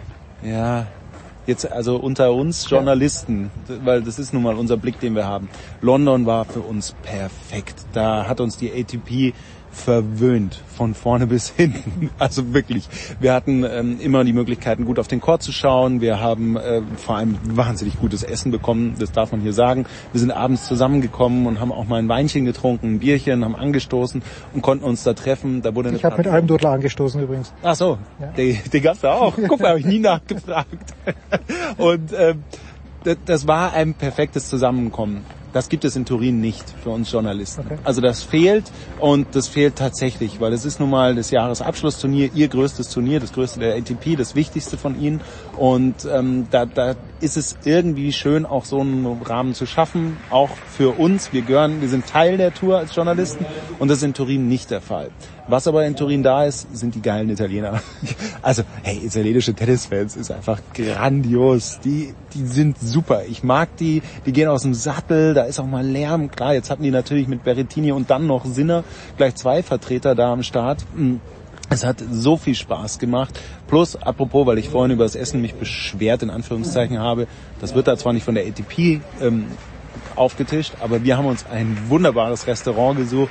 Äh, das war eine Fankneipe vom FC Turin. Ich habe gelernt, der FC Turin ist das 1860 äh, dieser Stadt, also sprich eben nicht Jubel, sondern da sind die Hardcore Die Hard Fans und die haben wir in dieser Kneipe getroffen. Es war jeden Abend wunderbar ähm, mit Patrick Kühn, Marcel Meinert und Co. dort äh, zu, zu speisen und das daraus haben wir dann unsere kleine Sky-Tradition gemacht, habe aber dann doch vermisst, die anderen alle zu treffen. Tja, was soll ich dir sagen? Gerne wäre ich auch bei Sky auf der Payroll. Das war der fantastische, der fantastische Moritz Lang. Und das war die Big Show 557. Wieder breites Potpourri. Hört im Hintergrund den Applaus, den würden wir uns von euch auch wünschen. Das war die Big Show auf sportradio360.de. Folgen Sie uns auf Twitter, klicken Sie den Gefällt mir-Button auf unserer Facebook-Seite und abonnieren Sie uns via RSS-Feed oder auf iTunes. Die nächste Ausgabe der Big Show gibt es am kommenden Donnerstag. Bis dahin sollten Sie die Zeit nutzen und die weiteren Angebote auf sportradio360.de wahrnehmen. Play Ball! Da ist gar nichts toll!